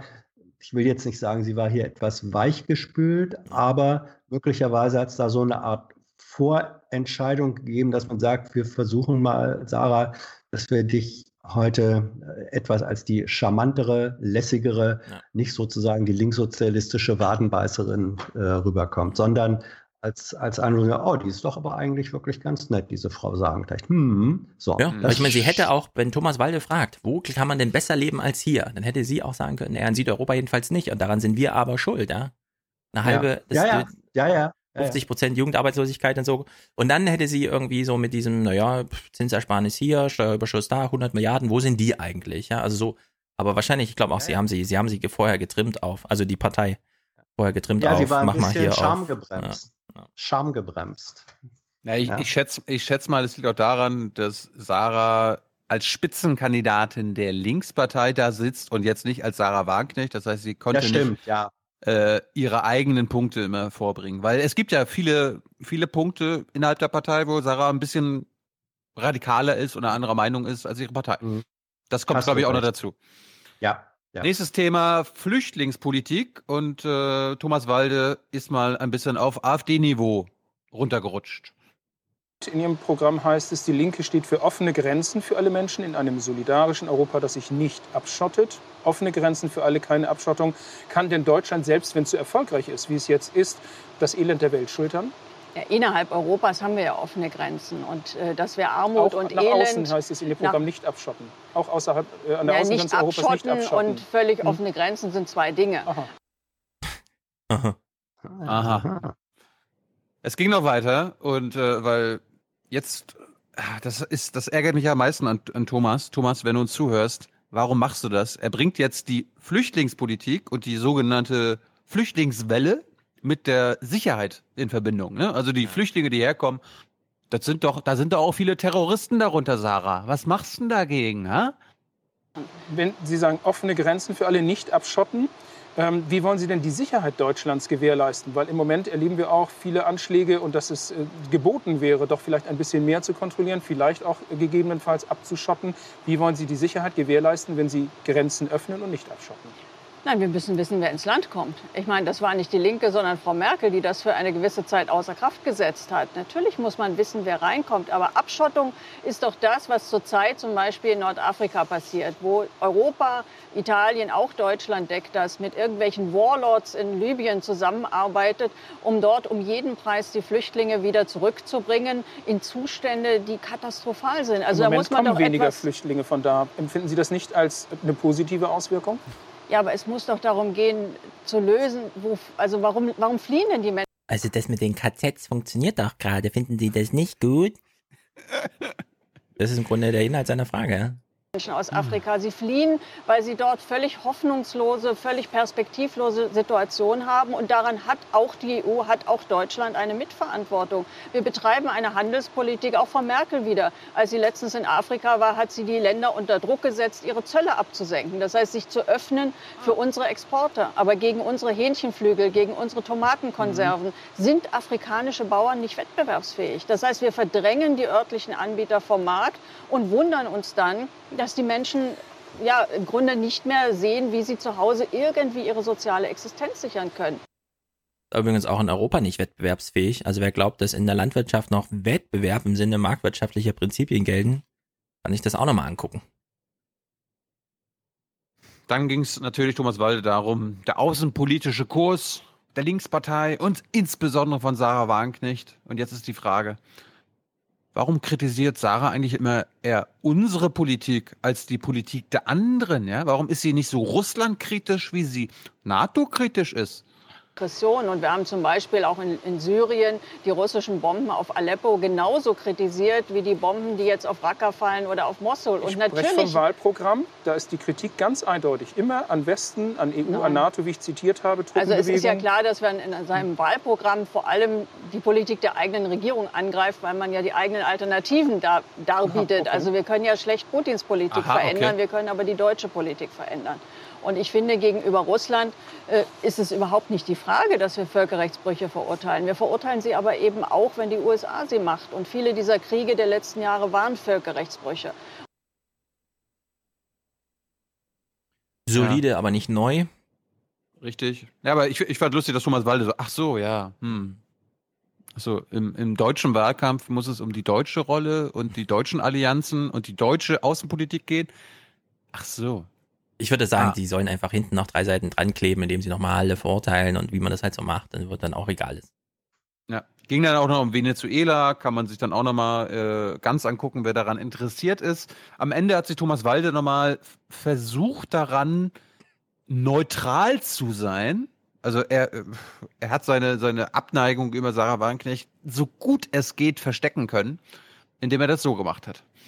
Ich möchte zum Schluss fragen, wenn wir das mal zusammenfassen. Sie sagen, in der letzten Zeit immer häufiger, sie seien durchaus zu Koalitionen, auch im Bund bereit. Aber wenn wir all diese Positionen, die wir jetzt besprochen haben, mal durchgehen, hat die Linke eine andere Sicht auf viele Dinge, ich versuche es mal neutral zu formulieren, als viele andere Parteien und hat sehr radikale Positionen. Schließen Sie damit mit diesen Positionen nicht im Grunde aus, dass Sie in Deutschland mal mit anderen koalieren können. Und ist das das Ziel vielleicht auch eines solchen Wahlprogramms? Also ich finde, wir haben überhaupt keine radikalen Positionen. Das, was Sie in unserem Wahlprogramm finden, ist in vielen Fragen sind das klassisch sozialdemokratische Forderungen. Zum Beispiel, dass es gesicherte Beschäftigung gibt. Da, da ist mir Stefan Schulz eingefallen, weil eigentlich hätte Sarah einfach sagen müssen, Thomas Walde, was ist denn radikal? Ja. Sag mal, was ist radikal bei uns? Nicht immer mehr Ungeregelte, nicht immer mehr Leiharbeit, dass Arbeitslose sozial abgesichert werden müssen, vor dem Absturz geschützt mhm. müssen, dass die Renten ordentlich ja. sind, dass es eine Vermögenssteuer ja, für Punkte, Superreiche die gibt. wir vorhin besprochen haben, nicht. Das Doch, auch sozial außenpolitisch. Venezuela, Russland, also ich meine, weil Sie, weil Sie vorhin die NATO angesprochen haben. Die mhm. SPD hatte in ihrem Berliner Programm seit 1989 für viele Jahre die Forderung, die NATO zu überwinden, durch eine europäische Friedensordnung zu ersetzen. Und ich denke, gerade die Welt von heute, gerade auch das Toben von Donald Donald Trump und, und seine Ausfälle mhm. zeigt mhm. doch, wir dürfen uns nicht mehr derart den USA unterordnen. Hm, naja. Und dann zum Schluss, ja, Hans? Ja, ich wollte noch sagen, weil du vorhin sagtest, ja, er hat äh, seine Abneigung gegen äh, Wagenknecht. Das halte ich wirklich für Rolle. Also ähm, der simple Satz heißt doch, äh, für interessante Interviews muss man die Rechten von links äh, äh angehen, argumentativ, äh, und die ja, Linken ja. dann eben von rechts. Und ja, das, das, äh, ich finde, das macht er einigermaßen äh, professionell. Ich sehe da jetzt nicht unbedingt einen persönlichen Bias, also einen Vorteil bei ihm. Ähm, und diese, wenn du mit deiner Position als Interviewter von der anderen Seite angegriffen wirst. Das ist doch so, als wenn ein, ein guter Torwart kann seine Qualität doch nur dadurch ähm, ja. beweisen, dass er Bälle hält, die nicht auf Mann geschossen sind. Bin ich auch. Ich habe auch nur. In, indem er in die andere Ecke fliegt. Das ist, hat er gut, ordentlich gemacht. Ich finde es auch ganz gut und ich, ich möchte ihm auch dazu nochmal beglückwünschen, die Entscheidung getroffen zu haben, einfach vor dem Interview mal das Wahlprogramm zu lesen und das dann darauf aufzubauen. Ja, und im Übrigen, äh, was mir noch zu dem, zu dem Bach, der ja Fluss ist, eingefallen ist, das war vermutlich einfach nur das berühmte Hintergrundrauschen, das man endlich mal visualisieren oh. wollte. Das kann sein. Da sind, da sind auch welche mit dem Boot ja. reingegangen. Das lenkt ein bisschen ab, wenn man plötzlich so ein Ja, mit so einem Kanu. Ja, ja. Sie fahren jetzt echt los und so. Ja. Zum Schluss, zum Schluss gab es mal wieder dieses berühmte Segment. Thomas Walde nennt es Fake News. Richtig Fake News. Und er hat sich das Beispiel mal Tegel und Volksentscheide genommen. Zum Schluss Fake News. Richtig Fake News. Wir haben uns Schlagzeilen der Zukunft ausgedacht und wollten Sie mal fragen, für wie wahrscheinlich Sie die halten. Sie können sie da auch sehen. 25. September 17, Linke keine Volksentscheide mehr, weil die Berliner den Flughafen Tegel behalten wollen. Nein, das ist eine demokratische Entscheidung. Ich finde, das müssen die Berlinerinnen und Berliner entscheiden. Wir sind für und Volksentscheide. Linken, und die Linken haben aber erklärt, die Regierung dort, egal wie es ausgeht, Tegel wird geschlossen. Also ich finde, ein Volksentscheid muss man respektieren. Und äh, wir wollen okay. mehr direkte Demokratie, genau weil wir finden, dass die Bevölkerung den Politikern auch immer mal deutlich sagen kann, äh, wir wollen, dass es okay. anders läuft, als ihr ja. das macht. Gucken wir mal, ob Tegel dann offen bleibt. naja. Das musste, das, das mache ich der Linken natürlich wieder zum Vorwurf, wenn sie jetzt an der Regierung ist, wie in Berlin. Ja, ja, Volksentscheide, wir sind absolut dafür, aber dieser Volksentscheid, der hat keinen Einfluss. Wir machen das Ding trotzdem zu. Aber wenn man das Volk in Berlin fragt, die würden doch nicht dafür stimmen, dass Tegel offen bleibt, oder? Die werden, ich, ich bin der Meinung, die werden dafür stimmen. Die werden dafür stimmen. Ich glaub's auch. Ich glaub's auch. Ja. Die, es, es wohnt nicht die Mehrheit in der Einflugschneise. Hm. Na gut, ein Wort noch zu Sarah. Ich, ich, ich fände cool, wenn sie einfach ähm, in so einem Interview die Gelegenheiten äh, sich ergreifen würde, um zu sagen, sie sei für eine Trennung von Staat und Autoindustrie. In dem Moment, wo oh. Thomas Wolde kommt mit äh, hier demokratische Fünfjahrespläne und so. Das ist ein gutes Stichwort. Merkt ihr das? Trennung von Staat und äh, Autoindustrie, weil dazu kommen wir jetzt gleich. Äh, wir hören uns aber erstmal das Intro an. Äh, Tina Hassel beim Regierungsbericht aus Berlin hat mit Thomas Baumann einen alten Bekannten zu Gast gehabt, den wir ja schon letzte Woche beim ZDF erlebt haben. Aber Tina Hassel begründet uns mal, warum er jetzt nochmal im Sommerinterview gelandet ist. Herzlich willkommen zum ARD Sommerinterview heute mit dem Mann, für den die Höre ich da schon wieder Wasser im Hintergrund? Ja. Bundestagswahl, so merkwürdig es auch klingen mag, nur ein Vorspiel ist. Ja, für CSU-Chef Horst Seehofer ist die bayerische Landtagswahl im Herbst 2018 das Maß aller Dinge. Hm. Und deswegen ist er jetzt in der AD oder was? Hans, erklär uns das mal bitte. Ja. Also bei der, äh, die, der SPD-Spitzenkandidat kommt zum Sommerinterview, die CDU-Spitzenkandidatin kommt zum Sommerinterview, die mhm. linke Spitzenkandidatin kommt zum Sommerinterview, äh, die Grünen, Özdemir Göring-Eckert auch, äh, mhm. Lindner würde wahrscheinlich auch da sitzen, wenn sie es machen würden. Warum sitzt bei der CSU eigentlich der Parteichef und nicht der Spitzenkandidat? Ähm, ist es nicht so, dass zum Beispiel bei der, sowohl bei der SPD als auch bei der äh, CDU Parteichef und Spitzenkandidat ein und dieselbe Person ist? Das stimmt, aber nicht bei der CSU. Ja. Ähm, es war aber auch immer die Tradition, äh, dass nicht äh, immer nur die Spitzenkandidaten genommen wurden. Nee, pass auf. Für die Linke war häufiger auch in, in früheren Sommerinterviews Gregor Gysi ähm, auch wenn er nicht Spitzenkandidat war, sondern es werden dann auch die angefragt, die für diese Partei sozusagen die prominenteste äh, Figur so, sind. Das Promi. ist manchmal ah, ah, ah. Wer will, dass ich was glaube und warum? Ja, natürlich. Ja, ja. Es geht um Prominent Promis. Und ah, Ah. Ja, es geht, es, geht um, es geht um Prominenz, auch im Sinne von politischer Wichtigkeit und Bedeutung für den Laden. Und da ist, egal wie man es nimmt, äh, Seehofer ist nun mal so gesehen die Spitze der CSU. Es, es würde, glaube ich, auch nicht gut ankommen beim Publikum oder bei Oma Erna, wenn da Joachim Herrmann sitzen würde. ja, das kommt noch dazu. Zu dem, zu dem kommen wir gleich. Äh, Thomas Baumann hat sich aber gedacht, ja, wir müssen, wir starten mal mit dem Thema der Woche. Und Stefan, du hast, du hast ja die Nachrichten geguckt letzte Mhm. Woche. Was war denn das Thema der Woche? Womit konfrontiert Thomas Baumann Horst Seehofer? Barcelona? Hm. Terror? Das Thema der Woche ist leider der islamistische Terror. Wie viele Anschläge muss es in Europa eigentlich noch geben, bevor wenigstens innerhalb der EU alle sicherheitsrelevanten Daten in einen Topf kommen und auch ausgetauscht werden?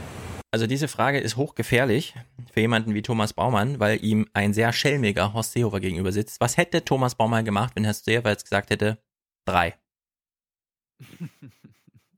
Was wäre dann gewesen? Also ja, sagen müssen, warum nicht vier?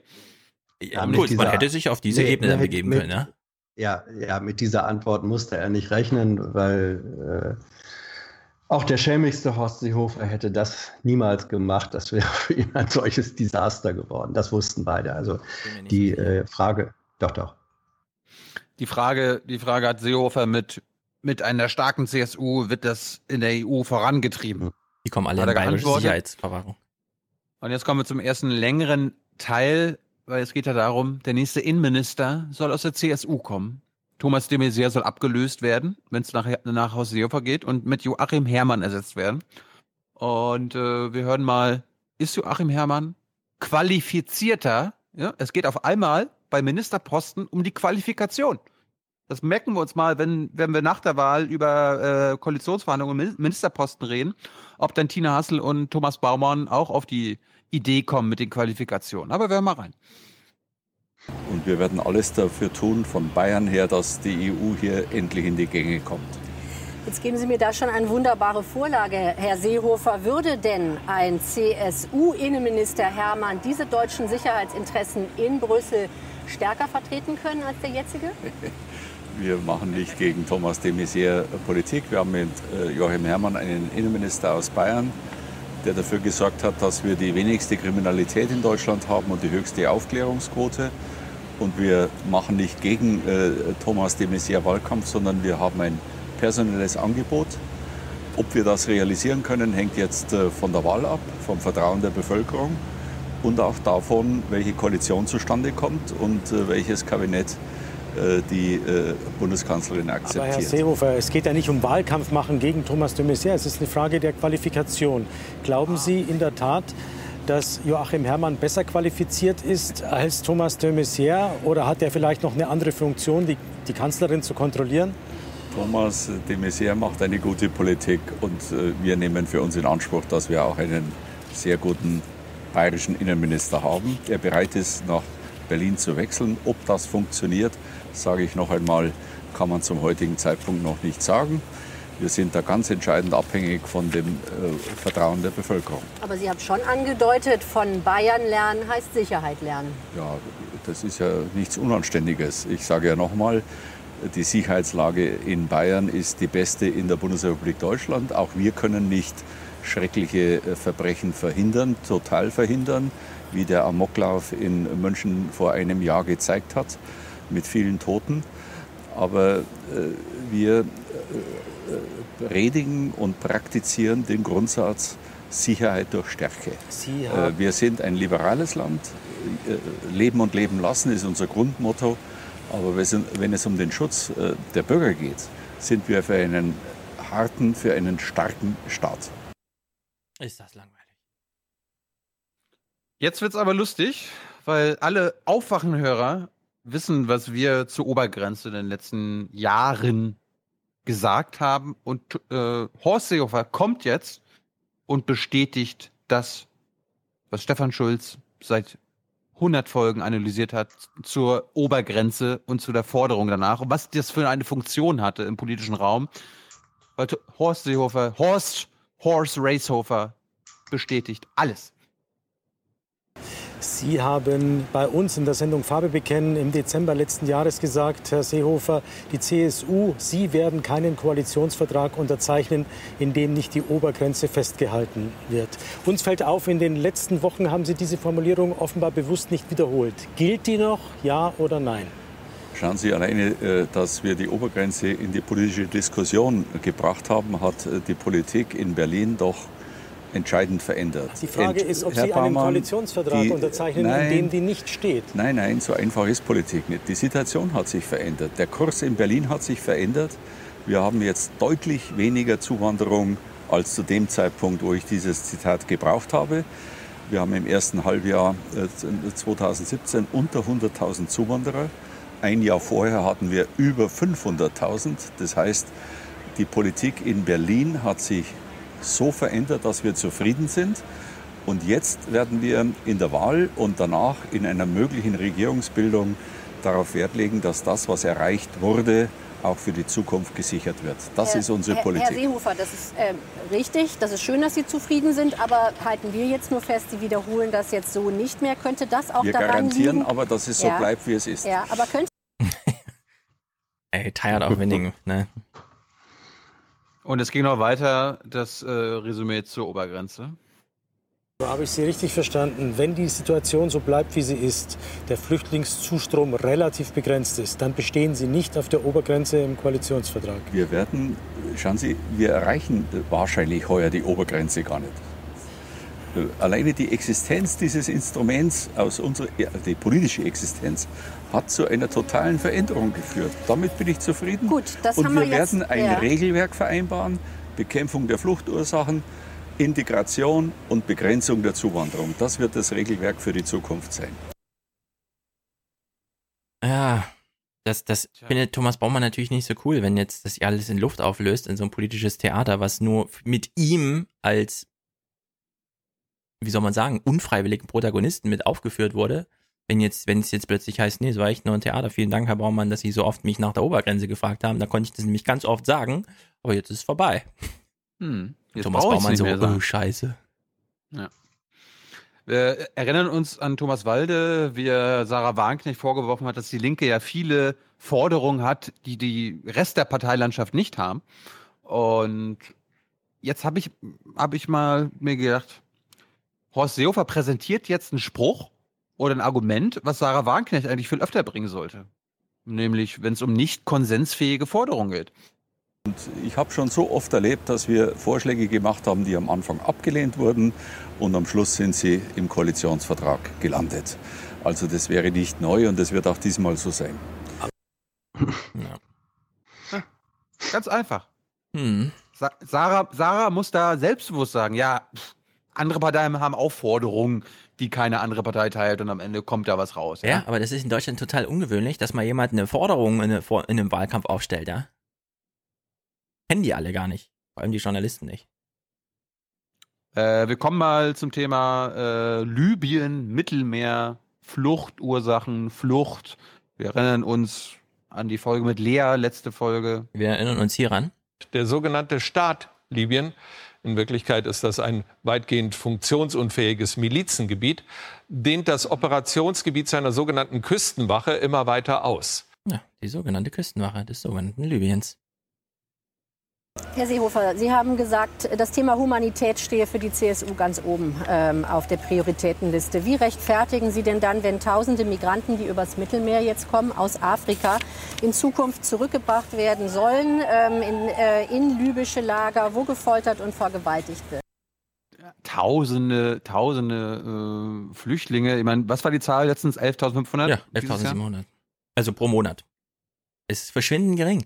Man muss immer sagen, da sind noch Millionen da, die schaffen es gar nicht erst bis aufs Mittelmeer. Wir reden ja über eine ganz kleine Zahl.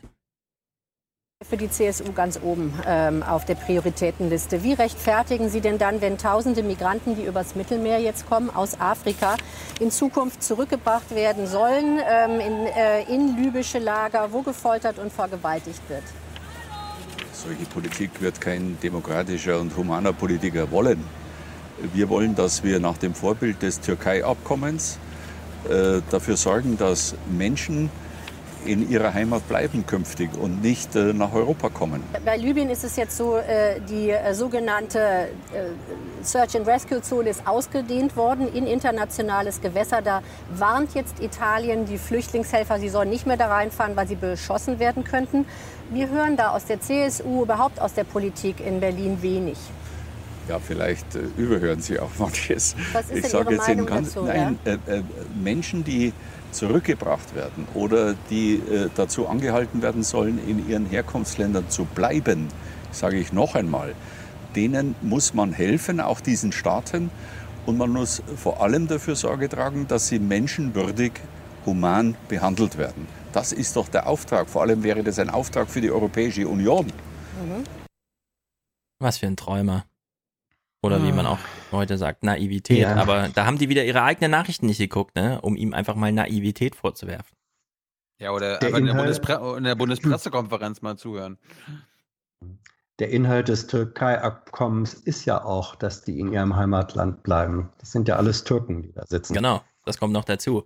Und das Türkei-Abkommen machen wir mit diesem Erdogan, den wir schon scheiße finden.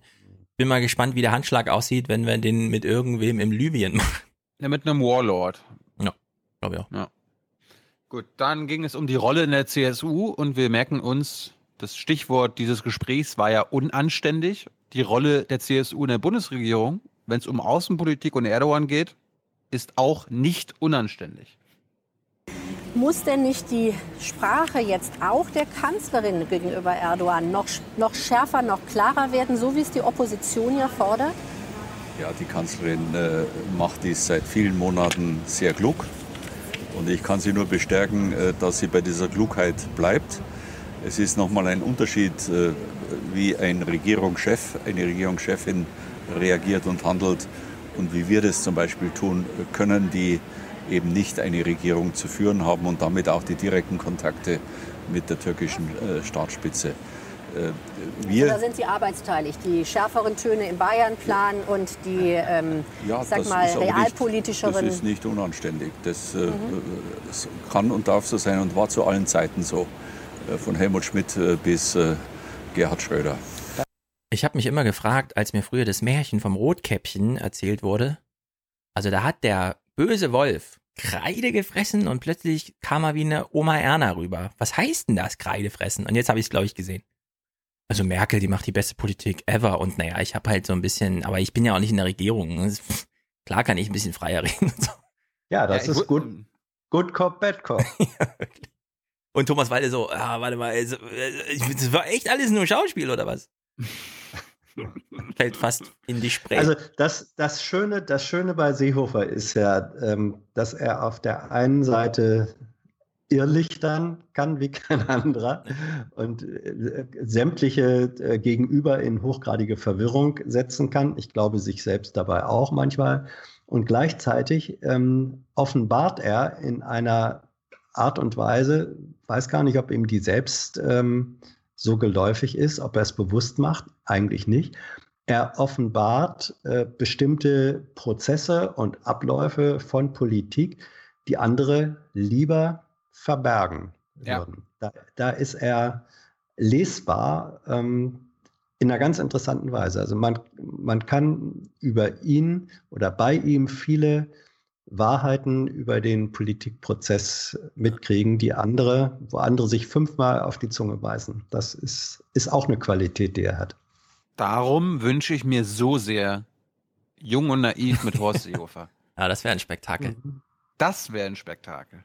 Ja. Gut, wir, wir wechseln das Thema, äh, ein altbekanntes Thema. Es gibt den da sauberen Diesel, gar keine Frage. Der Diesel ist für uns. Und äh, wir behalten mal im Hinterkopf, dass Horst Seehofer auch eine Autoindustrie in seinem Ländchen hat. Aber zuvor ein kurzer Hinweis an äh, Hans, Hessen, äh, Hans Jessen und ganz speziell an diesen Hetzer, an diesen Hetzer Stefan Schulz. Keep on on great again. Das Zweite ist, wir müssen sehr darauf achten, dass wir nicht in eine Hetzjagd gegen das Automobil kommen, äh, denn wir werden auf lange, lange Zeit hin äh, die Automobilindustrie in der jetzigen Form als Schlüsselindustrie für Deutschland weiterhin brauchen, für die Sicherheit der Ja. Arbeitsplätze. Für Deutschland! Für Deutschland. Zu Jetzt dieser, Aussage der, zu dieser Aussage Mhm. der Kanzlerin im Prinzip ist dagegen überhaupt nichts einzuwenden. Wir ähm, äh, machen ja auch Förderprogramme für die Elektroautos. Aber ich möchte schon hinzufügen, jedenfalls für den Freistaat Bayern, mit uns wird ein Verbot des Verbrennungsmotors nicht in Frage kommen, geschweige denn dafür ein festes Jahr zu nennen. Mhm. Hör auf zu hetzen, Stefan, Ich sag mal, okay? der Markt und die Richter werden das regeln. Da kann auch Seehofer Ja. noch fünfmal sagen, wir regieren. Ja, das ist so einer der Sätze, die man mit einem Sternchen im Archiv markieren soll, weil irgendwann wird man ihn wieder brauchen. Aber er hat ja auch mal den Satz gesagt, ähm, ich werde keinen Koalitionsvertrag unterschreiben, in dem nicht das Wort Obergrenze steht. Ach, wir, wir wissen von nichts. Als nächstes, als nächstes folgte von Horst Seehofer ein bisschen Schleichwerbung für die deutschen Autohersteller. Und wir behalten mal im Hinterkopf, wenn wir jetzt am Ende Folgendes hören, ne? Also äh, nur von Hinterkopf für euch. Deshalb gehören Bayern und BMW wie ein Geschwister trennlich. Wir wollen zu noch umweltfreundlicheren Autos. Wir haben übrigens als deutsche Produzenten die umweltfreundlichsten Autos im Verhältnis zu den ausländischen Produzenten. Schauen Sie heute mal eine Tabelle in einer großen deutschen äh, äh, Wochenzeitung an, wo die ausländischen Fahrzeuge mit dem Stickoxidausstoß weitaus schlechter sind als alle deutschen Hersteller. Darüber sollten wir auch mal reden. Ja, das tun wir auch Und gleich. deshalb, äh, deshalb äh, dürfen wir jetzt die deutsche Automobilindustrie nicht strangulieren. Jetzt noch- denke ich an mein bayerisches, Frage, an mein damit bayerisches Unternehmen. BMW ist überhaupt Frage nicht mit diesen Antwort Sachen kriege. beschäftigt. Die haben nicht einmal manipuliert Okay. und werden in einen Topf Ja, geschmissen. die Das stimmt. Oh. Aber ich warte auch noch darauf, dass BMW mal einen großen Aufstand macht, weil das stimmt. BMW hat, ist erstmal, steht nicht in der, äh, in irgendeinem Verdacht, irgendwas zu machen. Was? Ja. Ha- Hast du, hast du die Kartell, Autokartellberichterstattung nicht gesehen? Ja, aber hier geht's jetzt um die Vergiftung. Und da ist BMW nicht dabei gewesen. Und BMW hat nun mal den größten, also 70 Prozent der verkauften BMWs sind Diesel. Und die stehen alle nicht im Verdacht, in dem äh, VW, Audi und der ganze Konzern und dann auch Ford und so. BMW nicht. Hm. Die haben nicht einmal manipuliert. Das, das ist tatsächlich der Stand der Dinge und das finde ich auch interessant, weil man von BMW so nichts hört. Aber die müssen auch nicht sagen, Audi zerlegt es gerade komplett von alleine und VW, die sitzen halt im tiefen Tal. Es ging nochmal um das Thema, dass die Briten und die Franzosen jetzt ja den Ausstieg aus dem Verbrennungsmotor forcieren. Und Horst Seehofer reagiert bedacht und mahnt dazu, dass wir die Nerven nicht verlieren sollten. Aber, die es nicht- Kunden sollen es am Schluss entscheiden, Ist ob sie ein Hybridauto, einen äh, Euro Diesel 6 oder ein Elektroauto Aber kaufen. ist Die nicht- Menschen werden sie Ist entscheiden. es nicht trotzdem klug, eine Zielmarke für den Ausstieg aus den Nein. Verbrennungsmotoren zu setzen? Die Briten beispielsweise machen es. Und es wäre auch für die Industrie ein Ansporn, in diese Richtung stärker zu Herr arbeiten. Baumann haben wir jetzt alle Nerven verloren, alle Vernunft verloren. Die Briten haben einmal gegen die Industrialisierung gewettert und sind von der Weltwirtschaftskrise 2008, 2009 am stärksten betroffen worden, weil sie geglaubt haben, man könnte Volkswirtschaftspolitik mit Dienstleistung machen, also indem wir uns gegenseitig die Haare schneiden. Das ist keine zukunftsfähige Volkswirtschaft. Und jetzt machen sie den nächsten Fehler, indem sie sagen, als Automobilproduzent bis 2040 ist der äh, Verbrennungsmotor verschwunden. Das kann sein. Aber das entscheiden die Menschen, die Wissenschaft, die Wirtschaft. Wenn die Menschen etwas anderes kaufen, ist es ihr gutes Recht. Ich will doch keine Planwirtschaft. Naja, ich kann das erstmal so unterstützen. Ich verstehe den Gedanken, aber zu behaupten, dass Deutschland keine Industriepolitik macht, weil Ja. das meint er ja gerade, Ja. wir machen das nicht. Das muss der Markt entscheiden. Ist, das ist ja vollkommener, vollkommener Blödsinn. Ey. Aber Deutschland braucht trotzdem keinen Termin dafür. Also keinen staatlich verordneten Termin. Passiert auch einfach so. Ja, Du, wenn wir, wenn wir einen Atomausstieg machen, wo wir uns bis 2021 äh, das Ja, aber vorgenommen darüber haben, kann ja der Markt nicht entscheiden. Das ist ja bei Autos ganz anders. Ja, aber du weißt aber, doch, aber, aber der Staat kann den Markt beeinflussen, indem er sagt, ja, also hier, wir Nee, also bei der, bei den, ähm, es gab früher tatsächlich die Idee, 1955 und so, äh, warum nicht einfach ein Auto mit einem Atomantrieb, ja? Warum nicht einfach im Garten? Jeder hat nicht nur so, sondern wir stellen einfach in den Garten einen kleinen Reaktor und da hat man sich dagegen entschieden. Ja, und äh, bei den Autos hat man halt eine andere Entscheidung getroffen. Im Osten, im, in der DDR hat man gesagt Fernwärme, im Westen hat man gesagt, jeder hat seine eigene Heizung. So, im Osten steht man jetzt gut da, weil Fernwärme kann man von heute auf morgen alles grundsanieren und austauschen. Im Westen, ja, bis so eine 30 Jahre, also da kauft man sich nicht alle drei Jahre eine neue Heizung, sondern die sind dann halt drin. Aber es ist jetzt trotzdem nicht Not am Mann, dass man sagt, bei Autos, bei, und der Fuhrpark wird in Deutschland nun mal alle sieben Jahre äh, ähm, neu gemacht und bei den Lastkraftwagen noch viel schneller, da muss man jetzt keinen Termin einziehen, sondern da kann man wirklich die Marktkraft einfach durchlaufen lassen. Ja, Stefan, ist es nicht so, dass das Setzen von Terminen durch die Politik manchmal in erstaunlicher Weise technische Hindernisse, äh, die es bis dahin gegeben hat, überwindet?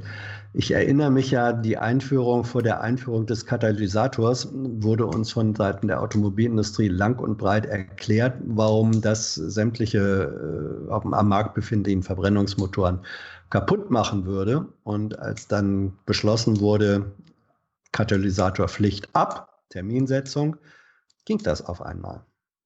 Ja, aber ich, schon diese Sache zu sagen, äh, wir müssen aus der Verbrennungsmotor-Dinges raus. Ich würde sagen, in zehn Jahren spielt es gar keine Rolle mehr, ja, weil keiner trifft mehr eine Kaufentscheidung für E oder Dings, sondern man tippt auf seinem Handy, sagt, ich will ein Auto, dann kommt's hergefahren.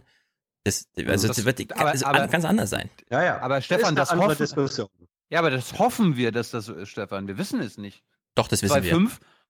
Es gibt viele ja, ich, Entwicklungen, die äh, kreuz und quer gehen. Ja, wir haben äh, wieder Rechten auf Dings hier, aber der naturwissenschaftlich-technische Fortschritt auf dem Gebiet eine Richtung. Ja, also das ist wirklich klar, wie sich die Mobilität entwickelt. Deswegen steht ja Merkel auch auf, rennt nach Brüssel und sagt, also Leute, wir müssen jetzt mal ein politisches Programm machen, weil diese Entwicklung, die halten nicht mal wir deutsche Regierung auf. Den Satz, den stellen wir uns auch ins Archiv. also ich, ich finde, ich finde so ein Ausstiegsdatum. Ja, das ist ja nachvollziehbar. Nachvollziehbar, genau. ähm, zum Schluss nochmal für alle unsere Hörer und Zuschauer, die überlegen, ob sie vielleicht dieses Jahr Grün wählen. Folgendes von Horst Seehofer. Werden die Grünen eher das kleinere Übel? Das kann man so pauschal nicht sagen. Es kommt darauf an, äh, worauf man sich mit den Grünen verständigen könnte, wenn es der Wähler erzwingt. Wir können uns nicht verständigen auf eine Steuererhöhung, auf die äh, Wiedereinführung von Substanzsteuern, Vermögensteuer oder Erhöhung der Erbschaftssteuer für Betriebsvermögen. Da könnten wir uns unter keinen Umständen äh, verständigen und wir werden uns auch nicht verständigen können, eine Technologie wie den Verbrennungsmotor durch einen Paragraphen zu verbieten. Das wären schon ganz wichtige Punkte, die mit den Grünen nicht in Frage kämen aus der Sicht der CSU. Mhm. Na, wollt ihr noch einen Satz fürs Archiv haben? Na? Wenn die Grünen am Ende des Zünglein an der Waage sind bei einer schwarz-gelben Mehrheit und wir wissen, wie die FDP, weil sie die historische Erfahrung kennt, die wird sich nicht unterbuttern lassen. Dann ist es für die Grünen vorbei. Wenn du jetzt eine schwarz-gelbe mit der Lindner FDP hast und dann hängst du die Grünen dann noch dran, weil sie mit 6,5 Prozent im Bund, die sie als Wahlergebnis haben, über die 50 Prozent heben, dann ist vier Jahre später vorbei mit den Grünen. Also du meinst, Jamaika ist sozusagen das Totenglöcklein für die Grünen? Ja. Ja. Wenn die mit, wenn die mit unter 7% da reinlaufen in so eine Koalition ist, also, was soll denn das? Umweltminister werden und dann, ja. Der Herr da hinten am Koalitionstisch hat auch noch eine Meinung. Wer waren Sie nochmal? Ach so, der Grüne. Okay, sagen Sie kurz. Können Sie es zu Protokoll geben? Okay, ja, so. Ich freue mich schon auf Entwicklungsministerin Göring-Eckardt und genau. äh, Umweltminister Özdemir. ja, während wir die Autoindustrie retten. Zum Schluss äh, kam die Frage nochmal auf, ganz hier zum Sachen Diesel, sag mal, ähm, Horst, reichen diese Software-Updates jetzt, die, be die beschlossen wurden auf dem Dieselgipfel? Und Stefan Schulz muss mal sagen, ob dem Seehofer das reicht? Oder braucht es vielleicht auch Hardware-Updates? Aber hallo, die Software, das ist die beste Software aller Zeiten. Es ist besser als das letzte iPhone-Update. Mhm. Ihr Verkehrsminister Dobrindt sagt, Software-Updates reichen. Die meisten Experten sagen alle, das reicht nicht. Man muss auch an die Hardware ran, das kostet mehr. Aber auch das müsste dann die Automobilindustrie tragen. Stehen Sie auf Dobrindts Seite oder muss die Industrie nicht mehr leisten? Sorry, bitte eine kurze Antwort, weil wir am Ende ich der Sendung sind. Ich stehe voll auf äh, äh Dobrindts Seite. Ich war in dem Nationalen Forum selbst dabei, jede Minute. Und uns ist überzeugend dargelegt worden, dass äh, die Hardware-Aufrüstung nicht geht. Zum ersten, weil sie einige tausend Euro kostet, zum zweiten, weil sie Jahre dauert. Und wir brauchen nicht in fünf Jahren eine Nachrüstung unserer Autos, sondern jetzt. Au. Das Tina wurde, Hassel ihm überzeugend, das wurde ihm überzeugend dargelegt, okay? Was, was macht denn Tina Hassel da? Ach so, warten Sie mal, ähm, wir müssen schneller sein. Könnten Sie bitte, ach jetzt, die Zeit leider abgelaufen, ciao. Ja, sa- sagen Sie einfach nochmal Ihren Satz, Herr Seehofer. Das war's von den Sommerinterviews. Gut, dann gucken wir jetzt Merkel. Wir haben ja schon ein paar Minuten auf dem Kasten hier. Also ich lade euch gerne ein, dich auch, Hans. Äh, holt euch was zu essen, lehnt euch zurück. Wir sind leider, also die Sendung ging eine Stunde Viertel oder so. Es war sehr lang. Ich habe 28 Minuten Clips, allerdings aufgeteilt in Oh. Themenblöcke mit zusammengeschnitten. Wir können uns zurücklehnen und das einfach gucken, weil es ist einfach grandios. So. Wir mussten gerade eine kleine Zwangspause machen, weil RTL hat mir das Video weggesperrt bei YouTube. Bei Ja, aber Tilo das ist läuft's, doch- keine Ahnung. Hall. Ja. ja, egal. Ja, also irgendwas ist wieder hier mit irgendwelchen Urheberrechten. Keine Ahnung. Wir wollen ja Merkel gucken, RTL. Das war halt wahrscheinlich wieder Ob illegal oder nicht legal. Egal. Genau. Also wir sind schon zu, total zurückgelehnt. Äh, in der Pause habe ich was gegessen, Hans auch. Thilo hat Jo. uns Clips vorgespielt, wie Merkel sich vor vier Jahren den BMW i angeguckt hat. Mit Carbon und ohne B-Säule. Können wir noch leichter einsteigen. Wir steppen also mal zu RTL. Wenn es ein Mädchen wird, dann wollen wir, dass unsere Tochter, dass sie so heißen soll wie Mom.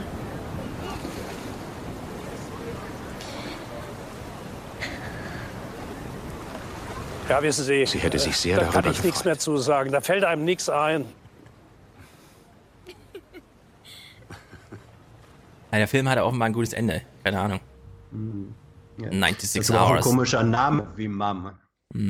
Oh, geht Guten Abend weiter. und ganz herzlich willkommen bei An einem Tisch mit. Heute Abend mit Bundeskanzlerin Angela Merkel. Weil ich gerade gesagt habe, Bürger fragen nach, mit wem reden Sie eigentlich lieber, mit Journalisten oder mit Bürgern? Jedes hat seine Zeit, sagt man doch da wohl diplomatisch. Also ich rede natürlich gerne mit Journalisten, das gehört zu meinem Beruf, aber mit Bürgern zu, und Bürgerinnen zu reden, ist natürlich immer die Erfahrung aus dem richtigen Leben. Die Menschen hier im Studio freuen sich schon mal ganz persönlich mit der Kanzlerin darüber zu sprechen, wie kann das Geld in Deutschland gerechter verteilt werden, wie werden Dieselfahrer entschädigt oder kann man sich in Deutschland überhaupt noch sicher fühlen? Wir haben Anfang der Woche eine Idee gehabt, wie diese Sendung aussehen soll. Und dann kam der Donnerstagnachmittag. Um 17.30 Uhr Ah. haben wir die Informationen aus Barcelona bekommen von einem Anschlag. Normalerweise hätte ich jetzt zig Fragen an Sie, aber ich denke, die Sendung heißt ja, die Bürger sollen fragen. Genau. Deswegen fangen wir auch an mit einem Bürger, der etwas Ähnliches hier in Berlin erlebt hat. Ja, ich verstehe gar nicht, Äh, warum mal- Köppel nochmal drauf Wert legt, dass man da umplanen musste, weil Ey, ey, hey Stefan, da war jetzt der Anschlag in Barcelona. Wir brauchen noch irgendjemanden vom Breitscheidplatz. K- Kannst du den besorgen? Ja, Kannst so, du den besorgen? es kann durchaus sein, dass, dass man das Thema nicht auf dem Schirm hatte. Was ich aber nicht glaube, weil das passte so gut und der Typ war so gut ausgewählt. Hans, hattest du die Sendung schon gesehen oder siehst du es auch alles zum ersten Mal jetzt? Nee, nee, nee, ich hab's, äh, ich hab's gesehen. Okay. Ich Also, hab's gesehen. Äh, also ich glaube schon, dass das, äh, dass sie das kurzfristig äh, gemacht haben. Und du kriegst natürlich innerhalb von zwei Tagen, wenn man ein bisschen weiß und Archive und weiß, wen hatte man denn damals, wer war da ganz gut. Den Herrn, den wir gleich sehen, den, der war vermutlich dann relativ äh, schnell zu finden. Ich weiß nur nicht, warum, warum er am Anfang sagt, ja, wir hatten das ursprünglich mal ganz anders geplant. Ja. Das interessiert doch keinen. genau. Also, irgendwie ganz da komisch. reinzugehen, ne, ganz, ganz komisch. Man lobt sich selber fast ein bisschen dafür, dass man nochmal umgeplant hat. Das interessiert aber keinen Zuschauer eigentlich. Also Ja, ich fand's mit dem auch Thema störend. anzufangen. Ja, man musste mit dem Thema anfangen, völlig klar, aber da hätte ein Satz genügt und dann Nö. los. Nee, das, das ist nicht völlig klar, dass man damit anfangen muss. Ja, genau, das, nee. Das Nee, nicht- ich finde mittlerweile auch. Also diese Terroranschläge, die passieren Mhm. halt, dann liest man einen Text dazu und mehr Interesse bringt man echt nicht mehr auf. Also ist, man stumpft wirklich ab, aber ich denke mir, irgendwie so ist es halt. Und ich hätte das als auch nicht zwingend als erstes Thema, ja. Also wenn Thilo mich fragt, was greift Thema Thomas Baumann als erstes auf, ist es für mich klar so. Weil die beschäftigen sich dann acht Stunden am Tag damit und überlegen, welchen Terrorexperten nehmen wir denn nun. Aber bei RTL, naja, ich fand es trotzdem, es, es führte gut in die Sendung rein, weil es hat, ähm, so, das Thema war jetzt so ein bisschen okay, Das Thema war schon okay. Ja, ja. aber es, es, es passte vom Setting her führt es gut in die Sendung rein. Also es war ein, ein Themenumgang wie bei den anderen Themen später auch. Wir gucken es mal am Block. Thema Nummer eins, Terror. Als dann rauskam, dass Anis Ah ja, also diese Vorgeschichte habe ich ein bisschen weggeschnitten. Wir springen mitten ins Gespräch rein. Der Herr äh, sitzt da, der ansonsten Glühwein auf dem ähm, Breitscheidplatz verkauft. Und jetzt die Kontroverse nach dem Ganzen, dass es traurig war und so weiter. Jetzt wird die Kontroverse aufgegriffen, weil Amri war ja bekannt. Und darauf äh, bezieht sich dann auch die Fragerunde. Amri bereits vorher den Behörden bekannt war. Was haben Sie da gedacht? Das hat mich wütend gemacht, unendlich wütend gemacht. Denn wir als Normalbürger verstehen ja die ganze Szenerie in der Politik nicht. Man ist nur wütend auf eine Person, die gewusst hat, dass der ein Attentat machen wollte. In Kaisers Glühweinstand wurden an jenem Abend viele Verletzte behandelt.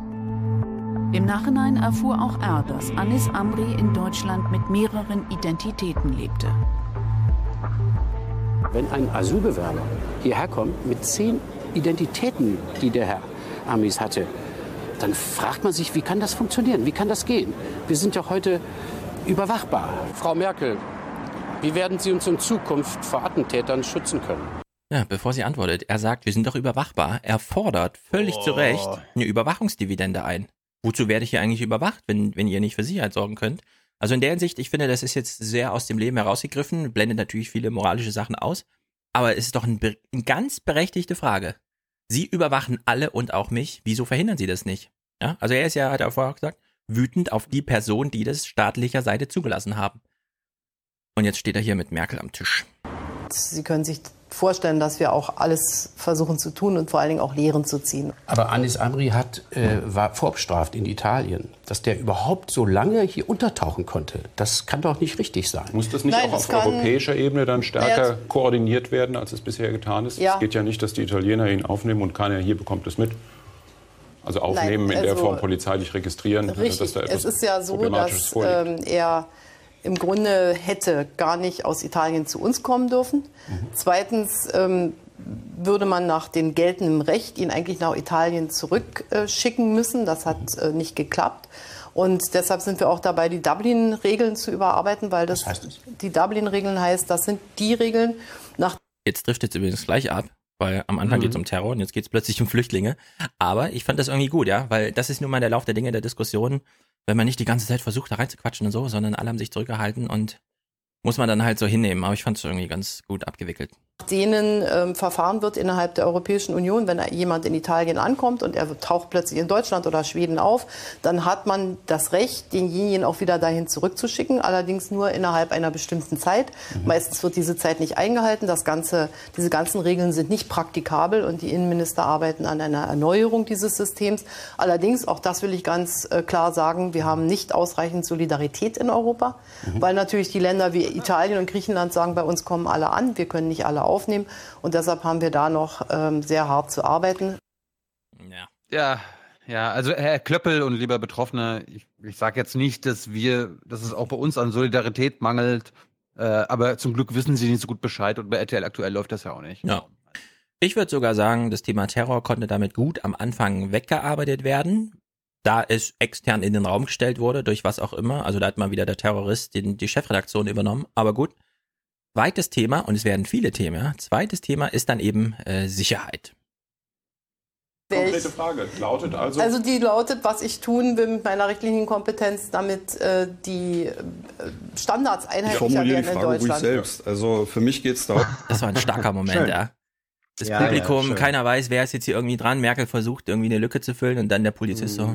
Ja, also ich kann meine Frage ruhig selbst stellen, ja. Und auch wenn Sie jetzt schon angefangen haben, Frau Merkel, sich die Frage selber zu stellen, kann ich auch selbst. Also das Publikum war sehr tough drauf getrimmt. Nee, Sie dürfen die Frau Merkel hier ruhig unterbrechen. Wenn Sie glauben, sie antwortet nicht auf Ihre Frage, stellen Sie Ihre Frage. darum, dass man äh, die Polizeigesetze und deren Umsetzung vereinheitlicht, ebenso wie die Besoldung unterm Strich auch und die Ausrüstung. Also da gebe ich gleich nochmal ein praktisches Beispiel. In Konstanz hat es neulich eine Schießerei gegeben, da ist ein Polizist beschossen worden, der hatte einen Sicherheitshelm auf, das Projektil ist von dem Helm gefangen worden. Insofern erfreulich, dass es der Kollege soweit überstanden hat. Wäre dasselbe in Berlin passiert, soweit sind wir in der Ausrüstung noch nicht, hätte es für den Kollegen hier in Berlin deutlich anders ausgehen können. Und insofern ärgert es mich schon als Polizist und ich denke, es ärgert sämtliche Polizisten in der Bundesrepublik, dass die Ausrüstung nicht vereinheitlicht ist. Dass, äh, Inwieweit ist Sachen das geplant, Frau Merkel? Wir wollen jetzt mal hören, was sie Naja, dazu sagt. Ich sage dazu, dass ähm, zumindest in unserem Regierungsprogramm jetzt steht, dass wir noch mal einen ganz ernsthaften Versuch machen wollen, das zu vereinheitlichen. Weil es schon so lange jetzt ja ein ja, Thema es ist. ist äh, sehr lange ein Thema und die Zahl der Vorfälle hat sich leider auch ähm, verschärft. Also wir hatten ja solche schwierigen Vorfälle, wie, wie wir sie jetzt haben, lange nicht und deshalb müssen wir darauf reagieren. Und ich glaube, es kommt der Punkt, an dem auch kein Landesinnenminister mehr ernst oder kein Ministerpräsident mehr ernsthafterweise das Land sein möchte, in dem die Sicherheitsstandards am allerschlechtesten sind. Nein, Haben Sie ein ich- sichereres Gefühl Nein, jetzt? Im, nein, im Moment noch nicht, weil in Ihrer Amtszeit sind 16.000 Polizisten entlassen worden. Jetzt höre ich gerade, dass wir mehr Aufgaben kriegen sollen. Wie soll das funktionieren? Wie möchten Sie den Polizistenjob wieder attraktiver machen? Ja, also beim Bund sind keine 16.000 Polizisten entlassen worden. Wir haben die Bundespolizei und wir hatten viele Jahre ein 5.000. etwa konstantes Niveau und wir haben jetzt ähm, seit 2015 kontinuierlich erhöht. Alle Länder erhöhen jetzt endlich auch wieder die Zahl der äh, Polizisten in ihren Ländern. Es ist richtig, in einigen Bundesländern sind Polizisten entlassen worden. Lieber spät als nie, würde ich jetzt sagen. Äh, Tröstet mich nicht, aber- Nein, äh, Ja. ich, ich, kann's, äh, ich kann sie auch verstehen. Ja. Es geht eben auch um die technischen Möglichkeiten. Ganz kurz, ich finde den Typ eigentlich herrlich. Der ist solide, ne? Frech. Ist ein, ist ein handfester Berliner Polizist. Schauen Sie, wir haben in einigen Bundesländern Diskussionen gehabt, ob Polizisten noch irgendwie nachweisen müssen, dass sie sich auch richtig verhalten haben in entscheidenden Dingen. Viel wichtiger ist, dass sie vielleicht eine Kamera tragen im Falle der, äh, von Straftaten, wo dann hinterher äh, die Täter dingfest gemacht werden können. All diese Möglichkeiten haben wir jetzt gemacht, geschaffen. Und ähm, ich will jetzt gar nicht polemisch sein, aber bei den rot-grünen Landesregierungen hatten wir schon ganz schöne Schwierigkeiten. Das hat sich geändert. Ah. Egal, was die Wahl bringt, ich komme Sie nächstes Jahr besuchen, wenn Sie Ihren Rotweinstand wieder, Wort. wenn Sie Ihren Ich Rotweinstand wieder aufmachen. Ja, leider nur zusammengeschnitten, weil wir können ja nicht die ganze Sendung gucken und so, wäre Quatsch. Aber es war einfach eine Freude zuzugucken, ja. Der Polizist saß da so, Klöppel hat auch mal reingefunkt. Der Typ ist so ganz tough am Tisch. Also sie haben doch hier 16 Polizisten entlassen in ihrer Amtszeit. Kann ihm ja egal sein, das ist Ländersache und wie und wie und wie und wie es auch immer ist und so. Aber es war so ein Theresa Theresa May-Moment auch in dem Moment, ja. Und sie immer nur so, ja, wir werden mal gucken und naja, die rot-grünen Landesregierung und so. Also es, da ging es ordentlich los, ja. Nachdem das Terrorthema so ein bisschen weg war und der Polizist einfach sagen konnte, naja, klar, wir jetzt G20-Diskussionen und so ein Kram, aber hier werden Polizisten beschossen und die haben dann nicht eine ordentliche Ausrüstung, um sich dagegen zu wehren. Und zwar nur, weil sie im falschen Bundesland sind. Also, das war wirklich stark. Drittes Thema. Jetzt kann man hier überlegen, was könnte denn bei RTL so das dritte Thema sein? RTL steht ja im Ruf, nur Blödsinn zu machen. Punkt 12 wird- steht ja auch im Verdacht, bei mir nicht, dass da nur Quatsch kommt und so weiter. Was ist denn das dritte Thema? Thilo darf mal einen Tipp abgeben. Hm. Bundestagswahl 2017. Nach Terror und Sicherheit. Der Diesel. Nee, Flüchtlingshilfe. Sehr, sehr gut, RTL. Petra Nordling ist Flüchtlingshelferin in Bayern und frustriert angesichts der willkürlichen Auslegung der Flüchtlingsgesetze in den Bundesländern. Eigentlich dürfen ausreisepflichtige Flüchtlinge in Deutschland eine Ausbildung machen und arbeiten. In Bayern dürfen sie das jetzt nicht mehr. Viele von ihnen sitzen tatenlos herum. Da sage ich mir als deutscher Steuerzahler, warum dürfen diese Leute nicht arbeiten? Petra Nordling sieht die Flüchtlingskrise als Chance und versucht Ausbildung und Jobs zu vermitteln. Anfangs erfolgreich. Jetzt hat ihr der Staat einen Strich durch die Rechnung gemacht. Aber das Problem ist, äh, warum? Wir haben ein Jahr lang gelernt, Vorbereitung für, für diese Krankenpflegeschule. Und die wollen nicht, dass wir weitermachen dürfen. Warum?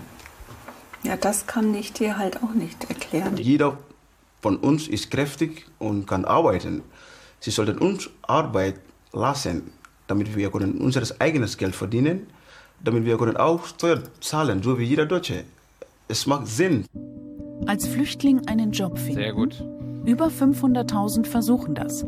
Gleichzeitig ist die Zahl der Hartz-IV-Empfänger aus Fluchtländern im Vorjahresvergleich um mehr als das Doppelte auf über 840.000 gestiegen.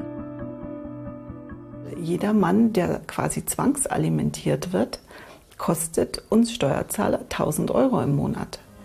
Frust auf allen Seiten. Frau Merkel, finden Sie es wirklich sinnvoll, dass der Steuerzahler die Untätigkeit von Flüchtlingen bezahlen muss, anstatt sie sofort in Arbeit zu bringen? So, jetzt kommt der geilste Moment überhaupt ever. Thilo darf vor lauter Freude jetzt nicht reinbrüllen. Wir hören uns das mal an. Das Gespräch am Tisch beginnt. Mal wollte ich Ihnen Danke sagen, dass Sie diese ehrenamtliche Tätigkeit machen und hoffentlich auch noch ein bisschen weitermachen, denn die Menschen werden Ihnen schon da sehr vertrauen und in Ihnen auch eine Bezugsperson sehen. Jetzt kommen wir. Ich da gleich mal ja. unterbrechen. Ich spreche da für viele Flüchtlingshelfer. Ähm, die sind wirklich leid, immer zu hören, dass ihnen gedankt wird. Und es wird immer wieder irgendein Problem entstehen durch irgendwelche Sanktionen, die plötzlich gemacht werden. Also jetzt nach dem der letzten Ankündigung, die Sie gemacht haben, dass die Abschiebung ein nationales Thema werden mhm. muss, verstehe ich auch. Aber wir haben Menschen hier, die sind seit fünf, sechs, sieben Jahren da. Sie haben es gesehen, sprechen perfekt Deutsch, haben jetzt schon den dritten Anlauf genommen, um in unserem Land eine Ausbildung machen zu können. Immer wieder werden sie zurückgepfiffen äh, dürfen nicht arbeiten, dürfen keine Ausbildung antreten. Und das ist das, was uns wahnsinnig stört, was uns Ehrenamtliche so ärgert. Was können Sie dafür tun, um das zu ändern? Das Problem ist mir bewusst und gerade bei denen, die fünf, sechs Jahre da sind, wissen wir im Grunde auch, dass die Rückführung äh, nicht ganz einfach ist. Und ich habe just, ohne zu wissen, dass Sie heute hier sind, neulich mit ähm, dem Ihrem Ministerpräsidenten Horst Seehofer gesprochen und wir waren uns einig, wir müssen uns das nochmal anschauen und äh, wirklich versuchen, äh, doch auch diesen Menschen eine Arbeitsmöglichkeit zu geben. Aber das scheint ja Horst Seehofer gerade in Bayern nicht zu tun. Ich meine, nee, Sie erleben ja, das jetzt ja nicht, bis jetzt nicht, Bayern, aber ne? ihm ist aufgefallen, dass sehr viele Helfer und mir ist es, äh, kommt es natürlich auch zu Ohren. Ich will es jetzt gar nicht auf Horst Seehofer abschieben, sondern äh, dass, dass die Menschen auch vor Ort unglaublich unzufrieden sind, weil da sind junge Männer, die könnten anpacken, die wollen anpacken und letztlich kommen sie nicht dazu. Ich sehe Reicht das, Ihnen das schon mal als nein, Antwort, das reicht mir jetzt eigentlich noch nicht so sehr, weil im Bundesgesetz, in dem Integrationsgesetz, über das ich mich persönlich sehr gefreut Das war habe, auch ein wichtiger Schritt. war ein wichtiger Schritt. Da steht explizit drin, Geduldeten ist zu erlauben. Ja, ich Ja, weiß nicht, welche haben- Bundesländer das durchsetzen. Wir haben äh, extra auch zum Beispiel für Afghanen, bei denen das sehr oft der Fall ist, oder aber auch vielleicht ihre Fälle. Es ist nicht so, dass sie gar nichts tun dürfen. Sie kriegen jetzt nicht gleich eine Berufsausbildung, aber eigentlich müsste auch eine Ja, Arbeitsmöglichkeit da, sein. da möchte ich auch mal sagen, wir haben jetzt Unternehmer, die auch mit Afghanen, die jetzt erst zwei Jahre vielleicht da sind, die unwahrscheinlich schnell Deutsch gelernt haben, sich wirklich integriert Mhm. haben, äh, die sind in Berufsintegrationsklassen. So, jetzt das zweite Jahr. Die, Mhm. die sind jetzt rausgekommen in Bayern. Äh, die mussten Praktika bei Arbeitgebern machen. Bei uns auf dem Land äh, sind die heilfroh, dass es jetzt Auszubildende gibt, die das machen wollen. Dann wird den Leuten das nicht genehmigt. Die Also, Ausbildung. Wir machen es mal so. Und ich dann, kann ja jetzt nicht, äh, will jetzt auch nichts Falsches versprechen, aber dass Sie mir noch mal sagen, wo Sie, im, ich weiß nicht, wo Sie in Bayern äh, Das sind, ist- das das ist ja jetzt auch egal. Okay. Also so, ich würde ganz jedenfalls Bayern, das ja. zum Anlass nehmen, noch mal mit Horst Seehofer zu sprechen. Wir haben neulich drüber gesprochen Ja. und ich hatte den Eindruck, dass das Verständnis dafür, dass man, wo Arbeit ist, auch Menschen arbeiten lassen soll, gewachsen ist. Einfach ein Das- Genuss, ist, ja. Wir können nicht Das ist schon wieder ein bisschen das Mafiosi-Style von Ja, ja, Schulz genau, letzte genau, Woche, ne? genau, Ja, genau. ich, ich, ich kenne Ihren Ministerpräsidenten. Wo wohnen Sie nochmal? Alles klar. Und dann sagt Ja, sie ganz nee, tough, nee, in nee, ganz nee. Bayern gilt das so. Ja, ja. Aber das ist, äh, du hast recht, dass man denkt so ein bisschen an Schulz, aber doch ein, ein richtiger Unterschied, weil äh, Schulz hatte damals eben gesagt, ähm, Einzelfall, ich mach das mal. Und sie hat äh, schon vorsichtiger agiert und gesagt, hat sich darauf eingelassen, nee, das muss man als grundsätzliches Problem annehmen. Also sie hat diese Sie hat ein Falle, in Argument eingesammelt Schulz für die Diskussion später. Ja, ja, sie, die Falle, in die Schulz getappt ist mit, der, mit dem individuellen äh, Gönnerversprechen, die hat sie vermieden. Was hier im Übrigen äh, auffällt, Merkels Gesichtsausdruck, als sie zuhört, ist ein ganz anderer als Merkels Gesichtsausdruck, wenn sie in den Journalisteninterviews zuhört. Bei den Journalisten ist sie immer äh, so ein bisschen äh, relaxed, äh, generös. Na ja, ich hier die Kanzlerin. Ähm, hier ist Ja. sie hoch konzentriert. Hier sieht man ihr an, dass sie nicht weiß, was kommen wird. Das- Und diese, diese, Das, das ist genau der Punkt, warum die Sommerinterviews, die weiß ganz genau, ja, ist halt Tina Mhm. Hassel und Thomas Baumann. Da weiß man, was da kommt. Ja, aber das gilt aber, glaube ich, für alle Journalisteninterviews. Das gilt, äh, will ich nicht an ja. einzelnen Personen festmachen, sondern, also das ist wirklich der, der Vorteil dieses Townhall-Formats. Da kommen normale Bürger, äh, die für die politischen Amtsinhaber nicht vorher berechenbar sind. Da müssen sie konzentriert sein, da können sie auch nicht reflexartig reagieren, ähm, sondern müssen sich in einer Weise, die sie ein Stück weit ähm, desautorisiert ähm, äh, oder entautorisiert im guten Sinne, müssen sich darauf einlassen. Das ist ein Stück äh, Demokratisierung von, ähm, von Diskurs. Das ist der Vorteil. Und das kann man ihr am Gesichtsausdruck ablesen. Ja, sie muss da konzentriert sein. Und sie hat es am Anfang ja. auch schon gesagt, mit den Bürgerinnen und Bürgern zu reden, das ist das wahre Leben. Hat sie dann später nochmal aufgegriffen als Witz. Naja, gut, mit den Journalisten, die haben auch ein wahres Leben. Aber es ist tatsächlich das wahre Leben. Ja? So wie auch schon beim Terror, wo dann im äh, Publikum plötzlich noch ein Polizist saß, der sich auch ins Gespräch einschaltete, sitzt jetzt beim Thema Flüchtlingshelfer auch noch ein Flüchtling, der im Publikum sitzt. Und jetzt wird's wirklich krass. Weil nicht nur weiß Merkel nicht, was kommt, auch RTL weiß es nicht ganz. Sie haben eine kleine Verwechslung. Das muss der Typ dann selbst nochmal aufklären. Aber er hat natürlich trotzdem eine krasse Geschichte zu erklären, äh, zu erzählen, ja. Auch wenn es nicht die ist, die auf dem Zettel der RTL-Leute steht. Und das Gespräch ist einfach goldig, ja wir können nicht den Eindruck erwecken, jeder kann kommen. Und das hinzubekommen ist schwierig. Roberta. Ayubchak ist nicht jeder. Der ist seit acht Jahren hier in Deutschland ja. als Flüchtling aus dem Iran. Toll integriert. Sie werden es gleich merken, spricht super Deutsch, hat eine kaufmännische Ausbildung gemacht und würde gerne arbeiten. Aber weil er nur geduldet ist, ist es äh, nicht möglich für ihn. Was möchten Sie die Kanzlerin fragen? An dieser Stelle möchte ich kurz korrigieren, dass ich bereits schon berufstätig bin. Okay. Meine Frage an Sie, Frau Merkel, meine Familie und ich versuchen seit Jahren so gut wie es geht, uns hier zu integrieren. Warum werden uns andauernd Steine an den Weg gelegt und warum müssen wir jahrelang in Ungewissheit hier leben? Welche Steine würden Sie sagen, weil Sie nur Duld den Duldungstitel haben? Das in erster Linie und diese ganze Bürokratie, warum das überhaupt so lange dauert, ein Asylverfahren zu bearbeiten. Na, Ihr Asylverfahren ist doch sicherlich in den acht Jahren schon mal bearbeitet worden, nicht? Also aktuell ist das so, dass uns gesagt wird, dass es noch in der Bearbeitung und wir uns gedulden müssen, bis wir eine Rückmeldung vom BAMF, also Bundesamt, bekommen. Also Sie haben in acht Jahren noch keinen einzigen Bescheid bekommen. Dann können also, Sie auch nicht geduldet sein. Doch, äh, Bescheid haben wir halt bekommen. Das wurde einmal ein... abgelehnt. Ja. Deswegen haben wir halt die Duldung erhalten. Genau. Ähm, aktuell ist das so, danach hat, haben wir halt einen neuen Antrag gestellt und aktuell ist das seit. Wann haben Sie den gestellt? 2013. Aha. Und, und seitdem ist das noch quasi. Vier Jahre lang. Ja. Woran liegt das? Naja, also eigentlich dürfte er jetzt nur noch unter den letzten sein, denn das BAMF hat seine ganzen ähm, Stapel im Grunde abgearbeitet. Es kommt mir relativ erstaunlich vor, dass seit 2013 äh, sie keinerlei Bescheid bekommen haben. Keine Anhörung, nichts. Ja. Nee, ich habe da, wir, beziehungsweise wir haben nichts bekommen. Gut, also dem gehe ich gerne nach. Lassen Sie mir Ihre Daten da. Ich hatte neulich ja. allerdings schon mal in einer anderen Situation ähm, so einen Fall und der hatte sich dann nachher, das muss ich auch sagen, als ganz anders herausgestellt, als es mir gesagt wurde. Ich will ihm nicht misstrauen.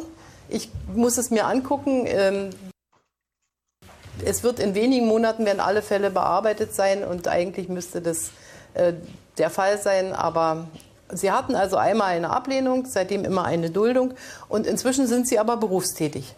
Genau. Wo arbeiten Sie? Äh, ich arbeite bei einer Sprachschule. In, in, welchem, in welcher Stadt? Aachen. In Aachen. Genau. Aha. Und die Duldung kriegen Sie jetzt aber, müssen Sie ja immer verlängert bekommen, oder? Ja, aktuell ist das so, dass das immer halt für sechs Monate genau. verlängert wird. Ja. Ähm, selbst in der Ausbildung war das so. Normalerweise bekommt man halt für die Dauer der Ausbildung eine Duldung, mhm. die halt so lange gültig ist, aber selbst da war das nicht so. Da müsste ich halt auch immer alle sechs Monate nachholen. verlängern. Und jetzt haben Sie aber die Ausbildung abgeschlossen? Genau. Was sind, also sind Sprachlehrer? Mhm. Nee, äh, ich arbeite äh, als Bürokaufmann, so kann man es sagen. okay, sehr gut. Das finde ich top. Das finde ich, das ich top, dieses Segment auch, auch für Wähler, die vielleicht Merkel ablehnen und AfD-Wähler sind. Weil ich habe immer fest, ich habe festgestellt, ob nun bei Gauland oder auch bei, bei von Storch und so weiter, die reden ja immer davon, ja, Deutschland ist so leicht, äh, Asyl zu bekommen und so leicht, Duldung und so weiter und so und so leichten Job und so weiter und so fort. Da ist es wichtig, dass die Zuschauer und die Bürger erfahren, dass es genau das Gegenteil ist. Ja, erstens kannst du ganz schwer Deutscher werden.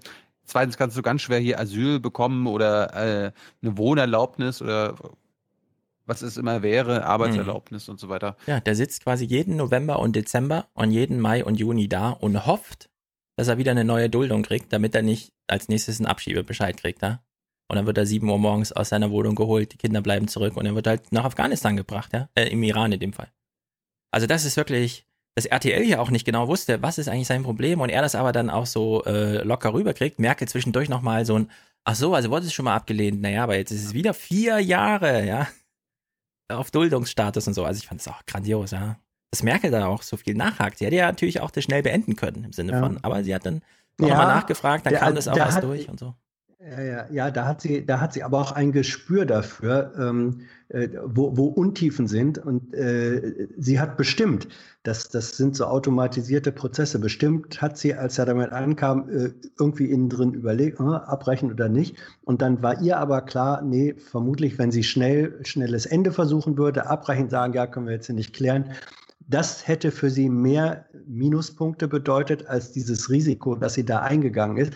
Was ich interessant fand an dem Punkt, dass sie offenbar relativ gut ähm, doch Bescheid wusste über auch die Zeitabläufe und Unterschiede in diesen Verfahren. Ist ja alles nicht so ganz äh, äh unkompliziert, dass sie also, dass ihr klar war, ja, Duldung dann immer sechs Monate und ja, so. Aber Duldung sind immer sechs ähm, Monate. Das ist, ja, ja, aber dass, dass sie, dass sie, also ich hatte den, den Eindruck, dass sie über die Struktur dieser Verfahren ähm, besser Bescheid wusste als so mancher, sagen wir mal, Generalist, der dann vielleicht weiß, dass es das gibt. Aber habe ich gedacht, sie hat sich, sie ist gut vorbereitet worden, auch auf dieses Thema. Auf der anderen Seite fand ich es aber auch bezeichnend, dass sie das Gespräch beginnt mit, naja, eigentlich sind alle BAMF-Dinger abgearbeitet. Sie sind der letzte ja, Einzelfall hier in diesem ja, Fernsehstudio, ja. Das finde ich dann auch mal albern, weil das ist normal. Ja, das, das, ist der Versuch von Schadensbegrenzung, der aber auch nicht so richtig mhm. greift. So, wir sind hier bei RTL. Morgen ich heiße Sarah. Ich möchte gerne in Deutschland leben. Nach geglückter Flucht sind sie jetzt bei uns. Doch wie viel Zuwanderung verträgt eine Stadt? Eine Frage, viele Emotionen. Das Flair von Godesberg ist vollkommen weg. Ein Jahr lang waren wir immer wieder dort, wo Kulturen, Emotionen und Fragen aufeinandertreffen. Eine Stadt im Wandel der Kulturen. Wir haben in Frieden zusammengelebt. Warum soll das nicht möglich sein? Angst vor den neuen Nachbarn. Die Langzeit-Doku. Morgen 22.15 Uhr. Mit der Let's Dance-Moderatorin, wie ich es letzte Woche gesagt habe. Ich empfehle, mh, ich empfehle das zu gucken, weil da geht es ja um Godesberg, also Bonn. Und das ist ja nun der Stadtteil, der sehr darunter gelitten hat, dass plötzlich nicht mehr die Scheichs äh, kamen und sich da die Fußnägel haben machen lassen, sondern ganz andere Ausländer. Und dann ist dieser Stadtteil so gekippt, dass es zuletzt auch Morde aufzuklären gab. Also in der Hinsicht kein schlechter Spot für eine Langzeitstudie, die man da macht. Na gut. Ja, aber warum, warum muss man das Ding Angst vor den neuen Nachbarn nennen? Ja, weiß ich auch nicht. Aber ich finde es ja gut, dass es darum geht, wie viel Zuwanderung verträgt eine Stadt und nicht das Land. Weil dann hast du eine ganz andere Diskussion, ja. Land ist immer so dieses AfD-Ding, das Deutschland. Aber nee, hier geht es einfach um einen Stadtteil, ja. Also, na gut. Ich will es nicht äh, zwanghaft zu loben, aber ich finde es erstmal ganz gut, auch wenn der Ton, der Teaser war wieder so RTL-Style.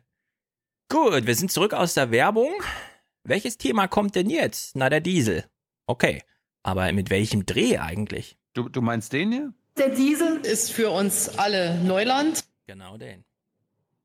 Warum setzen Sie sich nicht persönlich und mit Nachdruck dafür ein, dass die Abgasvorschriften eingehalten werden und schützen damit auch die Bürger?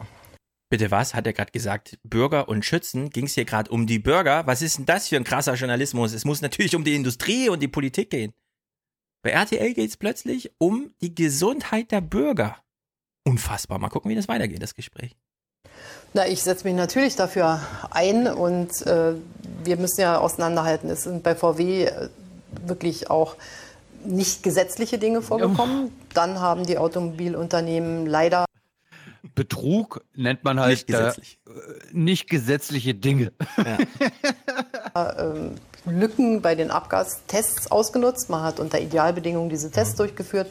Anschließend ist ihr Katalysator bei 5 Grad im Herbst schon nicht mehr in Gang gewesen wahrscheinlich oder bei also ähnlichen Betrug eigentlich. Nein, das war in dem Sinne, es war, es war eine, wie ich finde, nicht ähm, eine, eine unzulässige Ausnutzung Ah. der Lücken in den Abgastests. Die Automobilindustrie hat etwas gemacht, was die Gefahr in sich birgt, dass die deutsche Automobilindustrie, die weltweit anerkannt ist, einen nicht zu vernachlässigenden Schaden hat.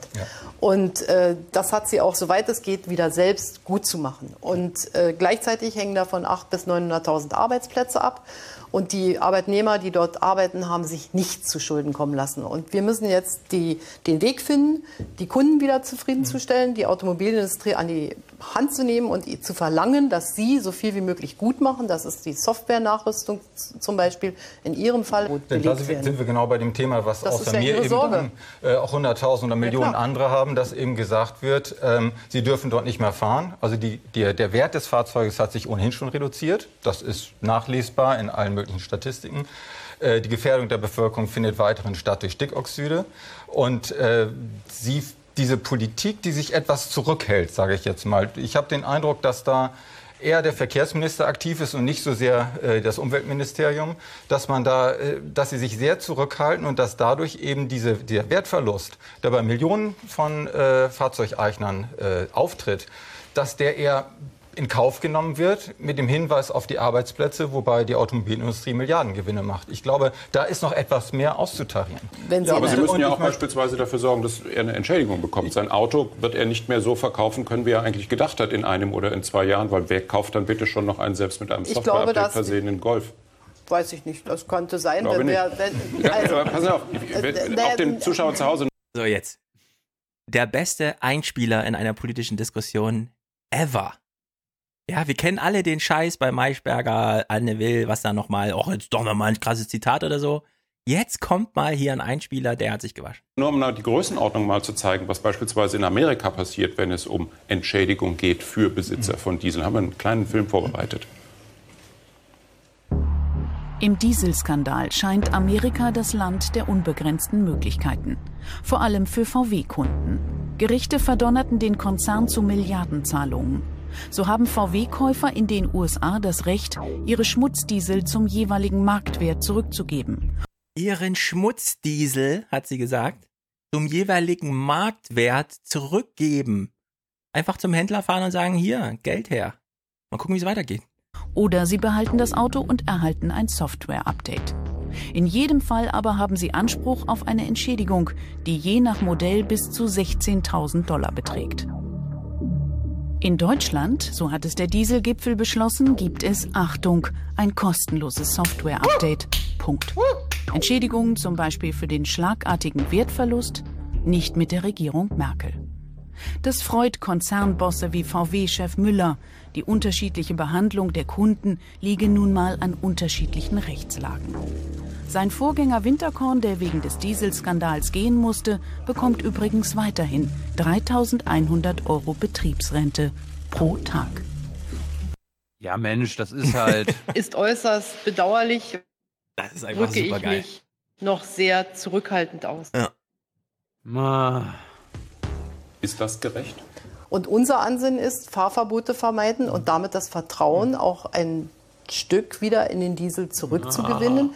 Die, äh, Ich fände es gut, wenn die, auch wenn ich das Thema, wenn der. Staat sich etwas mehr dafür einsetzen würde, was mit der Gesundheit der Menschen, mit, der, mit, dem, mit dem Schadstoffausstoß. Das Fahrverbot vermeiden ist ja das eine. Das ist ja schön. Das ist auch ein wirtschaftliches Thema. Aber die Gesundheit darf man auch nicht vergessen. Sie müssten ja eigentlich auch sauer sein. Das sind Ihre Ich Gesetze, die, ich müssen, bin- die, müssen, ich bin- die nicht eingehalten Ah, wurden. Pass auf, ich bin sauer. Ich war mal vier Jahre Umweltministerin. Ich habe das Stimmt. alles miterlebt, wie die Automobilindustrie zum Teil auch sagt, was sie alles nicht kann und dass sozusagen hier richtig hintenrum betrogen wurde, Ja. dass man einfach die Vorgaben ausgenutzt hat. Darüber bin ich sauer. Dafür können sie sich aber So, auch nichts Da kaufen. haben wir, da haben wir, pass auf, wir, wir hatten, wir hatten äh, vorhin diesen Begriff äh, aus der Reserve locken.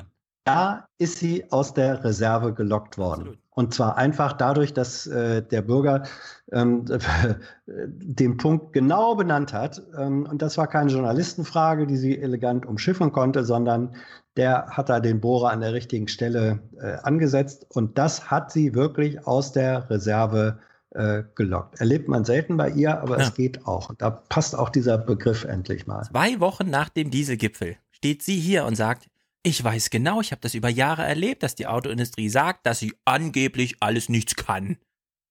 Ja? Ja. Und wir haben das Hardware-Update im Hinterkopf und alles so. Also es ist einfach grandios. Also es ist Ich meine, das, das, hat grandios. Minuten gedauert, bis sie auf Betrug gekommen ist. Ja? Bis sie selber Ja. gesagt hat, von hinten, äh, hintenrum betrogen, ja. vorher gen nicht gesetzliche Dinge oder unzulässige Ausnutzung. Ja. So, die Sendung ist jetzt hier so eine, weiß ich nicht, 40 Minuten alt. Merkel schon ziemlich ausgequetscht. Thema Rente. Und es ist wirklich, der Film, der jetzt am Anfang kommt, ja, die, die haben es ja so gemacht, dass sie den Film zeigen, dann wird die Frage formuliert, im Film noch, und dann muss Merkel antworten. Und wie diese Frage hier formuliert wird, ja, das ist einfach, wisst ihr noch, wie damals äh, sie dann in Matratze reingelaufen ist, Kopf über, zack, vor äh, 100 Millionen Zuschauern, so ungefähr, ja. Lioba Bichel ist 75 Jahre alt. Ein Leben lang hat die Rentnerin aus München gearbeitet. Trotzdem ist sie arm. 43 Jahre war Frau Bichel Friseurin und hat außerdem zwei Kinder großgezogen. Von den 900 Euro Rente bleiben am Ende des Monats nur etwas mehr als 300 Euro zum Leben. Man ist einfach unglücklich. Ich meine, es weiß ja jeder, was unglücklich ist. Und so fühlt man sich, wenn man arm ist. Wissen Sie, da, da kann ich mir das jetzt leisten, da muss ich rechnen anfangen. Und dann, nee, langt dann doch nicht.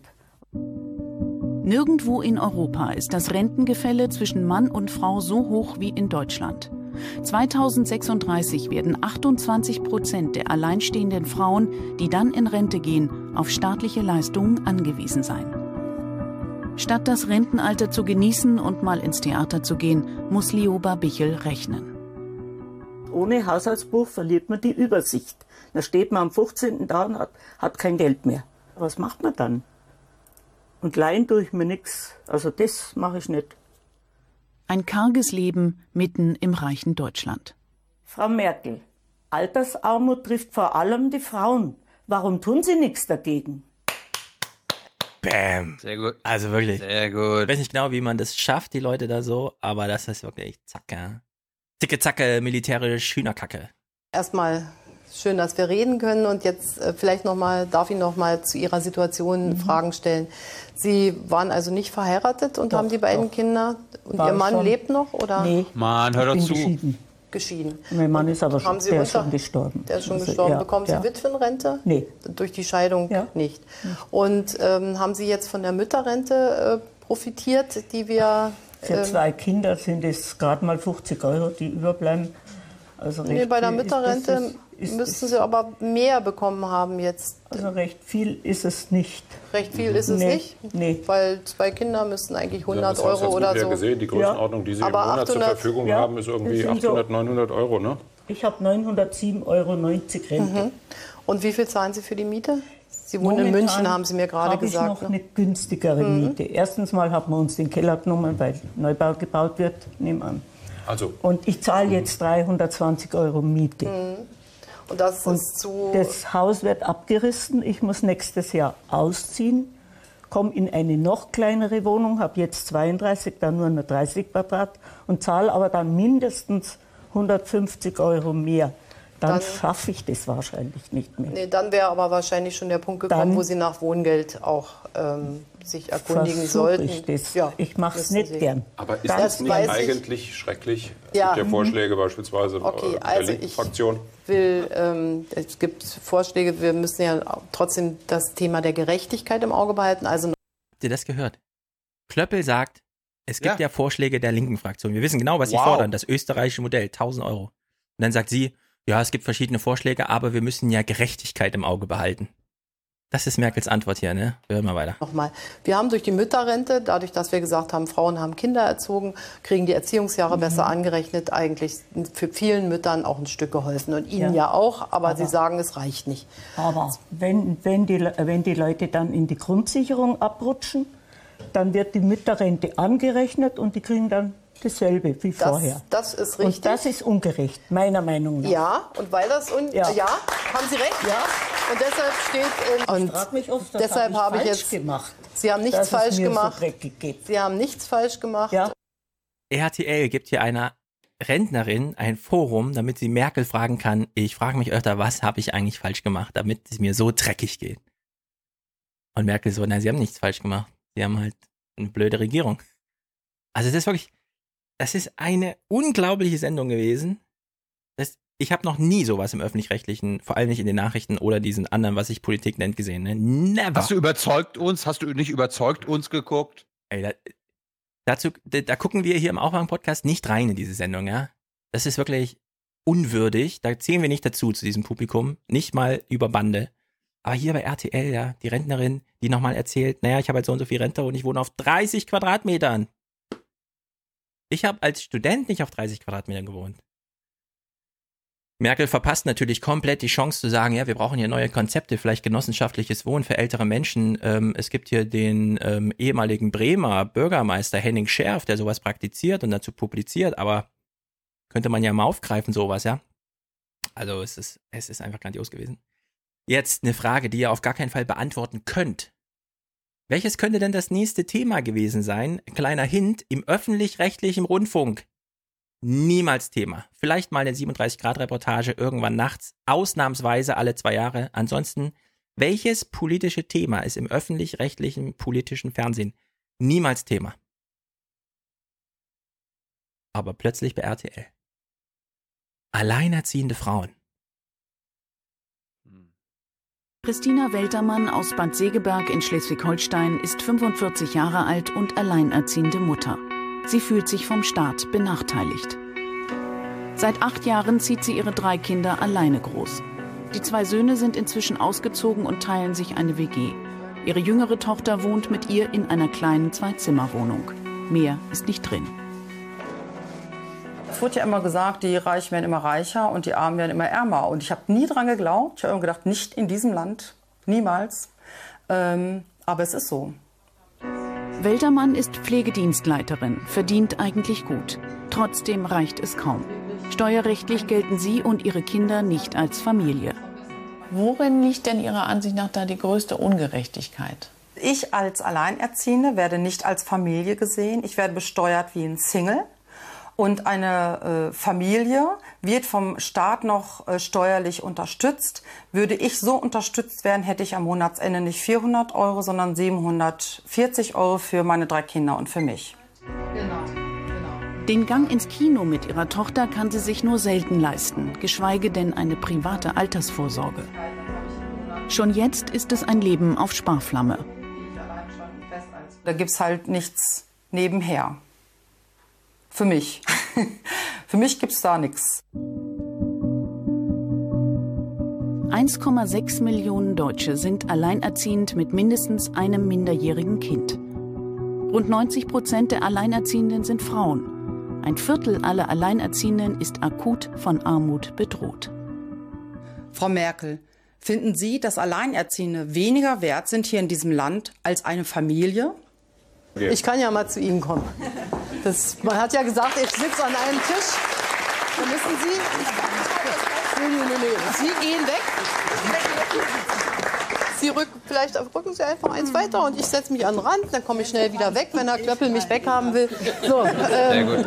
Also, ähm, wenn ich das richtig sehe, haben Sie die Rechnung so gemacht, äh, dass Sie angenommen haben, dass Sie, wenn Sie verheiratet werden und nicht erwerbstätig wären, also das Ehegattensplitting, äh, zu Buche schlagen würde, dass sie dann weniger Steuer zahlen würden. Mm, Denn wenn beide gleich, wenn sie einen Mann hätten, der genauso viel verdient wie sie, dann wären sie ja steuerlich nicht bevorzugt. Ähm, nee, genau. Also ich bin davon ausgegangen, dass ich äh, die Großverdienerin bin, also Lohnsteuerklasse Mhm. 3 und mein Mann ähm, auf die Kinder aufpasst. Genau. Und die schön zu den Hobbys fährt und so.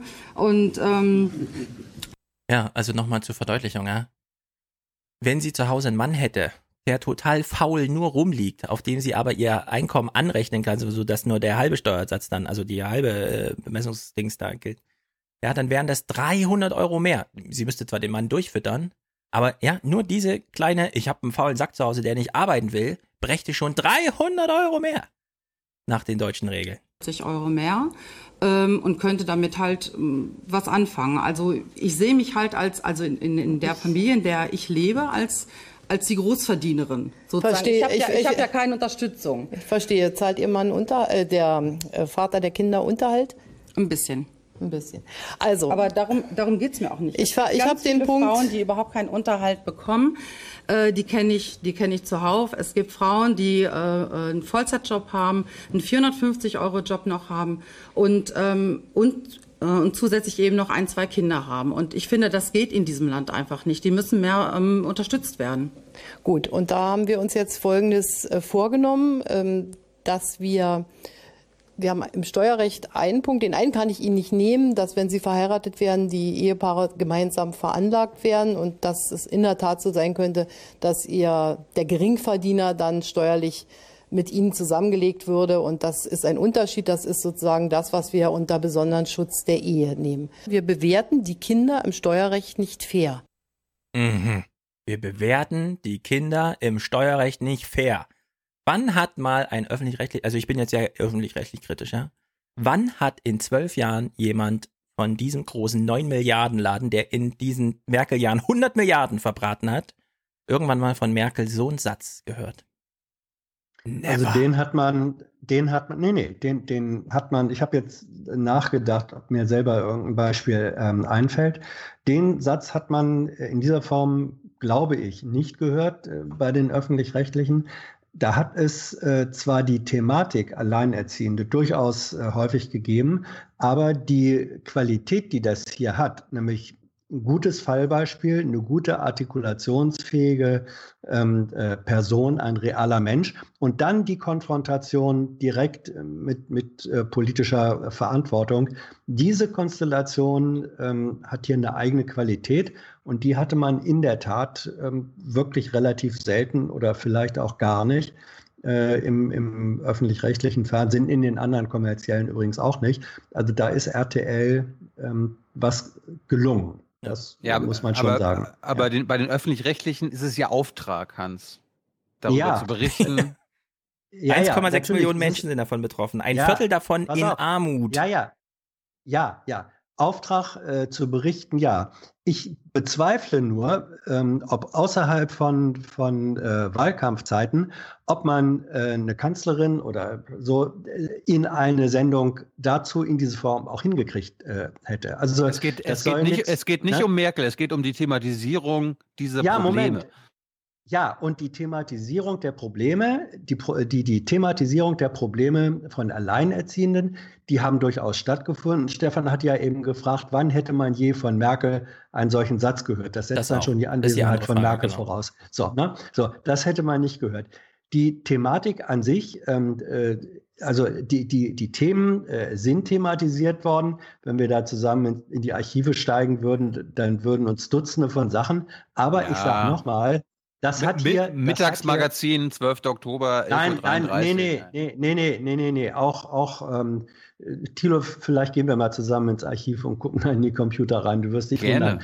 Der, der, Gerne. der, Punkt, der Punkt ist nur, ähm, und das gestehe ich wirklich nicht nur neidlos, sondern richtig gerne zu, weil das hat hier eine besondere Qualität in dieser Kompaktheit und Aktualität in der, in der ähm, menschlichen Berührung, ja, und darin, dass Merkel gefordert wird. Sie wird gefordert. Und weil sie gefordert wird, kommt dann auch wieder dieser Satz, ich weiß nicht, ob sie sich den vorher überlegt hat, zu sagen, glaube ich eher nicht, aber da muss sie dann sagen, ja, wir behandeln ähm, die Kinder, ähm, äh, was unfair oder ja. was war der Begriff? Wir behandeln also, die Kinder im Steuerrecht so, unfair, hat sie gesagt. unfair, so. Das ist ein Stück weit, ich will jetzt nicht sagen ein Offenbarungseid, ähm, aber es ist eine, eine so klare Positionierung, äh, die man von Merkel die ansonsten immer doppelt und dreifach abgesichert ist, wirklich selten hört.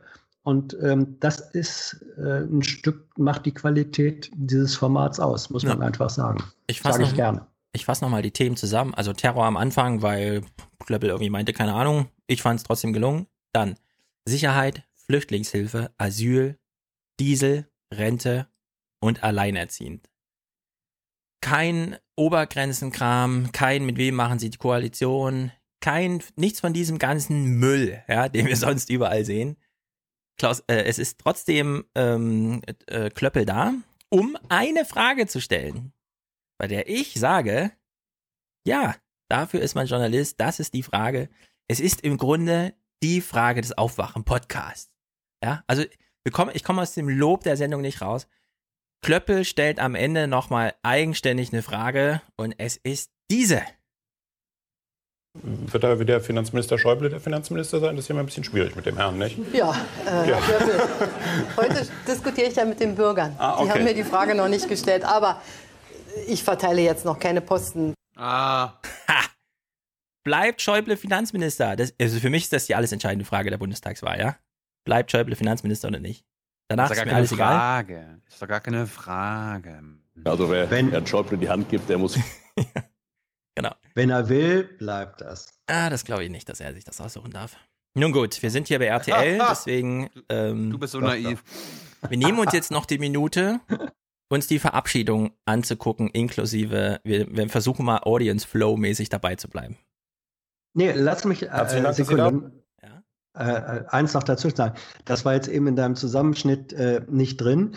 Ähm, Merkel hat dann, nachdem sie sagte, wir sind äh, unfair, wir behandeln sie steuerlich unfair, hat sie gesagt, und deswegen wollen wir, ich glaube, den Freibetrag, den steuerlichen Freibetrag äh, für Kinder erheblich hochsetzen, sodass das ähm, dann im, im Endergebnis für alleinerziehende äh, Elternteile doch eine spürbare Summe mehr ausmacht.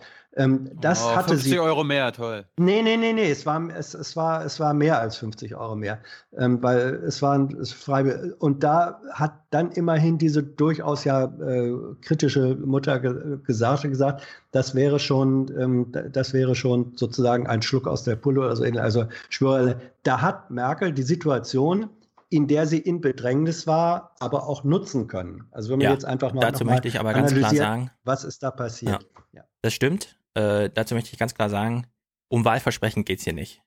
Bei dieser Sendung, äh, äh, die, die Leitfrage ist so ein bisschen, wenn wir das hier nicht nur an einem Abend mal vor einer Wahl hätten, sondern Ja, alle zwei absolut. Tage, eine Stunde so eine Thematisierung, muss nicht immer mit Merkel sein oder so. Wir hätten eine ganz andere politische Debatte und wir hätten auch ganz andere Konsequenzen nach einer Wahl, dass Merkel hier nochmal sagt, naja, aber jetzt wollen wir wirklich, so wie damals, Sie wissen ja noch, als wir den Mehrwertsteuersatz nicht ganz so weit, sondern nur 2% und die SPD so nur ein, also wählen Sie doch lieber uns. Und am Ende waren es dann 3% und so, ja.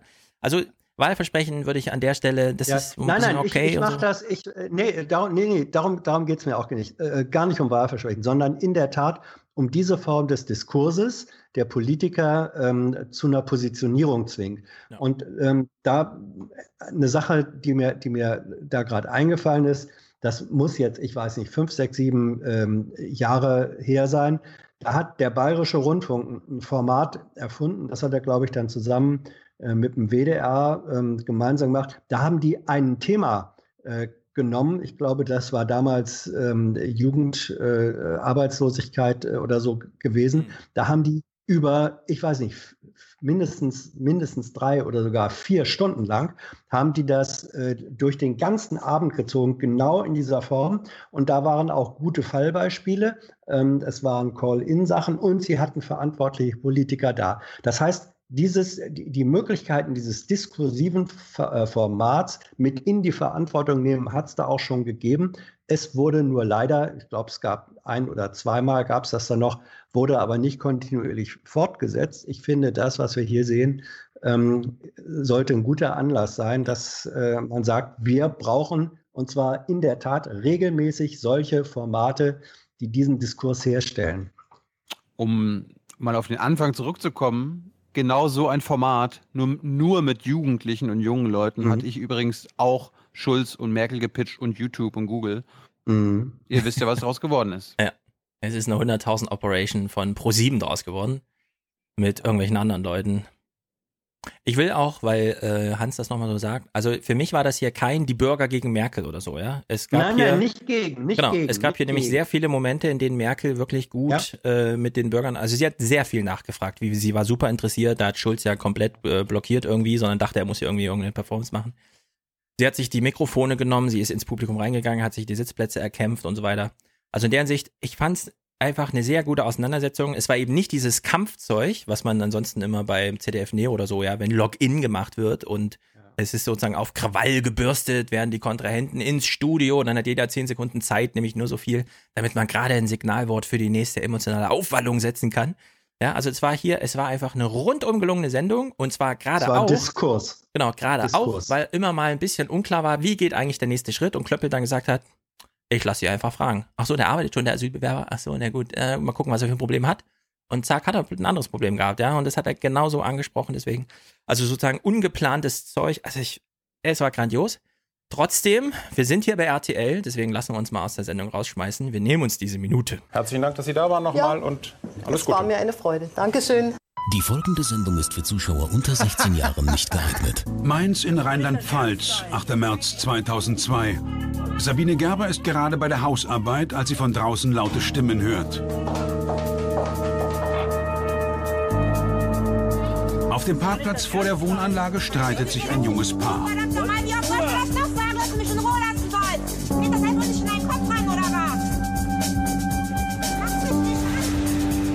Als der Mann handgreiflich wird, zögert die Hausfrau nicht lange und alarmiert die Polizei.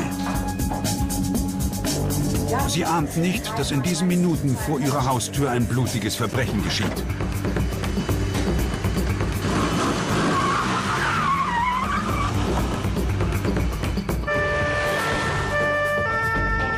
Zur gleichen Zeit erreicht der Streifenwagen der Polizei das Wohngebiet. Der rote Sportwagen fährt direkt auf die Beamten zu. Von außen ist an dem Fahrzeug nichts Auffälliges zu erkennen. Doch dann der Blick auf das Lenkrad.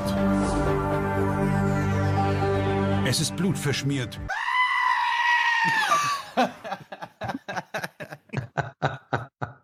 Das lief ja echt so, ne? Es war eins zu eins, da kam kein Trailer dazwischen, nichts, sondern es ging direkt los. Oh Gott. Das Lenkrad war ja, das ist, zu, ist, ist Zuschauerbindung. Ja. Das einige. Ich, darf ich noch, darf ich noch ähm, einen Satz sagen, das mir eben noch eingefallen, weil wir, finde ich, völlig zu Recht ähm, dass die Sendung da gelobt haben. Ähm, ich weiß nicht, ob die Kollegen von RTL auf den Gedanken gekommen wären, das ist ja ein, ein Townhall-Format, ähm, ob sie auf den Gedanken gekommen wären, wenn nicht die ersten, die es vor vier Jahren vor einer Bundestagswahl gemacht haben, das Townhall-Format, war in dem Fall war die ARD gewesen. Die haben es auch nicht erfunden, sondern die hatten geguckt, genau. was, funktio was funktioniert in den was funktioniert in den USA. Dann haben sie es hier äh, nach Deutschland ähm, äh, transportiert. Dann hat es vor der letzten Bundestagswahl war von den Wahlsendungen eigentlich das einzige, was halbwegs interessant äh, funktioniert hatte, war dieses ARD-Townhall-Format mit dem Ergebnis, dass in diesem Jahr das ZDF Townhall-Format sozusagen eins zu eins übernimmt und RTL diese eigene Variante, die aber wirklich äh, großartig ist, nennt. Ähm, das sage ich jetzt nicht, um geistige Urheberschaft da irgendwie zu beanspruchen, sondern nur nochmal klar zu machen, da erfindet keiner das Rad neu, sondern da äh, gucken alle bei anderen, wo funktioniert was. Ja. Und wenn man klug ist, erkennt man, was funktioniert und macht eine eigene Nummer draus. Und das ist hier passiert. Absolut. Deswegen würde ich das aber nochmal kontrastieren mit RTL hat das gemacht, weil sie sehen, ja. wie es in Amerika funktioniert. Und ja, unabhängig davon oder sogar im Gegensatz dazu, dass es bei den öffentlich-rechtlichen nicht so funktioniert wie in Amerika, haben sie es trotzdem gemacht und es lief gut. Und deswegen möchte ich auch, dass wieder jemand vielleicht RTL ein deutsches Big Brother macht, ja, und sich dann eben an Amerika orientiert. Zeit, zeitgleich, ich meine, wenn wir uns mal die Quoten angucken, ja. ja. Äh, Anne, Anne Will ist parallel gelaufen. Bullshit-Sendung mal wieder. Also es ging um die Regierung und dann haben sie zwei rechte Parteien eingeladen dazu. Mhm. Linke, Grüne waren gar nicht dabei. Äh, hatte 3,5 Millionen Zuschauer, der Bullshit. Ähm, parallel RTL. Letztes, letzte Woche hatte Martin Schulz 1,1 Millionen Zuschauer insgesamt. Merkel hatte 1,45. Ja, also ein bisschen, ein bisschen höher. Ähm, Schulz hatte, glaube ich, letzte Woche 6% Marktanteil bei den 14- bis 49-Jährigen. Merkel hat es wenigstens auf 9,1 ge geschafft. Ja, immerhin. Immerhin. Aber das, das, ja, zeigt, das, zeigt, das, zeigt, das zeigt aber auch, der, der gemeine Bürger denkt bei Politik dann halt erst an ARD ja. und Anne Will ja, und äh, Politiksimulation oder eine Diskussionssimulation. Das andere waren wirkliche Diskurse und Diskussionen. Ja, ja, also ich kann, ähm, das, das Schöne ist ja, dass die Möglichkeit besteht, diese Sachen ähm, äh, im Netz äh, zu gucken. Ich hoffe auch, dass das äh, gemacht wird. Das war im Übrigen ähm, im, im Nach, das fand ich äh, einen der, der interessanten Kommentarposts. ähm, jemand, der gesagt hat, Menschenskind, die Quote bei den, bei den jüngeren Leuten äh, reitet da nicht so drauf rum. Wer unter 30 guckt das denn noch ähm, im, im analogen Fernsehen? Wenn, dann wird es doch im Netz geguckt. Also da müsste man im Grunde für die Zielgruppe die Klickzahlen im Netz mit dazu rechnen. Und vielleicht gucken es dann eben doch mehr auch Jüngere als äh, und das ist die, die, die Quote ähm, am klassischen analogen Fernsehgerät ähm, ist nicht mehr der einzige Maßstab. Ja, aber das Problem ist, wir freuen uns jetzt darüber, dass RTL solche Sendungen auf die Beine stellen kann. Ja. Das Problem beim RTL ist halt die Quote. Und die Quote ja. ist im Keller. Das heißt, wir werden jetzt ja. bis, wir werden jetzt bis 2021 solch eine grandiose Sendung nicht normal sehen. Ja. Ach, warte doch erstmal ab, Tilo. Also Günter Wallraff ist mit Absicht von den Öffentlich-Rechtlichen weg, weil er gewusst hat, bei RTL weniger, aber mehr Jüngere. Hm. Gibt mittlerweile schon so ein paar Bewegungen zu sagen und so. Ja. Also ich bin, naja. ich bin da viel optimistischer, weil ich weiß, dass die, dass die professionellen Scouts äh, bei den Sendern, bei allen Systemen, die gucken sowas von genau hin, was passiert bei den anderen. Da ist völlig, völlig unerheblich äh, erstmal, welche Quote hat das, sondern da wird schon geguckt, was funktioniert. Und ähm, also ich hoffe, dass das Scouting sich das äh, gut anguckt und sagt, ja, da kann das gesamte äh, Fernsehen, äh, das auf eine Qualität Wert legt, kann von diesen, von diesen Sendungen was äh, lernen. Absolut. Ja. Okidoki. Damit sind wir ich durch. Wollt, ich wollte zum Schluss nochmal darauf hinweisen, es sieht alles danach aus, dass Hans Jessen und ich am Sonntagabend im Rasenfunk vertreten sein werden. Das ist äh, mit Max, Jak Max Jakob Ost. Fußball aufwachen. Äh, den wir bald auch mal im Aufwachen-Podcast haben werden. Und dann reden wir mal über Übertragungsrechte, Verhältnis zwischen übertragenen Medien und Journalismus und den Fußballvereinen. Und äh, Max hat auch gesagt, äh, wenn Stefan Lust hat, am Sonntag mit uns über den Bundesligaspieltag zu reden, dann bist du herzlich eingeladen. Sonntag ich habe ihm nur gesagt, dass, siehst du, darum und das, das Gute ist, am Wochenende spielt ein gewisser Verein namens Werder Bremen gegen einen gewissen Verein namens Bayern München. Dementsprechend haben Hans und ich gewisse Schnittmengen, über die wir reden können mit Max. Und ich habe Max nur versprochen, dass ich dich, dass ich dir Bescheid sage, dass ich dich einlade, aber. Ja, ich mache Sport am Sonntag.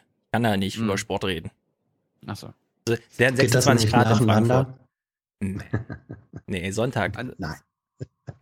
Ansonsten, ansonsten noch mal der Hinweis: Am 4. September machen wir Aufwachen Podcast live in Berlin im Basecamp. Abends, wir müssen uns noch mal überlegen, 18 oder 19 Uhr anfangen mit Georg Restle. Hans Jessen wird wohl auch dabei sein. Hans? Vielleicht, ja, ich, ich, ich will mich ja hier nicht aufdrängen, aber ich wohne da nicht weit weg. Vielleicht, vielleicht gucke ich mal rein. Und am 13. September mache ich mit Hans das Nichtwählerforum im gleichen, in der gleichen Location, wie es aussieht mit Andrea Nahles und einem hoffentlich dem Innenminister, auf dem, auf dessen Bestätigung warten wir immer noch. Ansonsten kleiner Hinweis für Freitag, das ist eine monothematische Folge zu diesem Thema. Afghanistan ist für uns alle Neuland. Da ja. reden wir ausführlich mit Thomas Ruttig ja, ich will Afghanistan. noch kurz davor sagen, ähm, oh, ähm, Trump hat gestern Nacht, heute Nacht seine Afghanistan-Strategie mhm. vorgestellt. Als wir letzte Woche mit Thomas Ruttig am Donnerstag sprachen, wussten wir das noch nicht, weil das ist ja alles so kurz anberaumtes Zeug. Wir hören also dann Freitag ohne groß von uns vorweg das Gespräch und danach äh, ein Best-of von äh, Trumps äh, ähm, Afghanistan-Strategie. Da kann man dann mal gucken, wie so die Einschätzung des Journalisten am Boden mit äh, der Einschätzung des Präsidenten vor Presse, der nach Luft schnappt, äh, so zusammenpasst. Also nochmal der Hinweis an alle Hörer, kommt in den 1% Club. Da ist es schön und äh, total angenehm und ihr seid in einer elitären Runde. I mean, who are we? We're the 1%. We're the 1%. We, we are the 1%. Und ansonsten brauchen wir auch für Jung und Naiv weiter finanzielle Unterstützung macht auch den jungen Naiv, macht auch den jungen Naiv-Sendung stark.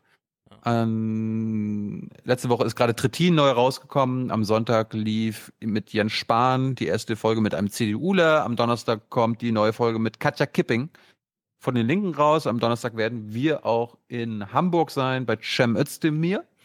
Bei de Özdemir habe ich gelesen. Cem Özdemir. Cem, Cem Özdemir. Özdemir. Özdemir. Das heißt, heißt auf Deutsch, glaube ich, Eisenhart. Boah. Öst, Ein Özdemir. Ja, ja, ja. Und, ja, ein Tag, und, und einen Tag später sind wir dann in Kiel bei Wolfgang Kubicki von der FDP. Okidoki. Und als Outro hört ihr jetzt Nick Hanauer. Man fragt sich, hä, wer ist denn Nick Hanauer? Soll man den kennen? Mit diesem kleinen Witz überrascht er dann gleich selbst. Er weiß genau, das Publikum vor ihm kennt er nicht und trotzdem hat er was zu sagen, weil er nämlich Plutokrat ist und zwar in allen Richtungen, in denen wir Plutokraten definieren. Und er möchte gern mit seinen ähm, anderen Plutokraten mal ein ernstes Wort sprechen und nutzt dafür eine kleine TED-Bühne. Bin ja sonst nicht so überzeugt, dass das TED-Zeug irgendwas bringt und so, aber wenn ja die Milliardäre plötzlich kommen und davor warnen, dass es ziemlich scheiße ist, wenn die Milliardäre die Welt regieren, dann sollte man kurz zuhören. Das hören wir also 20 Minuten komplett. Der Podcast ist heute sehr lang, aber gut. So ist es dann. Hans, vielen Dank für deine Zeit. Wir haben um 10 Uhr angefangen. Jetzt ist es Ja. 15.30 Uhr. Doch schon. Mein, mein, Magen, mein Magen knurrt seit sechs Stunden. Ähm, ich gehe jetzt was essen. Hau rein. Schön, Ja. Schöne Woche. Danke, Dito. Hans. Ciao, Ja. ciao, Stefan. Ciao, ciao. Ciao, ciao, ciao, ciao. Good night and good luck. You probably don't know me, but I am one of those 0.01 percenters that you hear about and read about, and I am by any reasonable definition a plutocrat. And tonight, what I would like to do is speak directly to other plutocrats, to my people, because it feels like it's time for us all to have a chat. Like most plutocrats, I too am a proud and unapologetic capitalist. I have founded, co founded, or funded over 30 companies across a range of industries. I was the first non family investor in Amazon.com. I co founded a company called Aquantive that we sold to Microsoft for $6.4 billion. My friends and I, we own a bank. I tell you this, unbelievable, right? I tell you this to show that my life is like most plutocrats. I have a broad perspective on capitalism and business, and I have been rewarded obscenely for that with a life that most of y'all can't even imagine. Multiple homes, a yacht, my own plane, etc., etc., etc.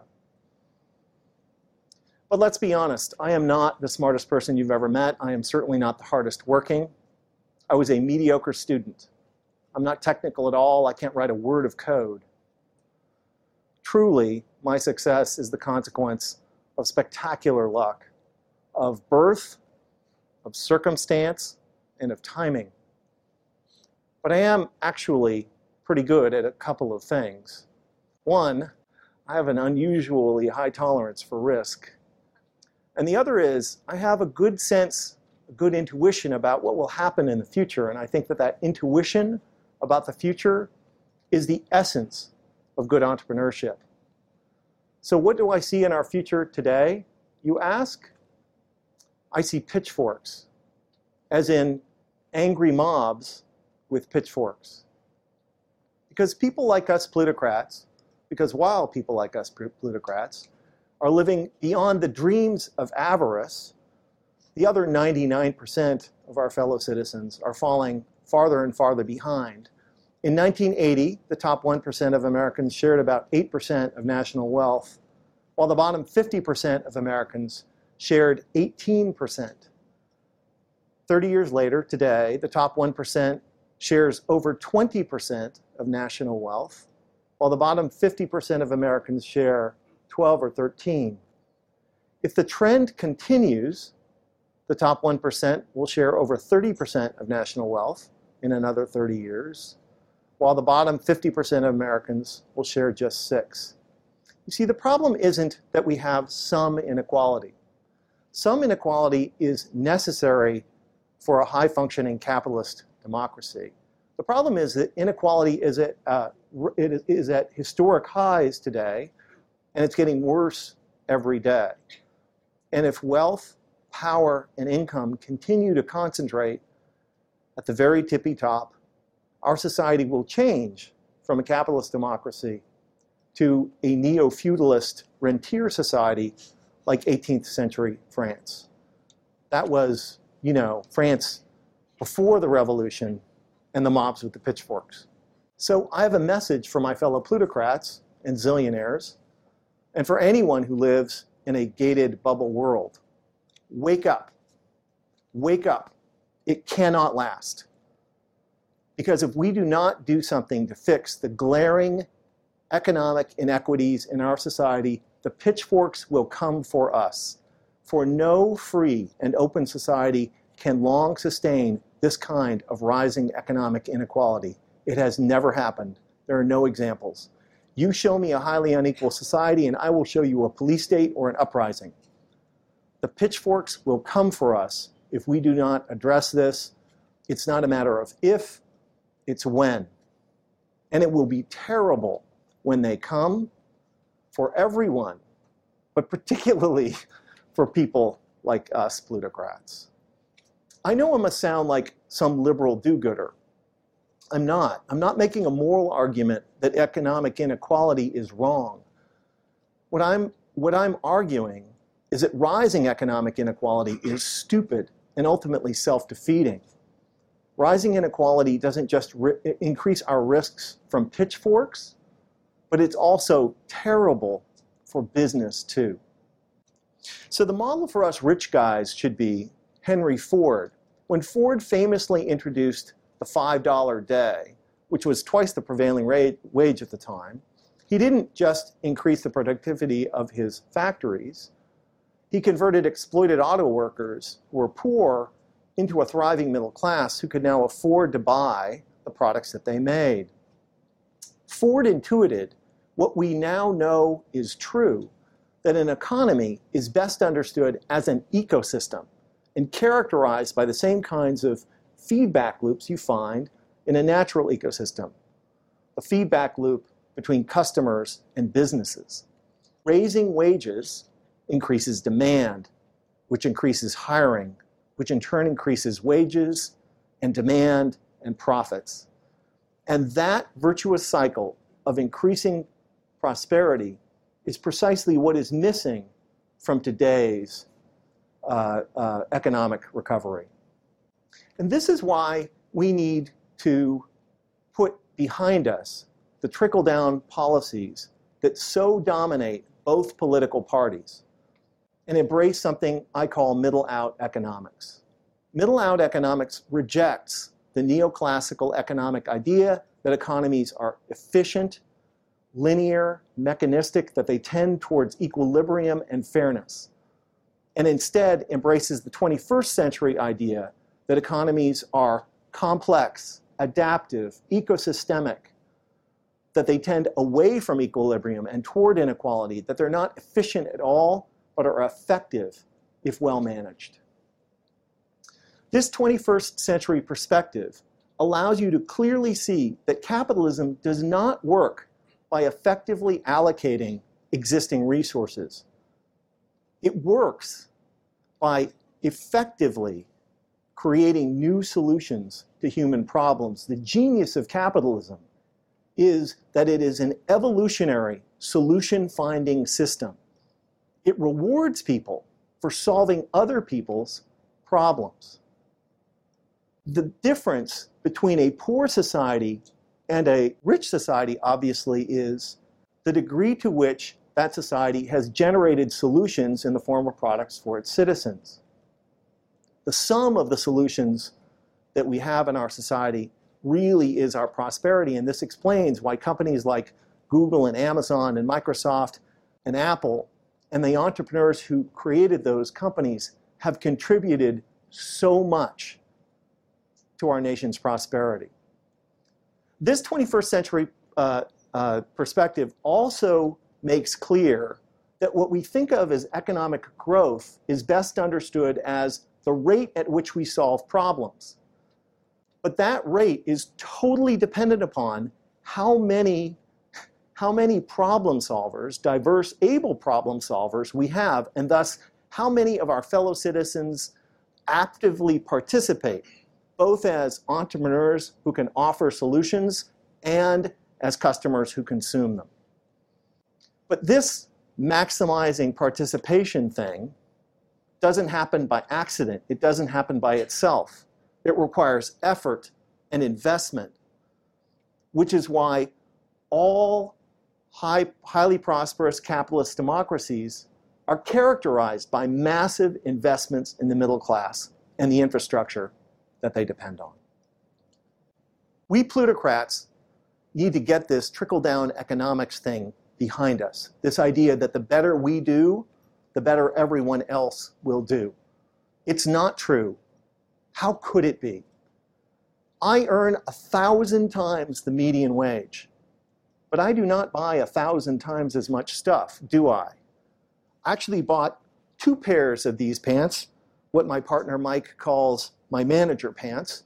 I could have, I could have bought 2,000 pairs, but what would I do with them?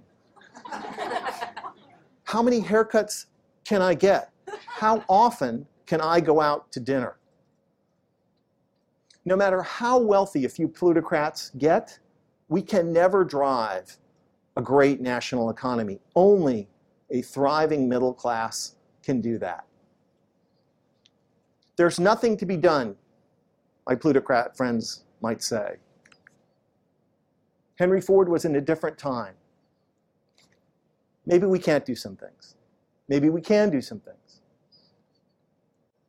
June 19th, 2013, Bloomberg published an article I wrote called The Capitalist Case for a $15 Minimum Wage.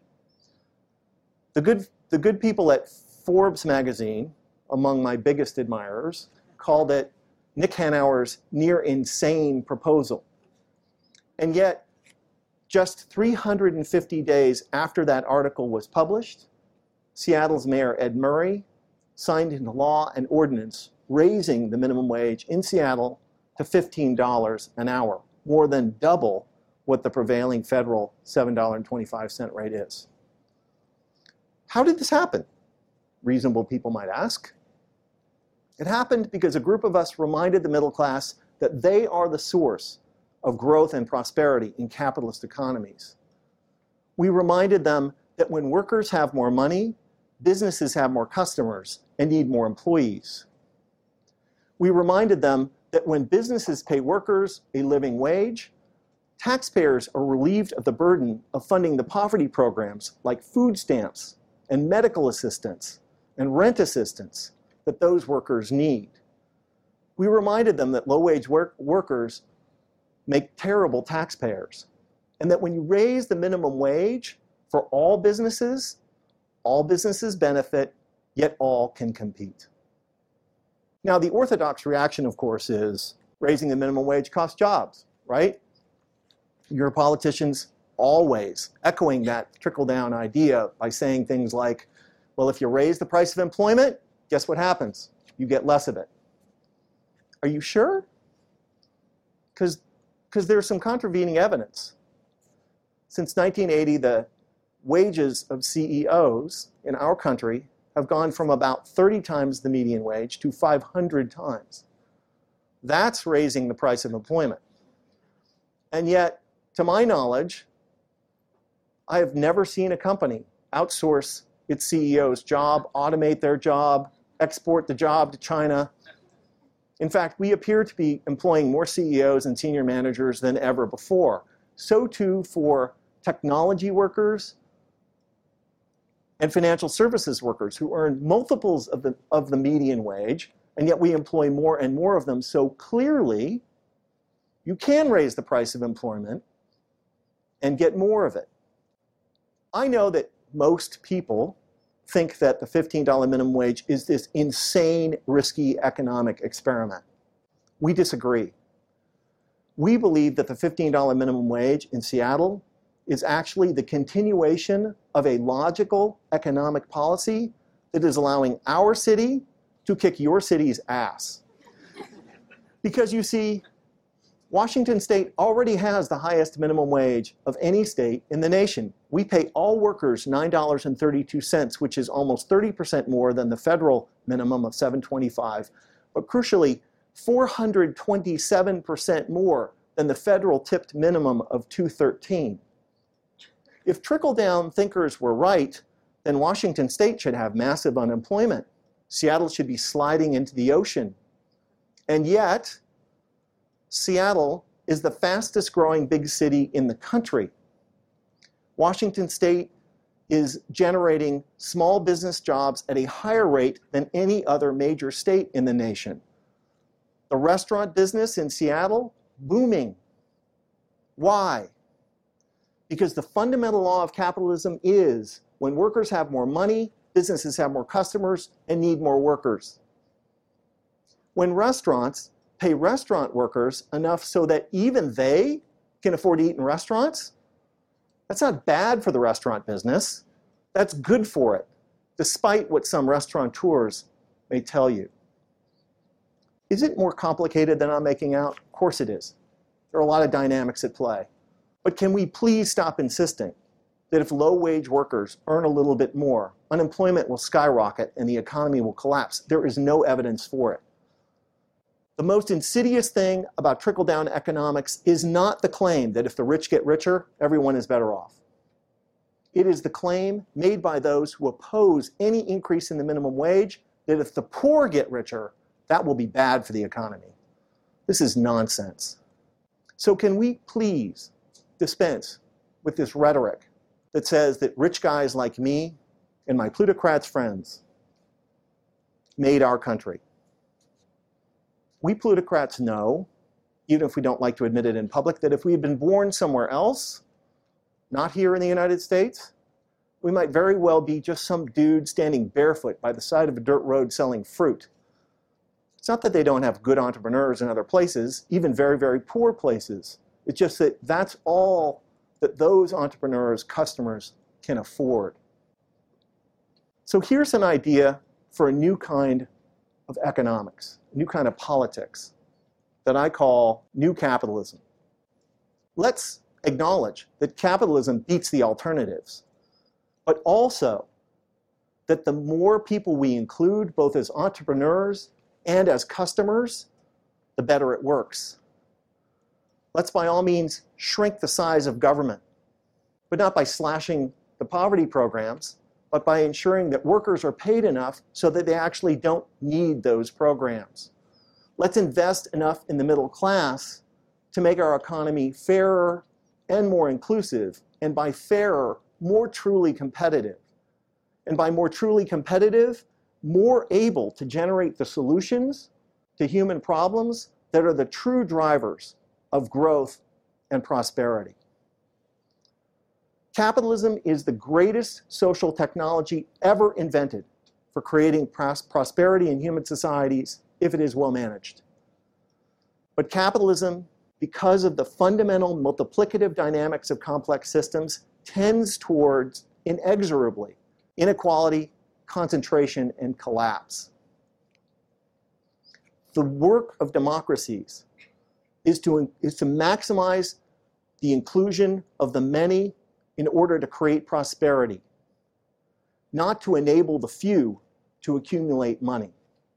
Government does create prosperity and growth by creating the conditions that allow both entrepreneurs and their customers to thrive. Balancing the power of capitalists like me and workers isn't bad for capitalism, it's essential to it. Programs like a reasonable minimum wage, affordable health care, paid sick leave, and the progressive taxation necessary, necessary to pay for the important infrastructure in, necessary to the middle class like education, R&D.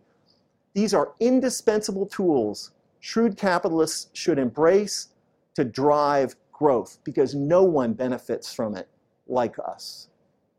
Many economists would have you believe that their field is an objective science. I disagree.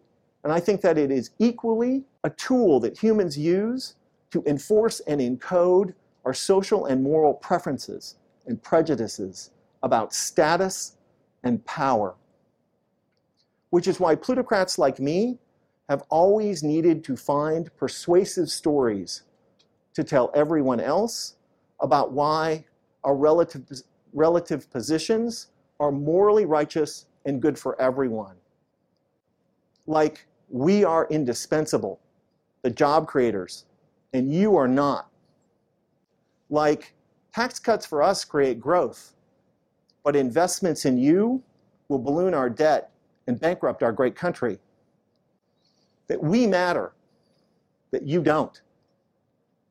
For thousands of years, these stories were called divine right. Today, we have trickle down economics. How obviously, transparently self serving all of this is. We plutocrats need to see that the United States of America made us, not the other way around. That a thriving middle class is the source of prosperity in capitalist economies, not a consequence of it. And we should never forget that even the best of us, in the worst of circumstances, are barefoot by the side of a dirt road selling fruit. Fellow plutocrats, I think it may be time for us to recommit to our country, to commit to a new kind of capitalism which is both more inclusive and more effective. A capitalism that will ensure that America's economy remains the most dynamic and prosperous in the world. Let's secure the future for ourselves, our children, and their children. Or alternatively, we could do nothing. Hide in our gated communities and private schools, enjoy our planes and yachts, they're fun, and wait for the pitchforks. Thank you.